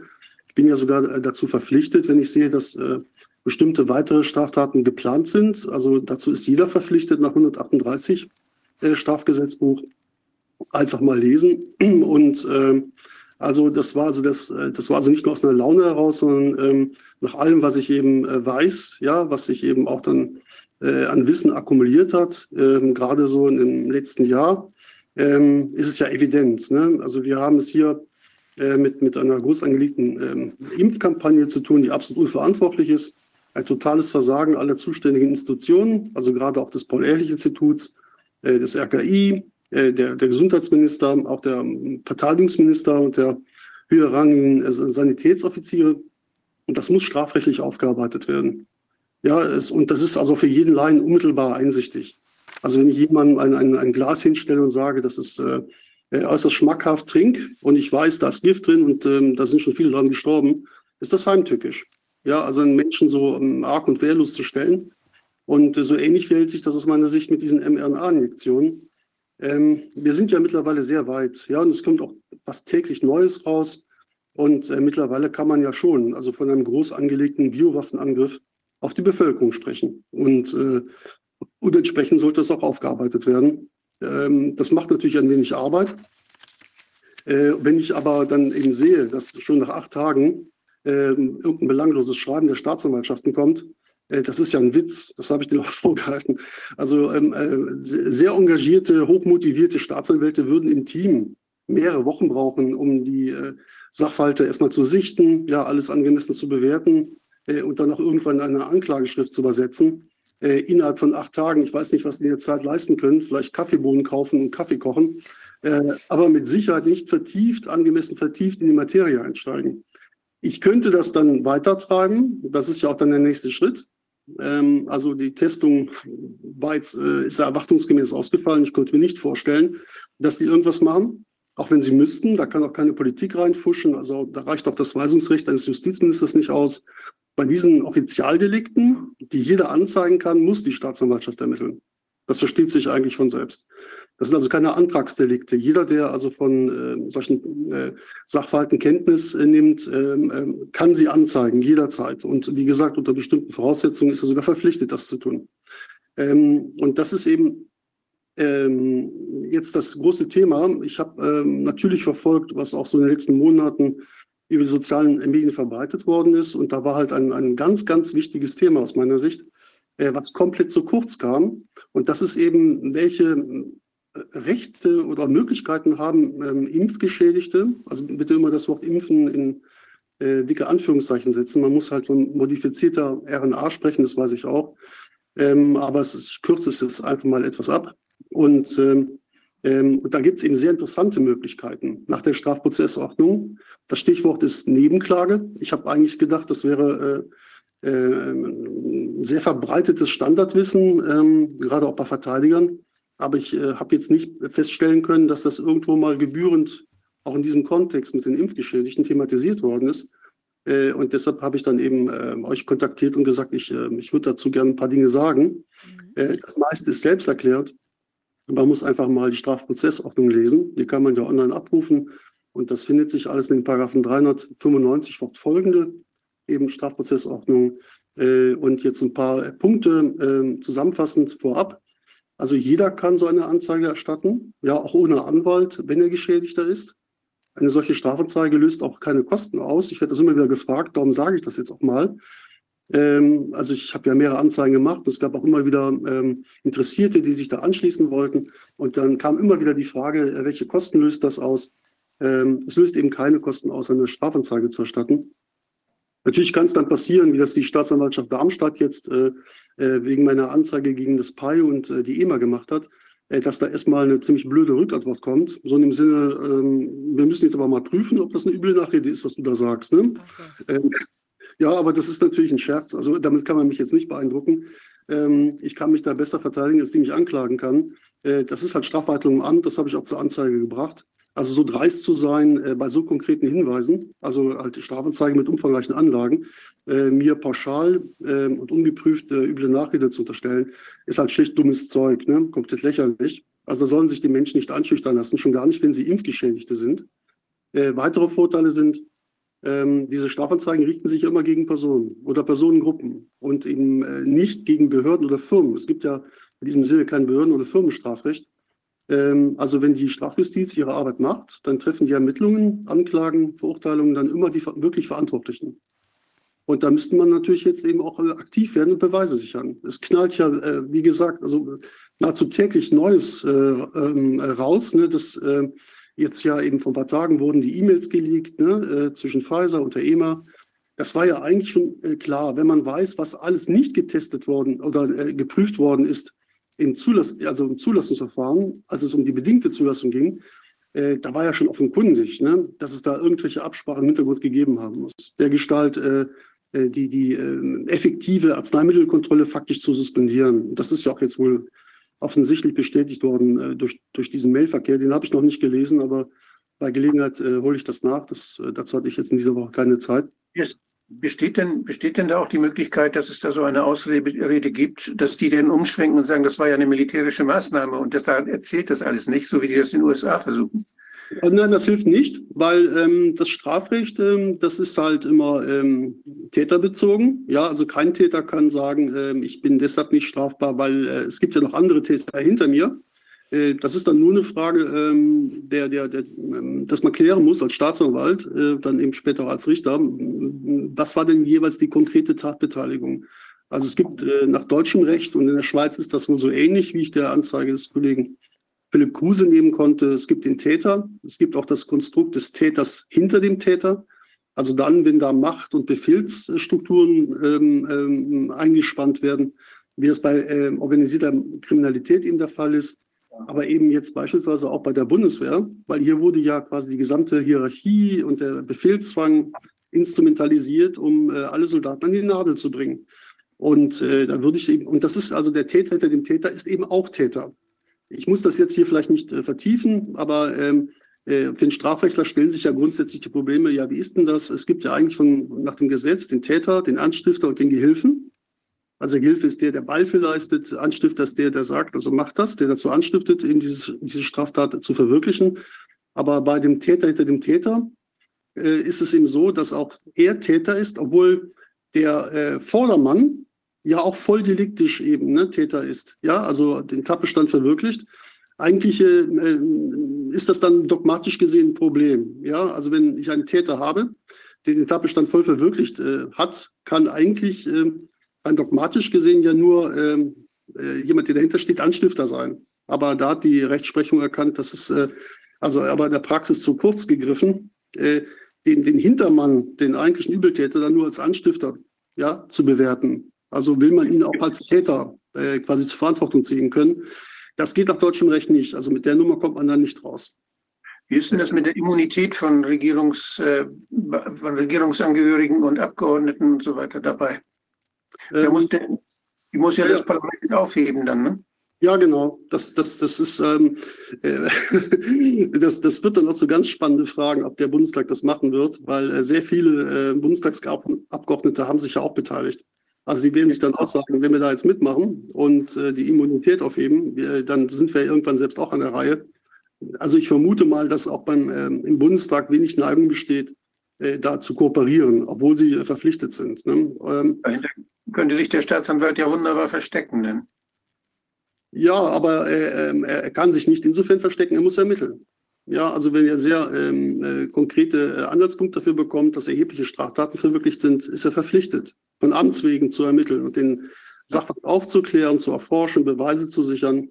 Äh, also alles das zu tun, wozu ein Staatsanwalt bestellt ist. Ja, das ist seine Aufgabe. Äh, dafür wird er von der Gesellschaft auch ausgestattet mit erheblichen äh, Mitteln. Er wird ja gut vergütet, wobei mir die Richter und Staatsanwälte wahrscheinlich widersprechen würden. Er wird auch geschützt durch die Institutionen, aber klar ist, ne, ein Staatsanwalt, der seinen Job macht und Menschen vor solchen Verbrechen schützt, ist ein Segen für die Gesellschaft während ja ein Staatsanwalt, der sich dem verweigert, aus Feigheit, Opportunismus, ein Fluch für die Gesellschaft ist. Ja, also er, er verrät quasi sein, sein Amtseid und, und äh, stellt die Menschen schutz- und rechtlos. Ähm, ähm, genau, also zu den nächsten Punkten. Äh, bei bestimmten Stra äh, Folgeschäden ist eben auch, also wenn eine Nebenklage möglich ist, ich werde das nachher mal verlesen, äh, wovon das abhängt, aber das ist recht weit gefasst, äh, kann man sich immer auch durch einen Anwalt vertreten lassen. Als der Anwalt als Nebenklägervertreter. Ähm, und, äh, und das Besondere ist halt, ähm, dass bei bestimmten Delikten äh, der Anwalt immer vom Staat finanziert wird. Ja, und das ist äh, sogar dann der Fall, also auf Prozesskostenhilfebasis, wenn der Geschädigte vermögend ist. Ja, ich nenne jetzt mal hier das Beispiel gleich. Ähm, also 395 sagt, Strafprozessordnung Befugnis zum Anschluss als Nebenkläger, ja, hat eben der Verletzte dann, äh, wenn er verletzt ist durch eine rechtswidrige Tat nach, und dann werden halt ein paar Paragraphen genannt, und hier eben relevant ist äh, Mord und Totschlag, 211, 212, äh, aber eben auch, das ist äh, sehr, sehr wichtig in diesem Kontext, wegen der Körperverletzungsdelikte nach 223 bis 226a. Ja, also einfache Körperverletzungen, gefährliche Körperverletzungen und gerade 226 ist wichtig. Ähm, äh, die schwere Körperverletzung, also die ähm, sich darin ausdrückt, dass eben bestimmte schwere gesundheitliche Folgen für das Opfer entstehen durch die Tat. Ähm, und die gleiche Befugnis, und das ist jetzt sehr, sehr wichtig auch, das steht auch in 395 im Strafprozessordnung Absatz 2. Also äh, als Nebenkläger kann sich auch anschließen, ja, die gleiche Befugnis steht Personen zu. Erstens, deren Kinder, Eltern, Geschwister, Ehegatten oder Lebenspartner durch eine rechtswidrige Tat getötet wurden. Das ist also wichtig. In diesen Fällen hätte man dann kein Prozessrisiko, wenn man das macht. Genau, weil das ist ein sehr wichtiger Punkt. Wenn man jetzt äh, BioNTech oder wen auch immer auf ähm, Schadenersatz Schmerzensgeld verklagen möchte, zivilrechtlich, äh, löst das ja erstmal Kosten aus. Ja, das heißt, man muss den Anwalt finanzieren. Wenn man Glück hat, hat man einen Rechtsschutz, die mitmacht. Äh, mittlerweile, glaube ich, äh, sind auch grundsätzlich äh, bereit, damit zu machen. Ähm, wie der Tobias Ulbrich, ähm, mein, ne, unser, mein Kollege aus Düsseldorf, der die Impfgeschichte vertritt, ähm, wie der mir sagte, gibt es aktuell nur noch einen Rechtsschutz, die sich da wohl querlegt. Aber die anderen machen mit. Aber wenn man eben keinen Rechtsschutz hat und vielleicht mittellos ist, ist das äh, eine sehr gute Option. Man braucht eben kein Geld, weil ne, unter bestimmten Voraussetzungen, also gerade bei schwerer Körperverletzungen, äh, wird das eben durch den Staat finanziert. Und wie gesagt, es gibt eben Delikte, also äh, Mord, Totschlag etc., schwere Körperverletzungen. Da bekommt man selbst dann den Nebenklägervertreter, also den Anwalt, finanziert durch die Staatskasse, wenn man vermögend ist.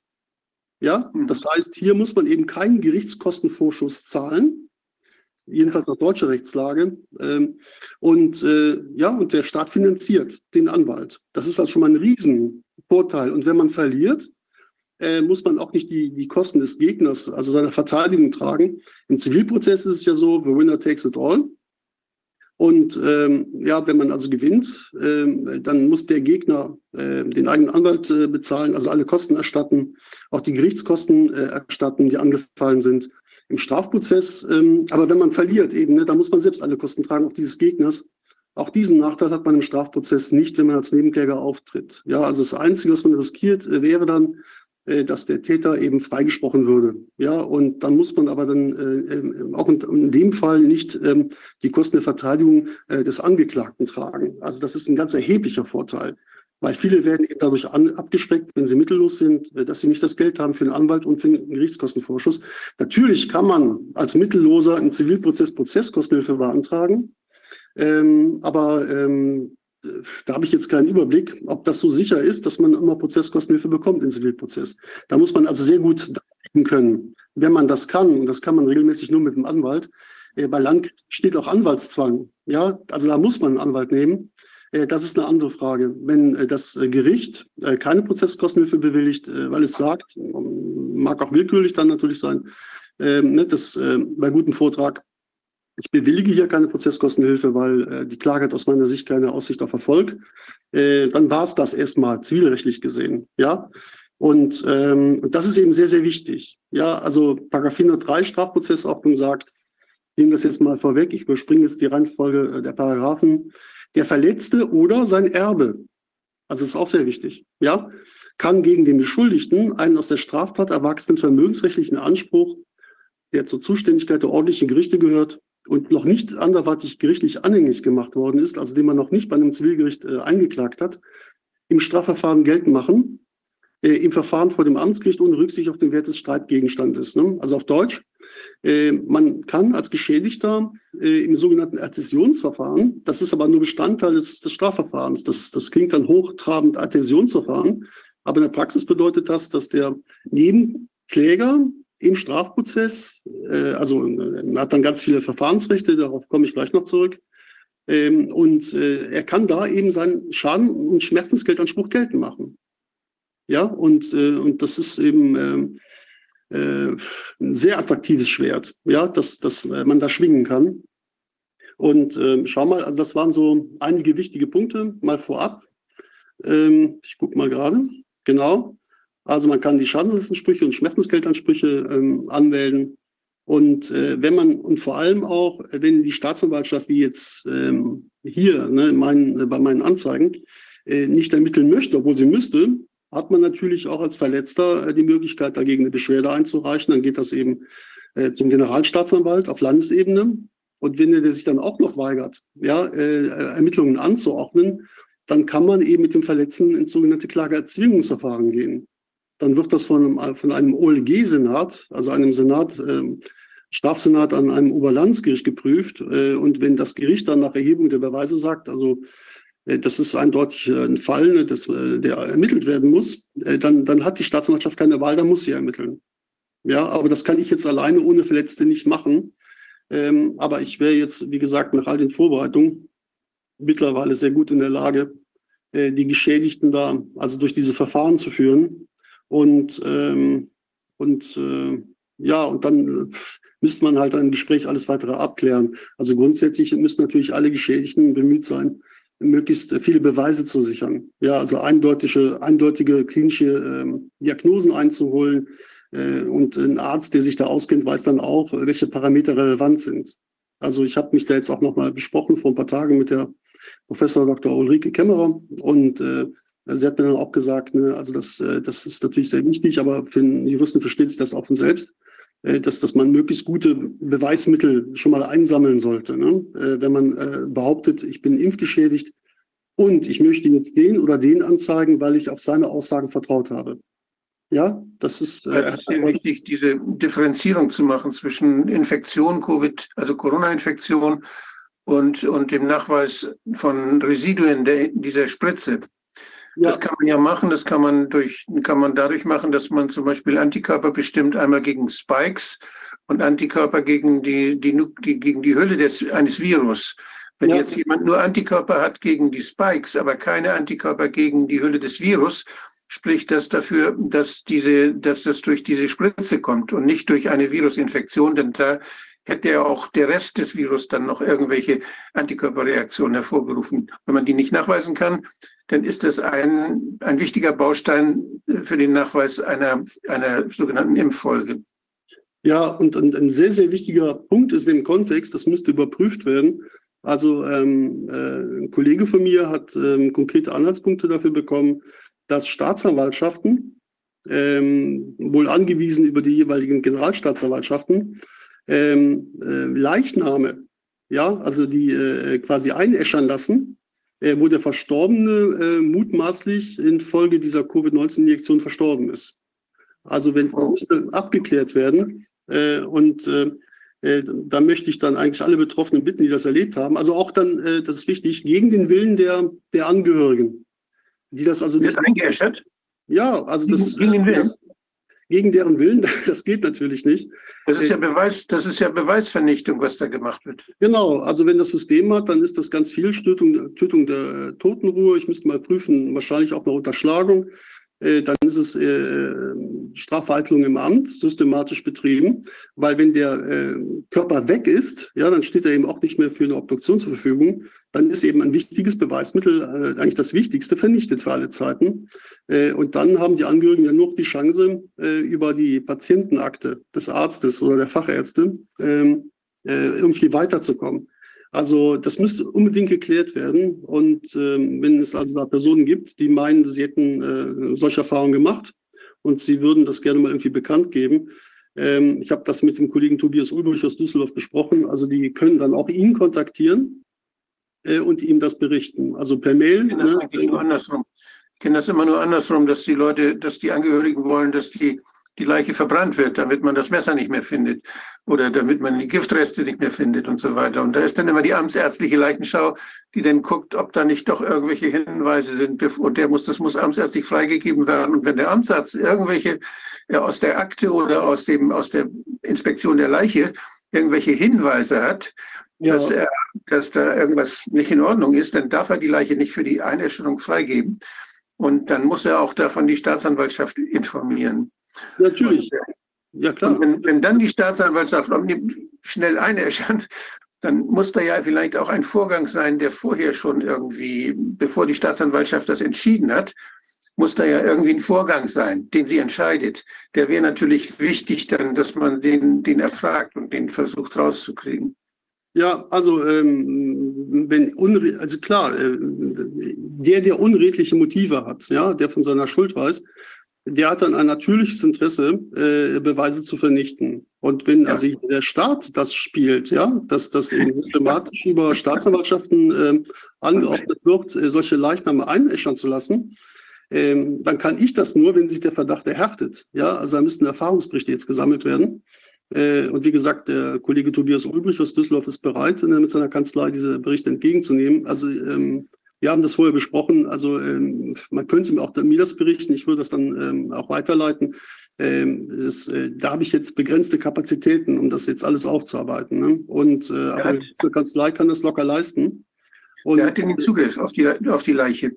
Wenn jetzt Angehörige wollen, dass das untersucht wird, ja. und, äh, und da Sie, Sie sagen, nee, wenn ihr die verbrennen wollt, dann nehme ich die Leiche und bringe sie woanders hin.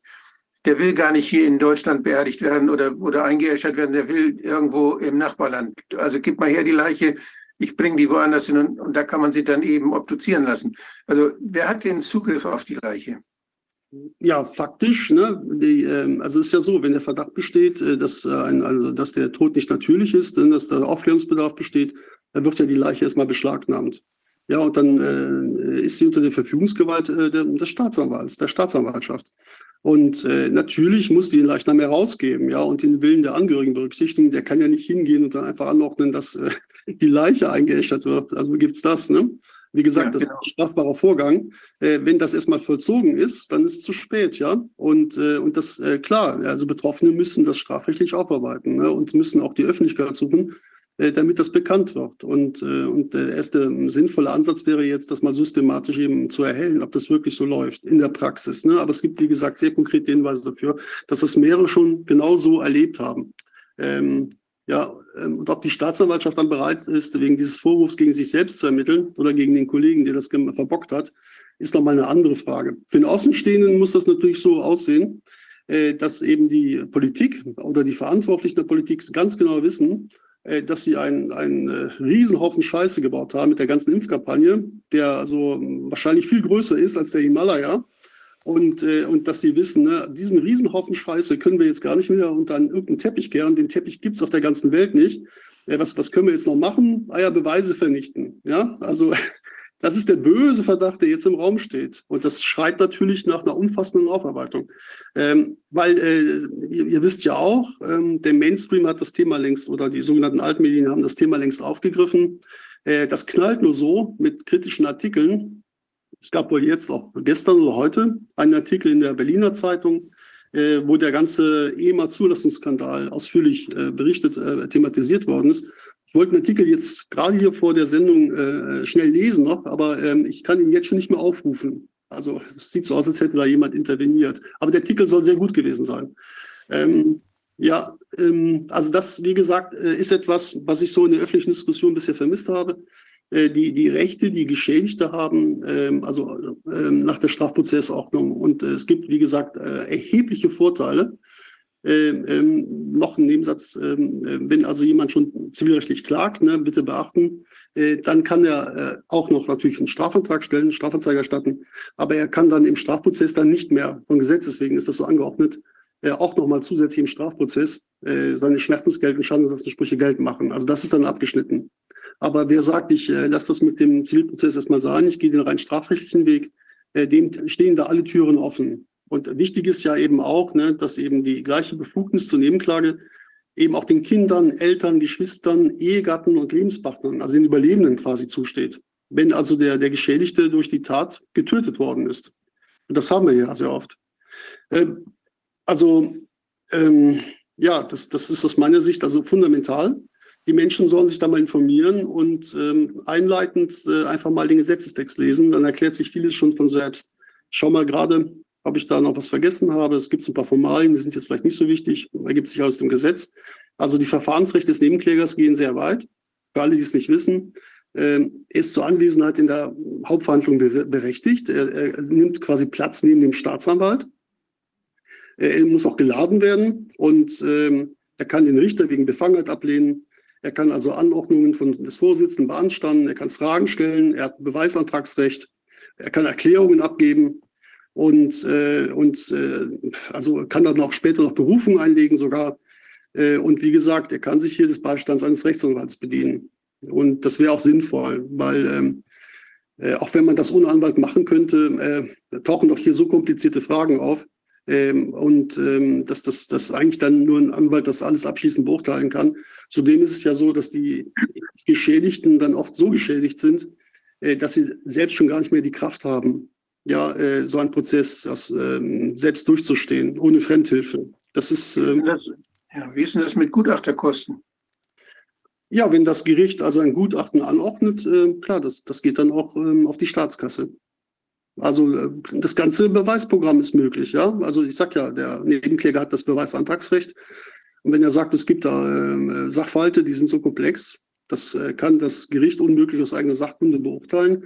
Ähm, und äh, dann äh, muss das Gericht hier Beweis erheben, also dem Antrag stattgeben. Und äh, das wird dann die Zukunft zeigen, wie weit die Bereitschaft ähm, der Strafrichter reicht, das auch wirklich umfassend aufzuklären. Also ich habe jetzt Bitte? Das sollte man offensiv nutzen, nicht, diese Möglichkeiten, ja. Ja, auf jeden Fall. Also ich habe Vertreter jetzt auch seit kurzem einen, einen Arzt, der im Verdacht steht, mehrere tausend äh, Impfbescheinigungen ausgestellt zu haben bei Personen, die er äh, angeblich also nicht geimpft hat.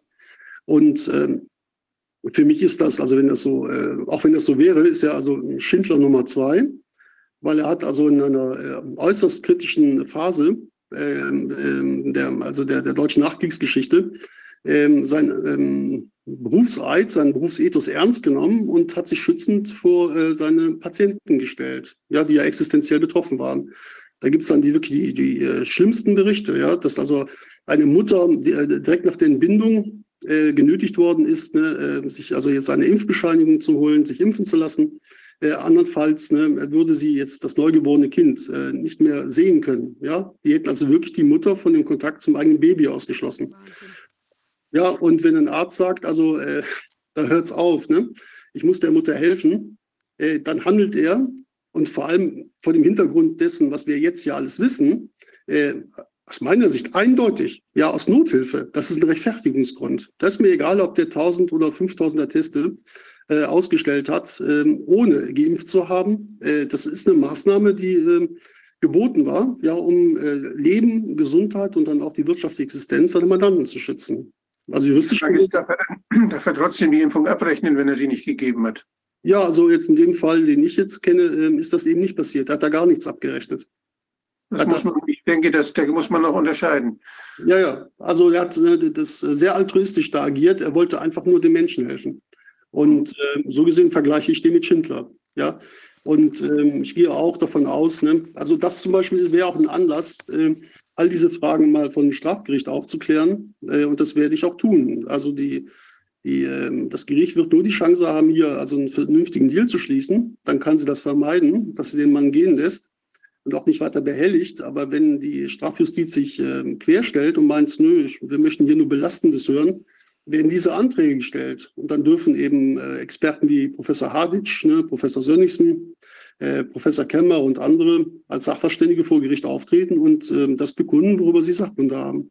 Das ist dann der Ansatz. Das versteht sich von selbst. Und dann muss also von selbst deutlich werden, äh, dass der Arzt nicht nur berechtigt, sondern sogar verpflichtet war, ja, seine Patienten zu schützen. Also ein anders formuliert, ein Arzt, der das weiß, was wir jetzt hier wissen, was auch im Rahmen des Ausschusses schon erhellt worden ist, also dass diese Plören wirkungslos, äh, dafür aber hochgefährlich sind, darf und, und auch nicht die, die Kenntnis hatte, ja, welche Nebenwirkungen sind eigentlich damit verbunden. Das sind ja alles Dinge, die sind ja suspendiert worden durch diese medizinischer Bedarf Sicherstellungsverordnung. Ja, man hat ja die äh, Ärzte quasi von Informationen abgeschnitten. Das hatte ja System. Ja, das ist ja durch den Minister veranlasst worden, der kürzlich sagte, äh, es wäre jetzt mal Zeit zum Verzeihen. Ne? Die Opfer, ja, die noch leben, ne? Äh, also mit, mit so einem Gedanken zu konfrontieren, das ist so pervers und, und wirklich krank, äh, wie es überhaupt nur denkbar ist. Äh, da ist nichts zu verzeihen. Das ist jetzt umfassend juristisch aufzuarbeiten. Also, ne, er hat also sehr viele Verfahrensrechte und er kann sich eben auch durch einen Anwalt vertreten lassen. Und das sollte er auch tun, weil Strafrichter äh, grundsätzlich also keine Freunde des Zivilrechts sind.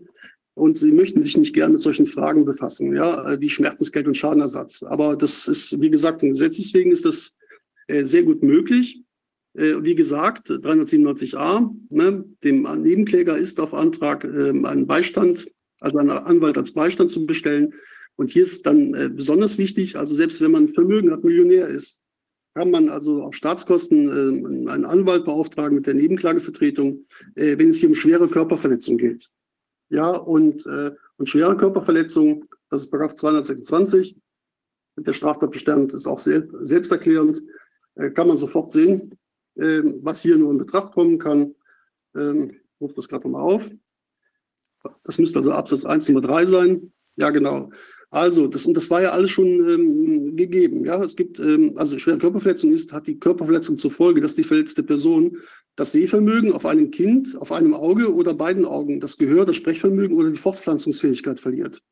Das sind ja Fälle, die wir haben. Ja, es gibt ja Fälle, wo drei Babys geboren wurden äh, und äh, alle Kinder blind zur Welt kamen. Oder ein wichtiges Glied Nummer zwei des Körpers verliert oder dauernd nicht mehr gebrauchen kann, äh, gehört auch ja zu den Folgen dieser äh, Covid-Injektion zuweilen. Oder drittens in erheblicher Weise dauernd entstellt wird oder in Sichtum, Lähmung oder geistige Krankheit oder Behinderung verfällt. Das ist schwere Körperverletzung. Ja, und äh, in den Fällen muss der Staat den Anwalt bezahlen. Ja, also das ist von äußerster Praxisrelevanz. Ne? Äh, gerade für die, die eben auch ne, keinen Rechtsschutz haben. Weil selbst dann, das ist wichtig, dass ich das noch sage, selbst dann, wenn man mittellos ist und Anspruch, also im Zivilprozess, ja, wenn man im Zivilprozess mittellos ist und Anspruch Prozesskostenhilfe hat, den Prozess aber verlieren würde, ja, müsste man immer noch die Kosten des Gegners tragen. Und die könnten natürlich ganz gigantisch ausfallen, auch wenn das nur gesetzliche Gebühren sind, die er dann erstatten muss. Aber bei einem sehr hohen Streitwert und bei diesen äh, Schäden, die hier in Betracht kommen, haben wir sehr hohe Streitwerte, die also über 100.000 Euro liegen. Wenn man geschickt argumentiert, wären die Kosten des Gegners ganz erheblich. Und das ist natürlich der Punkt, wo viele wahrscheinlich gehemmt sind, äh, mal eine, eine Zivilklage auf den Weg zu bringen. Es sei denn, wie gesagt, man hat einen Rechtsschutz, die würde auch für die Kosten des Gegners aufkommen. Ähm, ich gehe mal weiter. Gemeinschaftliche Nebenklagevertretung 397b verfolgen mehrere Nebenkläger gleich, gleichgelagerte Interessen, so kann Ihnen das Gericht einen gemeinschaftlichen Rechtsanwalt als Beistand bestellen oder beiordnen. Ja, äh, gleichgelagerte Interessen liegen in der Regel bei mehreren Angehörigen eines durch eine rechtswidrige Tat Getöteten vor. Das ist also auch wichtig. Ne? Wenn die ganze Familie sagt, wir wollen da alle rein in den Prozess, die können sich einen Anwalt nehmen. Das ist also auch ein sehr wichtiger Punkt, der sie dann gemeinschaftlich vertritt. Äh, dann kommt noch was Formales. Ähm, ja, Rechtsmittelbefugnis, ähm, Geldmachung, das hatte ich auch. Ja, und das andere sind Formalien. Also ne, man kann dann auch im Strafprozess das noch einen Vergleich schließen. Das gibt es auch. Also im Hinblick auf die vermögensrechtlichen Ansprüche. Ja, also äh, man stellte sich vor, also Sahin wäre jetzt angeklagt und, und, äh, und irgendwann kämen auch ihm die Tränen ne, angesichts dessen, was er da veranstaltet hat ne, dann könnte er dann sagen, okay, ich bin bereit, das äh, hier zu zahlen. Ne? Und äh, ne, was wäre mit 200.000 Euro? Und der Geschädigte würde sagen, ja, würde ich akzeptieren. Ne? Obwohl irgendwie 10 Millionen mir meine Lebensqualität auch nicht mehr zurückgeben könnten, aber das Geld nehme ich. Ne? Ja? Und äh, äh, dazu könnte man auch von einem Strafrichter einen Vergleich schließen, der dann also äh, auch vollstreckt werden kann. Nach den Bestimmungen, das, das geht dann eben, die Vollstreckung läuft dann wie ein Zivilprozess ab. Ne? Also man müsste dann eben den Titel dann vollstrecken lassen über den Gerichtsvollzieher. Also so weit geht das, man kann einen Vergleich schließen. Ne? Ansonsten, wenn es keinen Vergleich gibt, also sein würde sagen, nö, ich möchte nicht zahlen, ne?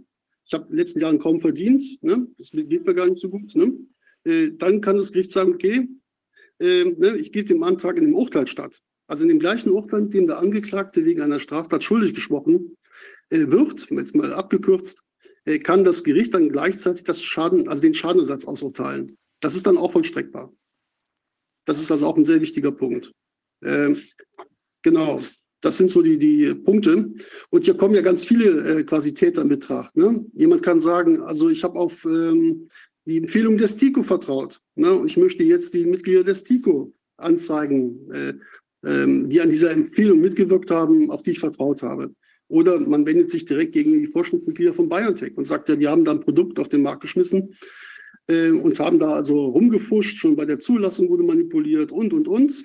die haben ihre Marktbeobachtung verletzt, ne? sie hätten das Produkt zurückziehen müssen. Also da fallen mir ganz viele Gründe ein, warum man auch die ähm, quasi anzeigen könnte. Oder man sagt, äh, Gesundheitsminister, ne? der hat mir gesagt, das wäre nebenwirkungsfrei. Und ähm, ja, und äh, kann man auch den anzeigen ne? und dann eben durch quasi ne, bis zum Klagerziehungsverfahren äh, das mal auf den Prüfstand stellen. Das bleibt natürlich abzuwarten, was die Strafjustiz dann daraus macht in der Praxis. Aber diese Option, wie gesagt, ist gegeben. Und das sollten alle Impfgeschädigten in Deutschland äh, auch wirklich in Anspruch nehmen. Und da äh, sprechen wir hier von ein paar hunderttausend Menschen. Und ja. ähm, Wilfried, wenn es jetzt so ist, dass ich ein, also ich gehe den strafrechtlichen Weg, ich komme dann aber nicht zum Zuge, weil eben wir jetzt irgendwelche Strukturen da haben, die das verhindern, ähm, könnte, dann kann ich ja eigentlich wahrscheinlich trotzdem noch im Zivilrecht, könnte ich weiter vorgehen.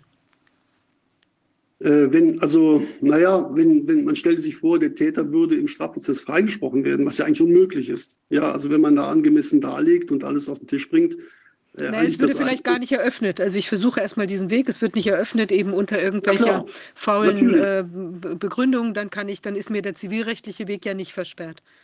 Ja, genau. Aber wenn man jetzt äh, erleben würde, dass also der ja. Täter, der angeklagte Täter, rechtskräftig, recht, rechtskräftig freigesprochen würde, wie gesagt, dann das sieht äh, schlecht aus. Ja, man kann natürlich noch in Berufung gehen, ja, bevor es rechtskräftig wird und, äh, und das also durch die Instanzen treiben. Aber wenn am Ende dann ein rechtskräftiger Freispruch käme, äh, dann hätte man natürlich zivilrechtlich dann auch ähm, eigentlich keine, äh, keine Chance mehr, ne? weil äh, der Gegner würde sich doch beziehen, das ist doch alles durchgeprüft worden, äh, ich bin freigesprochen worden, was wollt ihr noch? Also dann ähm, ist man da, ähm, dann wäre man erheblich belastet. Ne? Mhm. Aber äh, wenn die Strafrichter also ähm, der Strafrichter muss ja auch, das ist ja auch ein wichtiger Unterschied, ne, was alle Juristen wissen. Äh, Im Zivilprozess gilt der Beibringungsgrundsatz der Kläger muss alles vortragen, ja, was aus seiner Sicht äh, äh, äh die, die, den Tatbestand, seine Anspruchsnormen, ja, seine Anspruchs, der von ihm bemühten Anspruchsgrundlagen erfüllt. Ja, äh, im Hinblick auf diesen Sachverhalt ist er darlegungsbeweispflichtig, ne, grundsätzlich. Wobei wir natürlich, ne, das müssen wir hier nicht nochmal vertiefen, das hat ja der Tobias schon mal ausgeführt, ähm, erhebliche Beweisleistungen haben nach dem Arzneimittelgesetz äh, oder auch nach dem Gentechnikgesetz. Ne? Und ähm, äh, im Strafprozess haben wir da aber auch Vorteile, weil ähm, äh, damit der Täter verurteilt wird, äh, also für eine fahrlässige Körperverletzung reicht ja leichteste Fahrlässigkeit. Und äh, man hat keine Probleme, aber hier Vorsatz nachzuweisen. Es gibt sogar sehr gute Argumente, jetzt was BioNTech und Pfizer betrifft, äh, Schädigungsabsicht nachzuweisen. Also wer dermaßen rumfuscht, ja, schon in der Zulassungsstudie, ähm, das, äh, äh, das ist aus meiner Sicht Absicht. Ja, das, ähm, und das kann man sehr gut darlegen. Und das ist auch der Punkt. Also äh, nach allem, was ich höre, sind die Impfgeschädigten ähm, so beeinträchtigt, dass sie da ja, oft dann auch schon irgendwann ein, ein wenn ich, wenn ich jetzt meine, ja, noch ein Satz, ne, dass sie oft auch einen Bevollmächtigten brauchen. Also alle, die impfgeschädigt sind, sollten äh, eine Person ihres Vertrauens bevollmächtigen mit einer Vorsorgevollmacht. Die kann man ja im Web kostenlos runterladen. Also für den Fall, dass sie sich selbst nicht mehr behelfen können, dass dann der äh, Bevollmächtigte, also dann der, möglichst der Angehörige, äh, dann äh, seine Interessen wahren kann. Das würde ich also grundsätzlich empfehlen. Ne? Für den Fall, dass jetzt äh, heimlich klinische Studien durchgeführt werden, das heißt, dass bestimmte Chargen äh, etwas enthalten, was andere nicht enthalten und dass man, dass die Firma das nutzt, praktisch um die RNA-Technologie weiterzuentwickeln. Ja. Wäre das eine absichtliche Herbeiführung von Schäden auch? Ja, wenn da offen herumexperimentiert wird. Na, ihr wisst ja, das ist alles total illegal. Also die, ähm, ja. Das ist ja auch der Skandal. Also ich weiß nicht, ob ihr das zwischenzeitlich mal gelesen habt, was das Bundesverwaltungsgericht da rausgehauen hat, auch in der schriftlichen Begründung. Äh, da, das findet alles im Gesetz keine Stütze. Also äh, was da drin steht, ist auch in dem Punkt schlicht grob falsch. Ne? Ähm, der, äh, der Nürnberger Kodex ist verbindliches Völkerrecht. Ja, und das ergibt sich eindeutig aus Artikel 7, konkret Satz 2 ja, des Internationalen Pakts über bürgerliche und politische Rechte äh, und Freiheiten. Und äh, da steht also, ja, wenn man das liest, ich rufe den Artikel gerade mal auf, da steht also, vom, da ist im Grunde das, der Kern de, des Nürnberger Kodex erfasst. Und äh, Juristen wissen, äh, dass also das Grundgesetz bestimmt, Artikel 25, Grundgesetz, Die allgemeinen Regeln des Völkerrechts sind Bestandteil des Bundesrechts. Sie gehen den Gesetzen vor und erzeugen Rechte und Pflichten unmittelbar für die Bewohner des Bundesgebietes. Ja, und, äh, und der Artikel 7 ist, ich rufe den gerade mal auf, ja, ist auch vom Wortlaut her eindeutig. Da steht dann drin, und das ist vom Wesen her, das ist der Nürnberger Kodex. Ja, und äh, dann sagt doch tatsächlich das Bundesverwaltungsgericht, ja, aber äh, ne, das, das, das gilt aber nicht für äh, zivile pharmakologische Forschung, was ja höchst bemerkenswert ist. Will uns Gericht damit sagen, dass es also tatsächlich um Forschung geht? Ja, und wieso gilt die Zivilrecht, wo ist hier die Bereichsausnahme? Die steht also nicht in diesem ähm, ähm, Artikel 7 Satz 2. Da ist es wortwörtlich, Niemand darf der Folter, also jetzt Satz 1, niemand darf der Folter oder grausamer, unmenschlicher oder niedriger Behandlung oder Strafe unterworfen werden. Und jetzt kommt's. Insbesondere darf niemand ohne seine freiwillige Zustimmung medizinischen oder wissenschaftlichen Versuchen unterworfen werden. Ja? Und das haben wir ja hier. Eindeutig. Ja, es gibt ganz viele Studien eben nicht. Ne? Die gibt es bis heute nicht. Äh, das war ein groß angelegter Feldversuch. Ja, und eine freiwillige Zustimmung ist eben ohne Information gar nicht möglich. Also von vornherein unwirksam. Schon gar nicht darf man Soldaten eben dazu nötigen, ja, sich diese Spritze verpassen zu lassen, äh, weil es eben auch jetzt ne, immer noch experimentell ist. Diese willkürliche äh, Zulassung da von Oktober 22 endet daran nichts, weil die Studien liegen immer noch nicht vor. Und wer also sich da in den äh, Verordnungen äh, einliest, wird feststellen, äh, das ist ja alles durch Verordnung geregelt. Der EU, die bedingte und auch die unbedingte Zulassung die unbedingte Zulassung ist es möglich, wenn also quasi alle Studien äh, äh, äh, vorliegen, ja, die im Rahmen der bedingten Zulassung eingefordert worden sind, dann gibt es wohl noch irgendeinen Abschlussbericht. Äh, und dann, dann ist erst die unbedingte Zulassung möglich. Ja, das ist die Rechtsfrage. Dieses Wort unterworfen werden. Ja. Ist das nicht vielleicht doch wichtig? Heißt es nicht, dass man jemanden dazu zwingen kann, können muss? Ja, das, und das stellt der Satz 2 äh, klar. Insbesondere, ne, da, ähm, das ist für Juristen Signalwort, insbesondere sagt ja immer, wenn das irgendwo im Gesetz steht, das ist jetzt, was jetzt kommt, ist nur beispielhaft. Ne? Ja, insbesondere darf niemand ohne seine freiwillige Zustimmung, also mit Zwang geht das schon mal gar nicht wie bei der Bundeswehr, medizinischen oder wissenschaftlichen Versuchen unterworfen werden. Da steht also nicht drin, ähm, Satz 3, äh, was anders gilt für die zivile pharmakologische Forschung. Ja, also im Rahmen von öffentlich-rechtlichen äh, Verhältnissen, also wie hier äh, bei der Bundeswehr, da ist nichts zivil, ja, da geht der Bundesverfügung hin ja. und auch das verbindlich an für ihre äh, äh, Untergebenen. Was hat denn das, also äh, das sind das, das, also da gibt es keine Bereichsausnahme für die zivile pharmakologische Forschung. Das ist ja wie ein Freibrief, was da im, in diesem in der Beschlussbegründung des Bundesverwaltungsgerichts steht. Also das, das ist einer der Hauptskandale von vielen. Ne? Ja ich denke an den Fall, wenn jetzt jemand äh, nicht weiß, nicht, nicht ausreichend informiert ist, aber er wird auch nicht genötigt, diese Spritze zu kriegen, sondern es ist äh, noch freiwillig. Ihm wird nur Angst gemacht und er lässt sie sich geben. Und, dann, äh, und wenn er nicht, ja? Bitte? Aber wenn, dann, denn wenn er nicht ausreichend informiert ist dann dabei, kann er nicht wirksam einwilligen. Ja, und dann gilt das auch, ne? Ja, ganz genau. Also da sind wir im BGB. Das müsste 630 DBGB sein oder 630E. Ähm, genau. Also 630d sagt, Einwilligung vor der Durchführung einer medizinischen Maßnahme, insbesondere eines Eingriffs, den Körper oder die Gesundheit, das haben wir hier, ist der Bann verpflichtet, die Einwilligungspatienten einzuholen. Ja? Und dann sagt eben 630e ganz klar, Aufklärungspflichten, der Behandelnde ist verpflichtet, den Patienten über sämtliche für die Einwilligung wesentlichen Umstände aufzuklären. Und äh, natürlich ist also ja. äußerst wesentlich, ne, dass eben äh, die Zulassung bedingt ist und der, äh, die Technologie ganz neu ist, dass es in Wahrheit auch keine Impfung ist, sondern Gentechnologie und, ähm, und das, äh, ja, und der quasi an einem Feldversuch teilnimmt.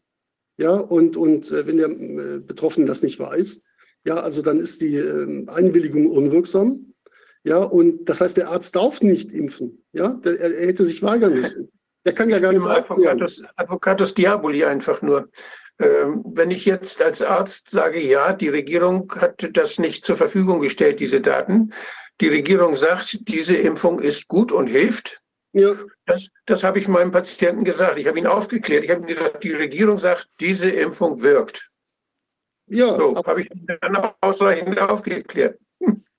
Ich würde sagen, nein, weil der, der Arzt muss sich ja kundig machen. Ne? Vor allem auch ist ja allgemein bekannt, also mit Sicherheit unter allen Ärzten, dass jede Impfung mit Nebenwirkungen verbunden ist. Vor allem, wenn das eine ganz neue Technologie ist. Und äh, es gibt, gibt ja Studien, ja, und die Studien haben ja auch einiges zutage gefördert. Und solange der Arzt da nicht informiert ist, also wenn man ihm quasi leere Blätter aushändigt als Beipackzettel, hätte er sagen ja. müssen, wenn er seinen Beruf ernst nimmt, äh, also wenn das so gespielt wird, äh, äh, muss ich mich weigern. Ja, er hätte die Impfung verweigern müssen. Er darf dann nicht sagen, ich bin Arzt und ich habe keine Ahnung, wovon ich hier eigentlich spreche. Ne? Das kann ein Arzt ja, nicht. Er kann sich nicht auf Gehorsam gegenüber der Regierung berufen. Denn das, das steht auch, das ist ja im Hippokratischen Eid auch, dass ein Arzt sich verpflichtet, dass er nicht auf politische oder sonstige Weisungen irgendwas tut, was seinem Patienten schaden könnte oder überhaupt, dass er sich dadurch nicht beeinflussen lassen darf. Das gibt's ja, diese Regel ist ja auch da. Genau, also der. Daher ist das keine Rückzugsmöglichkeit für Ärzte, jetzt zu sagen, das hat die Regierung gesagt, also habe ich meinem Patienten erzählt, muss ich mich nicht weiter darum kümmern, geht nicht. Genau, andersherum ist es natürlich die perfekte Verteidigung für einen Arzt, äh, dass er sagen kann, ne, ich, ich, ich musste die Impfung ablehnen. Ja, und äh, wenn er natürlich noch einen Schritt weiter geht und dann auch noch Impfbescheinigung ausstellt, obwohl er nicht geimpft hat, kann ja. er sagen, Nothilfe, Paragraph 32, äh, da weiß jeder Jurist sofort Bescheid. Ich musste doch Leben und Gesundheit der Patienten schützen. Und die sind äh, so massiv bedrängt worden. Ne, die Literatur kennt ihr auch. Ähm, ich habe mitgemacht, da kann man sich die Zitate immer wieder aufrufen. Äh, also, und das ist ja unvergessen, das ist ja quasi erst gestern passiert, äh, wie massiv ja. die Ungeimpften unter Druck gesetzt worden sind. Ja, also da äh, wer will da, ich will jetzt keine Buchwerbung machen, aber es gibt auch Bücher zu dem Thema mittlerweile. Und äh, aber die Webseite, ne, äh, ich habe mitgemacht, die kann jeder aufrufen. Da findet ihr genug Zitate, dass einem übel wird. Ne? Wahnsinn. Also ich meine, was sehr interessant sein wird, ist, wenn man tatsächlich in dieses Klageerzwingungsverfahren einsteigt. Also ich glaube, da kann man die ähm, also da kann man mal wirklich die, die Nagelprobe machen, weil dann, wenn es hochgeht, gegebenenfalls eben auch, wie du sagtest, da zum Oberlandesgericht und die müssen dann entscheiden, dann werden sich ja auch noch weitere Richter damit beschäftigen müssen. Also das finde ich wirklich extrem wichtig, auch aus historischen Gründen, um eben diese ganzen möglicherweise, also wer weiß, vielleicht kommt der Tipping Point oder ist schon da und die sagen dann tatsächlich, nein, nein, ihr müsst da gucken. Aber wenn sie das eben nicht machen, dann finde ich es äh, wirklich sehr wichtig und interessant, diese Menschen da, also diese konkreten konkreten Richter damit einzubinden in, diese, in dieses Geschehen, dass sie auch zeigen, äh, wes Geisteskind sie da sind. Ja, weil dafür sind sie bestellt worden von der Gesellschaft, dass sie ihren Job machen. Ne? Und, äh, und Richter, die also alle Fakten auf den Tisch bekommen, also unterstellen wir mal, der Vortrag ist gut und, äh, und gibt hinreichend konkrete Anhaltspunkte. Ja? Äh, das heißt, die Staatsanwaltschaft hätte ja schon längst ermitteln müssen. Also die sozialen Medien, aus denen wir uns bedienen, äh, sind denen auch zugänglich. Äh, und äh, das äh, ne, also ist eigentlich unfassbar, ne, dass noch kein Staatsanwalt in Deutschland es gewagt hat, hier von Amts wegen die Ermittlungen aufzunehmen. Mhm. Das heißt, diese Staatsanwälte, die das mitbekommen haben, was da läuft, und nicht ermittelt haben, den Sachverhalt erforscht haben, mal eben ne, die äh, Mails da beschlagnahmt haben, ne, von der STIKO, ja, von, von der, vom RKI, vom Paul-Ehrlich-Institut, ne, die haben alle in ihrem Job nichts verloren. Die müssen alle raus. Das ist, man also, das ist eindeutig. Ja, die haben also grob versagt. Ne? Also ohne funktionierende Strafrechtspflege äh, äh, zerfällt eine Gesellschaft. Ja, die Menschen müssten sehen, dass, dass, äh, dass, dass also das Recht ja obsiegt ne? und auch stärker ist als irgendwelche Interessen von Lobbyverbänden. Und äh, eine Gesellschaft, wo das suspendiert ist, die zerstört sich selbst. Aber das ist ja wohl auch das Programm, was man hier fährt, ne? dass, äh, dass dieses Land innerlich und äußerlich also komplett zersetzt werden muss. Ne? Ein, ein Staatsanwalt, der, der Angst hat, als Verschwörungstheoretiker gebrandmarkt zu werden, der ist falsch in seinem Job. Ja, weil man kann dem ja auch sagen, wieso Verschwörungstheoretiker, ne? du, bist, du bist ein äh, Verschwörungsleugner und Zufallstheoretiker. Wenn du einfach mal zur Kenntnis nimmst, was ich dir schreibe, ja, dann wirst du sehen, das ist eine Verschwörung, die ist real. Ja, du sagst Verschwörungstheorien. Ja, Staatsanwälte sind doch dafür da, Verschwörungen aufzudecken. Die müssen theoretisch sich Gedanken machen. Das Staatsanwälte sind professionelle Verschwörungstheoretiker. Ja, genau. Und sie müssen also ne, diesen Theorien nachgehen, wenn sie konkret belegt sind. Ja, also wenn ja. da einfach pauschal ohne jeden Kontext behauptet wird, ähm, der Wodak, der hatte einen umgebracht, ne? Das ist ziemlich abstrakt. Ja, das muss schon ein bisschen konkreter kommen. Aber äh, wenn es da konkrete Hinweise gibt, und die gibt es ja tonnenweise, ja, tonnenweise, ne?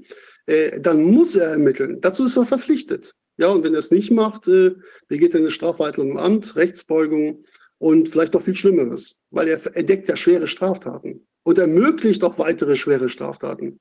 Also wenn man sich da umsieht, ich war vor zwei Tagen noch mal auf der Seite des DICO, ähm, das ist also auch die nächste Stelle, die eine schöne Anzeige bekommt. Ähm, ich bin dabei, das auszuarbeiten. Äh, man muss sich da einfach nur angucken, was da gesagt wird, also bei der STIKO und welche Impfmythen da äh, bemüht werden, also als solche bezeichnet werden. Also gerade auch im Hinblick auf die Impfung von Schwangeren und von Kindern. Also das ist an Perversion, äh, ist das nicht zu überbieten. Das ist totale Fake News. Ne? Und ähm, ich meine, überraschend tut das nicht. Also ich muss mittlerweile, muss ich auch wirklich sagen, immer an diesen Spruch von Shakespeare denken. Äh, die Hölle ist leer. Also wenn ich an die Stiko denke, kommt mir immer der Spruch von Shakespeare in den Sinn. Die Hölle ist leer, alle Teufel sind hier. oh ja, und, ja, und den kann man irgendwie auch noch auf andere Personen anwenden. Ja, ich glaube wirklich, dass die Hölle im Moment total leer ist. Ne? Die Teufelchen verteilen sich auf bestimmte äh, Behörden, die wohl von Grund auf so korrumpiert worden sind, dass man sie jetzt noch auflösen kann. Das ist Fakt. Ne? Diese Institutionen haben sich letztlich selbst zerstört. Und ich weiß nicht, was man in der Hölle mit dem ganzen Geld anfangen kann. Und das, das, Wahnsinn, das, das ist so Wahnsinn, wenn man sich das vorstellt. Und in der U-Bahn und, und über, im Lokal und überall sitzen alle Menschen so nebeneinander, die sehen alle ganz freundlich aus, lachen und unterhalten sich. Und das sind alles ganz viele Teufel dabei. Ja, also. Das ist unvorstellbar, die, was, was die Gesellschaft so mit sich macht. Das ist wirklich ja. ja wenn, wenn, die Menschen aufwachen ja, ähm, und, und den Betrug äh, wirklich dann realisieren in der Masse, also dann wird es für die Täter auch kritisch. Ja, das heißt, äh, eine angemessene, also umfassende strafrechtliche Aufarbeitung, ja, mit angemessenen Schuldsprüchen und auch mit der Vollstreckung, äh, das ist die einzige Chance, die dieses Gemeinwesen jetzt noch hat, äh, hier nicht in das totale Chaos zu verfallen.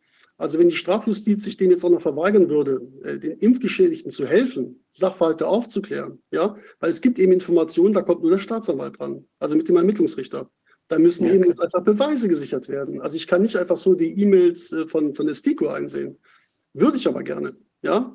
Ich würde gerne wissen, also die sind ja so blöd vielleicht auch, ne, dass sie das alles per Mail irgendwie durch die Gegend geschickt haben.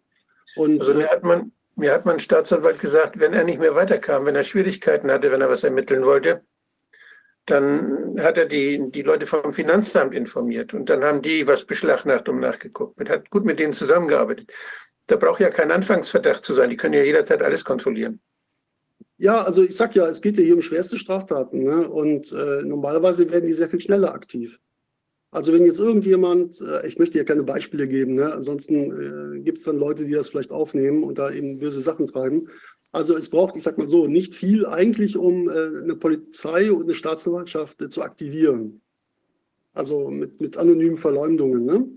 Äh. Und dann gehen die da sofort in die Vollen und, und äh, machen auch Hausdurchsuchungen. Aber hier ne, passiert gar nichts. Also bislang. Aber das kann man ändern, wenn Impfgeschädigte äh, sich da zusammenraffen und sagen, ich möchte das jetzt mal durchziehen. Ich gehe zum Anwalt. Ach übrigens, äh, wenn man Rechtsschutz hat, äh, äh, dann äh, kann es auch sein, dass sie zumindest einen Teil der Gebühren übernimmt. Ja? selbst wenn also hier die vor Gericht dann keine Prozesskostenhilfe bewilligt würde. Ja, also die ähm, ähm, finanzieren auch die strafrechtliche Vertretung teilweise. Ähm, also das müssen die Menschen jetzt mal aufklären. Ne? Aber äh, regelmäßig ist das so, nach dem, was ich höre, brauchen die Impfgeschädigten also sehr, sehr oft ne, einen Beistand, der sich um alles kümmert die schaffen das selbst gar nicht mehr aus eigener Kraft. Naja, klar, wir haben das ja auch bei dem, bei dem Alexander äh, Reis gesehen, dass das, äh, die sind dann so beschäftigt, auch mit ihren eigenen, mit ihrer eigenen Symptomatik. Der hat ja noch Glück, weil der sich wieder da hochgerappelt hat, ja, aber die, wenn man dann richtig da niederliegt, äh, das ist, das geht natürlich dann nicht. Ist ja auch einfach viel zu aufreibend. Also das ist ja schon unter für viele Menschen im gesunden Zustand kaum zu ertragen, diese ganzen Rechtsstreitigkeiten.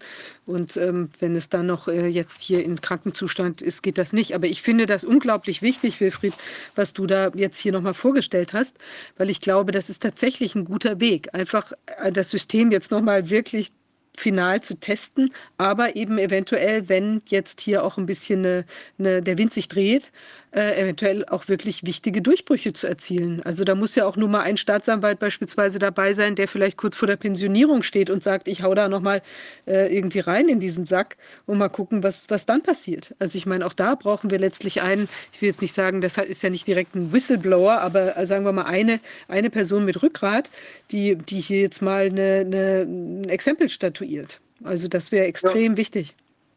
Ja, also der Staatsanwalt, äh, der geimpft ist, ja, oder der Strafrichter, der geimpft ist, muss natürlich übers Stöckchen springen. Also er, er hat sich ja dann auch täuschen lassen. Ne? Und äh, so könnte man. Kann ich der Klage anschließen, aber dann ist er nicht. ja, also man könnte ihm ja sagen, hör mal, äh, wie ist denn das? Ne? Also mal einfach so, mal, das kannst du ja für dich beantworten, musst du nicht antworten. Äh, bist du auch geimpft? Ja, dann hast du jetzt eine bittere Erkenntnis vor dir. Ne? Du, bist, äh, du bist getäuscht worden. Und ähm, es ist also ein, ein, Irrtum, ja, zu glauben, äh, man, man sei umfassend über die Realität informiert, wenn man ARD und ZDF geguckt hat und den Spiegel gelesen hat. Ne? Dann ist eher das Gegenteil der Fall gewesen. Und, äh, und das muss natürlich ein, ein Staatsanwalt auch wegstecken können, äh, dass er sich hat für dumm verkaufen lassen. Ne? Aber das muss er realisieren. Man muss den quasi anleiten. Ich gehe immer grundsätzlich davon aus, wenn ich eben da mit ähm, Strafrichtern oder mit Staatsanwälten zu tun habe, dass die nichts wissen. Ja, die sind in den offiziellen Narrativen gefangen, teilweise immer noch, eben weil sie soziale Medien überhaupt nicht konsumieren.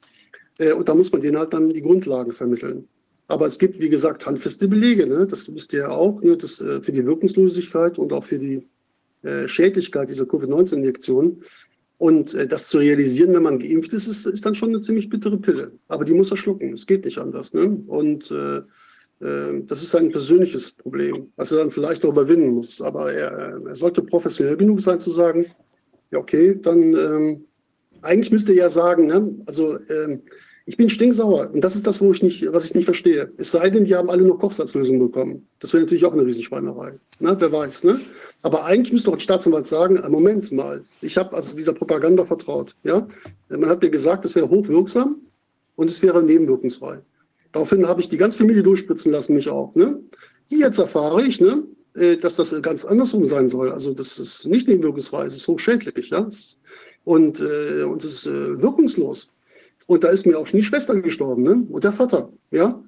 Der müsste doch eigentlich stinksauer sein und sagen, also jetzt ähm, werde ich alle Lebensenergie, die ich habe, ne, dazu verwenden, hier diese Sachverhalte äh, zu erforschen, damit ich, bevor ich abtrete, noch was Gutes mache in dieser Welt. Ne? Also ich verstehe die Haltung der Staatsanwälte auch nicht. Ist mir ein Rätsel.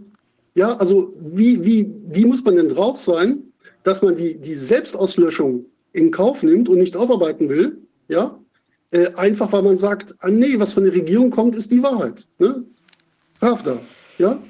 Ja, und, und äh, das ist, also mir ist das ein Rätsel, aber das ist eben was für Psychologen und äh, äh für alle, die sich mit deren Psyche befassen wollen. Ne? Äh, ich muss das ja nicht machen als, als Rechtsanwalt, ich muss nur gucken, dass das eben vorangeht. Sehr gut, sehr wichtig. Ja, können wir gespannt sein, was passiert. Also ich finde also hier jetzt auch die Aufforderung, wer eben in dieser Situation ist oder das, dein Angebot, dann kann man sich jetzt mit Berichten an, an dich oder an Tobias Ulbrich wenden und äh, eben insgesamt sollte man sich überlegen, ob man entsprechend vorgehen möchte. Ich denke, es ist eine, kann, eine, kann unter Umständen, wer weiß, was da für Steine ins Rollen kommen. Also ich finde es super, sehr wichtig, das zu wissen. Hier fragt noch mal einer, aber du hattest das ja gesagt, also wenn zivilrechtliches Verfahren abgewiesen wurde, schon gelaufen ist, dann kann ich ja diesen äh, Schadensersatz nur noch mal zur Klarstellung nicht noch mal im äh, Strafrecht geltend machen. Das ist dann einfach abgeschlossen, dieser, dieser Weg. Ja, man kann dann immer noch, ähm, also ein Strafrichter ist nicht an die zivilrechtlichen Feststellungen gebunden. Ja, das heißt, der, der Staatsanwalt kann immer noch ermitteln. Ja, ermitteln schon, aber er könnte jetzt zivilrechtlich nicht noch äh, also was zusprechen. Das ist ja, was du gesagt hattest, dass dann eben nicht mehr geht. Es sei denn, es das kommen vielleicht zusätzliche Schädigungen heraus, die von dem ersten Verfahren nicht erfasst waren. Ja, genau. Also im Grunde werden ja andere Dinge geprüft. Also im Zivilrecht, äh, zivilrechtliche Anspruchsnormen, im Strafrecht eben die Frage, hat er sich strafbar gemacht. Ne? Nee, ich meine, mit dem Adhäsionsverfahren meinte diese Frage, ja, ja, denke ich. Das ist abgeschnitten. Also wenn in dem Moment, wo man zivilrechtlich klagt, kann man das nicht parallel noch im Strafprozess machen. Das geht nicht. Ja. ja ähm, wobei, ähm, ja, es gibt so viele Feinheiten noch, aber dafür ist dann eigentlich der Anwalt zuständig. Ne? Also Zivilprozess hat man schon erhebliche Beweiserleichterungen. Also das, diese, diese Haftung nach 84 äh, Arzneimittelgesetz ist ja eine Gefährdungshaftung. Und dann gibt es teilweise noch Beweiserleichterungen auf dem Gesetzes wegen. Nach dem Gentechnikgesetz ist es noch viel weitreichender. Aber ich sage ja, das sind so die Fragen. Ähm, da würde ich jetzt im juristischen Laien nicht unbedingt zutrauen, dass er das so äh, umfassend selbst abklären kann könnte er theoretisch, dass er sich die Kommentare kauft und sich da einliest, aber äh, wenn er es dann vor Gericht bringt, also ich glaube, dann geht ihm auch die Kraft aus. Ne? Das ist das, was ich sehe. Ne? Also er sollte da schon äh, im Vorfeld schon vorsorglich jemanden bevollmächtigen, für den Fall, dass er sich da selbst nicht mehr vertreten kann äh, und seine Angelegenheit nicht mehr selbst regeln kann äh, und dann auch eben ähm, den Anwalt seines Vertrauens eben suchen, ne, der ihn da vertritt. Aber das sollte wirklich ein Anwalt sein, der auch dann äh, sich äh, mit den Maßnahmen der letzten Jahre und auch mit dieser ganzen Impfkampagne kritisch auseinandergesetzt hat. Ja. Also ich glaube, das bringt nichts, wenn er da einen Anwalt hat, der überhaupt keine Ahnung hat. Ja, und der dann nur sagen kann, mein Mandanten geht schlecht, ich möchte für den Schadenersatz haben. Also das reicht nicht aus. Ne? Mhm. Aber so auf der Ebene äh, läuft das wohl teilweise ab. Ne? Und äh, also An, äh, Anwälte, die auf Arzthaftungsrecht spezialisiert sind, die müssten eigentlich dann auch mit dem Strafprozess klarkommen. Ne? Eigentlich, ne? Ja. Tja, Ja. sehr gut, sehr wichtig. Ähm, wir bleiben dran, mal gucken, was dabei herauskommt. Ich hoffe, wir hören demnächst von einigen dieser Strafverfahren nebst äh, Adhäsionsanträgen und äh, dann mal schauen, was sich daraus ergibt. Also auf jeden Fall wieder ein weiterer sehr wichtiger Schritt, den du gehst, Wilfried. Du bist ja da irgendwie immer extrem aktiv. Also ich finde das ganz toll. Vielen Dank für dein Engagement. Ja, ja, also es ist halt auch sehr wichtig, ne? Und äh, es ist also nicht erlaubt, ne, einfach die Bevölkerung zu belügen, ja, in solchen wichtigen Fragen. Also falsche Tatsachen, ne, das ist eigentlich, äh, wenn man das so hinterfragt, ist das eine unglückliche Formulierung, also steht es halt im Gesetz. Ne? Also man darf nicht einfach falsche Behauptungen äh, in die Welt setzen. Äh, das ist also verboten. Ne? Da gibt es also, äh, gerade dann, wenn man die Arzneimittel auch in den Verkehr bringt, wie der Bundesgesundheitsminister, diese, dieser Paragraph 2, dieser monströs klingenden äh, medizinische Bedarf, Sicherstellungsverordnung, äh, hat ja diesen Gesundheitsminister zum, äh, zu demjenigen gemacht, der die, ähm, äh, diese, diese Plören in Verkehr gebracht hat.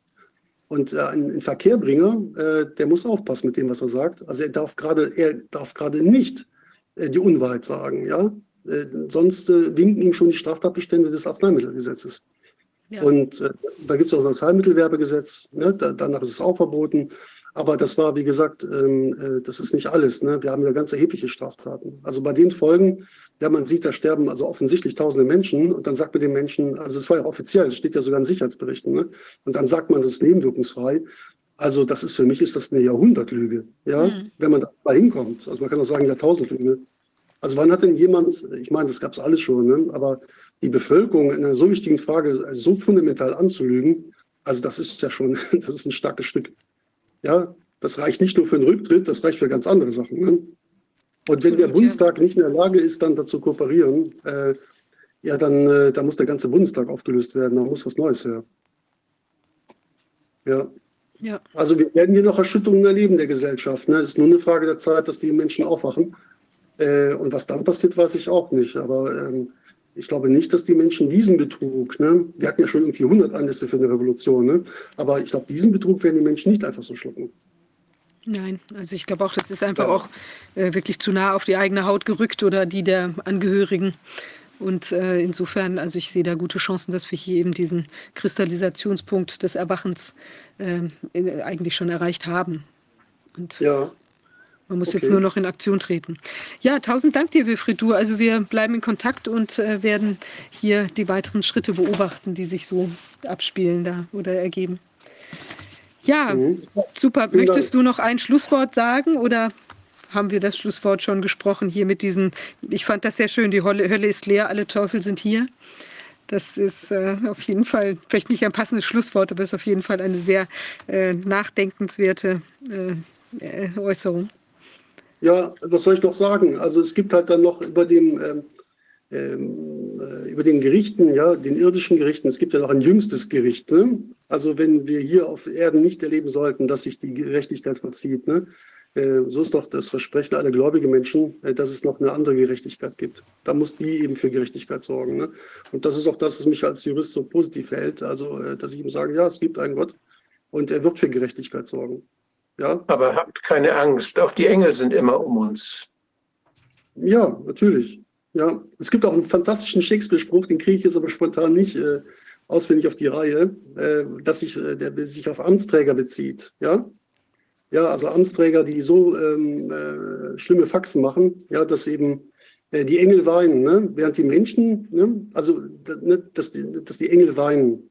Ja, und wenn sie eine Milz hätten, ne, wie die Sterblichen, ähm, sich aber zu Tode lachen würden. Ne? Und äh, da gibt es also ganz tolle Sprüche von Shakespeare, die passen auch hier. Ähm, also man braucht eigentlich keinen Shakespeare mehr lesen und die Staatsanwälte könnten alle Krimis quasi in die Ecke stellen, weil das hier toppt jeden Krimi. Ja? Also von daher ähm, viel Spaß beim Ermitteln. Ne? Wir werden sehen, was passiert. Ja, Tja, herzlichen Dank für die Einladung. Okay. Danke. Ja, zeigt auch wieder, dass, die, dass es äh, wichtig ist, sich eben, also jeder Einzelne, wir haben vorhin auch von runter vom Sofa gesprochen. Ich glaube, das ist eben auch was, was ganz wichtig ist. Möchte auch noch einen Shakespeare-Spruch äh, beisteuern. Und zwar, sei was du weißt, du seist es und dann bist du so groß, als was du fürchtest. Ist zwar vielleicht etwas verqueres Deutsch, weil es ähm, äh, natürlich eine altmodische Formulierung, aber ich glaube, darauf kommt es auch an. Man muss einfach auch über sich hinauswachsen in einer solchen Situation oder beziehungsweise in seine eigene Kraft wachsen. Ja, also. Ah, ich habe den Spruch gerade, Viviane, ich glaube, er kommt ja gerade wieder hoch. Ne? Ja, sag ja? ja? Der Mensch, der eitle Mensch, ne? gehüllt in ein wenig äh, Amtsgewalt, ne? verkennt, was ihm, ihm am nächsten ist, seine Seele. Ja, und so zieht er ne, äh, äh also wilde Grimassen ne, vor dem Himmel, ne, dass die Engel weinen, ja, äh, die, wenn sie eine Milz hätten, ja, eine Milz der Sterblichen hätten, sich totlachen würden. Ne? So ungefähr müsste das lauten. Ne? Ähm, und das ist eben das. Jetzt bin ich gespannt, was die englischen Übersetzer daraus gemacht haben. Denn Shakespeare hat ja in Englisch gesprochen. Das kann man dann ja mal vergleichen. Ja, ich bitte um Nachsicht. Ne? Das ist lange her, dass ich dieses Zitat gelesen habe. Aber so ungefähr müsste es lauten. Und äh, ja, Shakespeare ist dann auch in dem Sinne immer noch aktuell, auf jeden Fall. Ne? Ja, er hätte die Tragödie nicht besser stricken können. Ne? Das stimmt, ja. ja. Ja, ähm, ich glaube, wir haben noch einen Einspieler zum Schluss und ansonsten sind wir am Ende der Sitzung heute angekommen. Äh, vielen Dank Ihnen fürs Zuschauen und ähm, ja, nochmal der Hinweis, wir können unsere Arbeit nur machen, wenn wir auch äh, Unterstützung haben, finanzieller Natur. Wir sind ja im Moment immer noch abgeschnitten von den Mitteln, die äh, Rainer Füllmich äh, da in Händen hält und äh, vor dem Hintergrund sind wir auf Ihre äh, aktuelle Unterstützung angewiesen. Also möchte ich Sie da um Hilfe bitten. Ähm, ja, ähm, ansonsten äh, Drawing Dead war ja heute der Titel. Ich glaube, äh, wir sind äh, tatsächlich auch an einem Punkt angekommen, wo, wo der die Gegenseite nicht mehr viel Karten in den Händen hält. Also insbesondere das Sichtbarwerden der Impfschädigungen wird ja immer deutlicher. Und ähm, da kann man eigentlich sich mit gar keiner Karte, die man geschickt noch aus irgendeinem Ärmel schütteln könnte, nochmal aus der Bredouille ziehen. Ich denke, das wird sich auch in den nächsten Wochen und Monaten noch weiter manifestieren, diese Einschätzung, würde ich jedenfalls mal vermuten. Ja, ähm, ansonsten, ich wünsche trotz allem einen ersprießlichen Freitagabend und ein schönes Wochenende und wir sehen uns dann der nächsten Woche. Bis dahin. Tschüss. Wir ein äh, Verfahren gegen das äh, japanische Regierung eingeleitet, äh, damit die Impfungen beendet werden. Ich heiße Fukushima. Ähm, äh, heute ist es eine von grundlegender Wichtigkeit, dass die japanische Regierung ähm, die äh, laufenden Maßnahmen beendet. Aber äh, ich habe hier vieles erlebt. Ähm, es ist ein historisch ernsthaftes Problem, das die Existenz Japans in Frage stellt. Als Mediziner und Wissenschaftler muss ich hier rechtliche Schritte ergreifen. Man muss nicht groß extra sagen, äh, dass es wichtig ist, ähm, die Wirksamkeit der Impfungen gegen Covid-19 ähm, zu überprüfen. Ähm, und die Daten haben ja eine direkte äh, Auswirkung auf die Gesundheit, das Leben und das, die wirtschaftliche Wohlergehen der Menschen. Deshalb glaube ich, dass die äh, japanische Regierung, vor allem der Minister, äh, Gesundheitsminister das in die äh, Wege leiten muss. Ich schaue mir die Daten äh, der Menschen an. Ähm, die äh, positiven Fälle pro 100.000 Menschen ist viermal so hoch wie bei äh, den äh, nicht geimpften. Die Daten wurden vom Beirat zur Verfügung gestellt. Die Sterblichkeitsrate der ungeimpften und der ähm, geimpften ist vergleichbar. Ähm, die äh, Beschreibung äh, zeigt, dass äh, über die Altersgruppen hinweg ähm, der gegenteilige Effekt eingetreten ist als erfordert. Das ist doch ein paradoxes Phänomen. Die äh, Daten zu den Sterblichkeitsraten sind bereits öffentlich äh, gemacht worden. Und äh, trotzdem hat die ähm, Regierung, das ähm, Gesundheitsministerium, diese Daten gelöscht. Ähm, die ähm, Impfung wurde äh, empfohlen, weil sie angeblich die Menschen vor der äh, schweren Erkrankung schützt und die Sterblichkeitsrate senkt. Aber die Daten, äh, die seit September 2021 veröffentlicht worden sind, zeigen, dass genau das Gegenteil äh, der Fall ist und dass die Menschen das überhaupt nicht mehr nehmen lassen sollen. Trotzdem äh, setzt sich das Ministerium immer noch weiter für die Impfung ein. Das halte ich für eine nationale Krise. Deshalb habe ich mich beschlossen, die Regierung zu verklagen.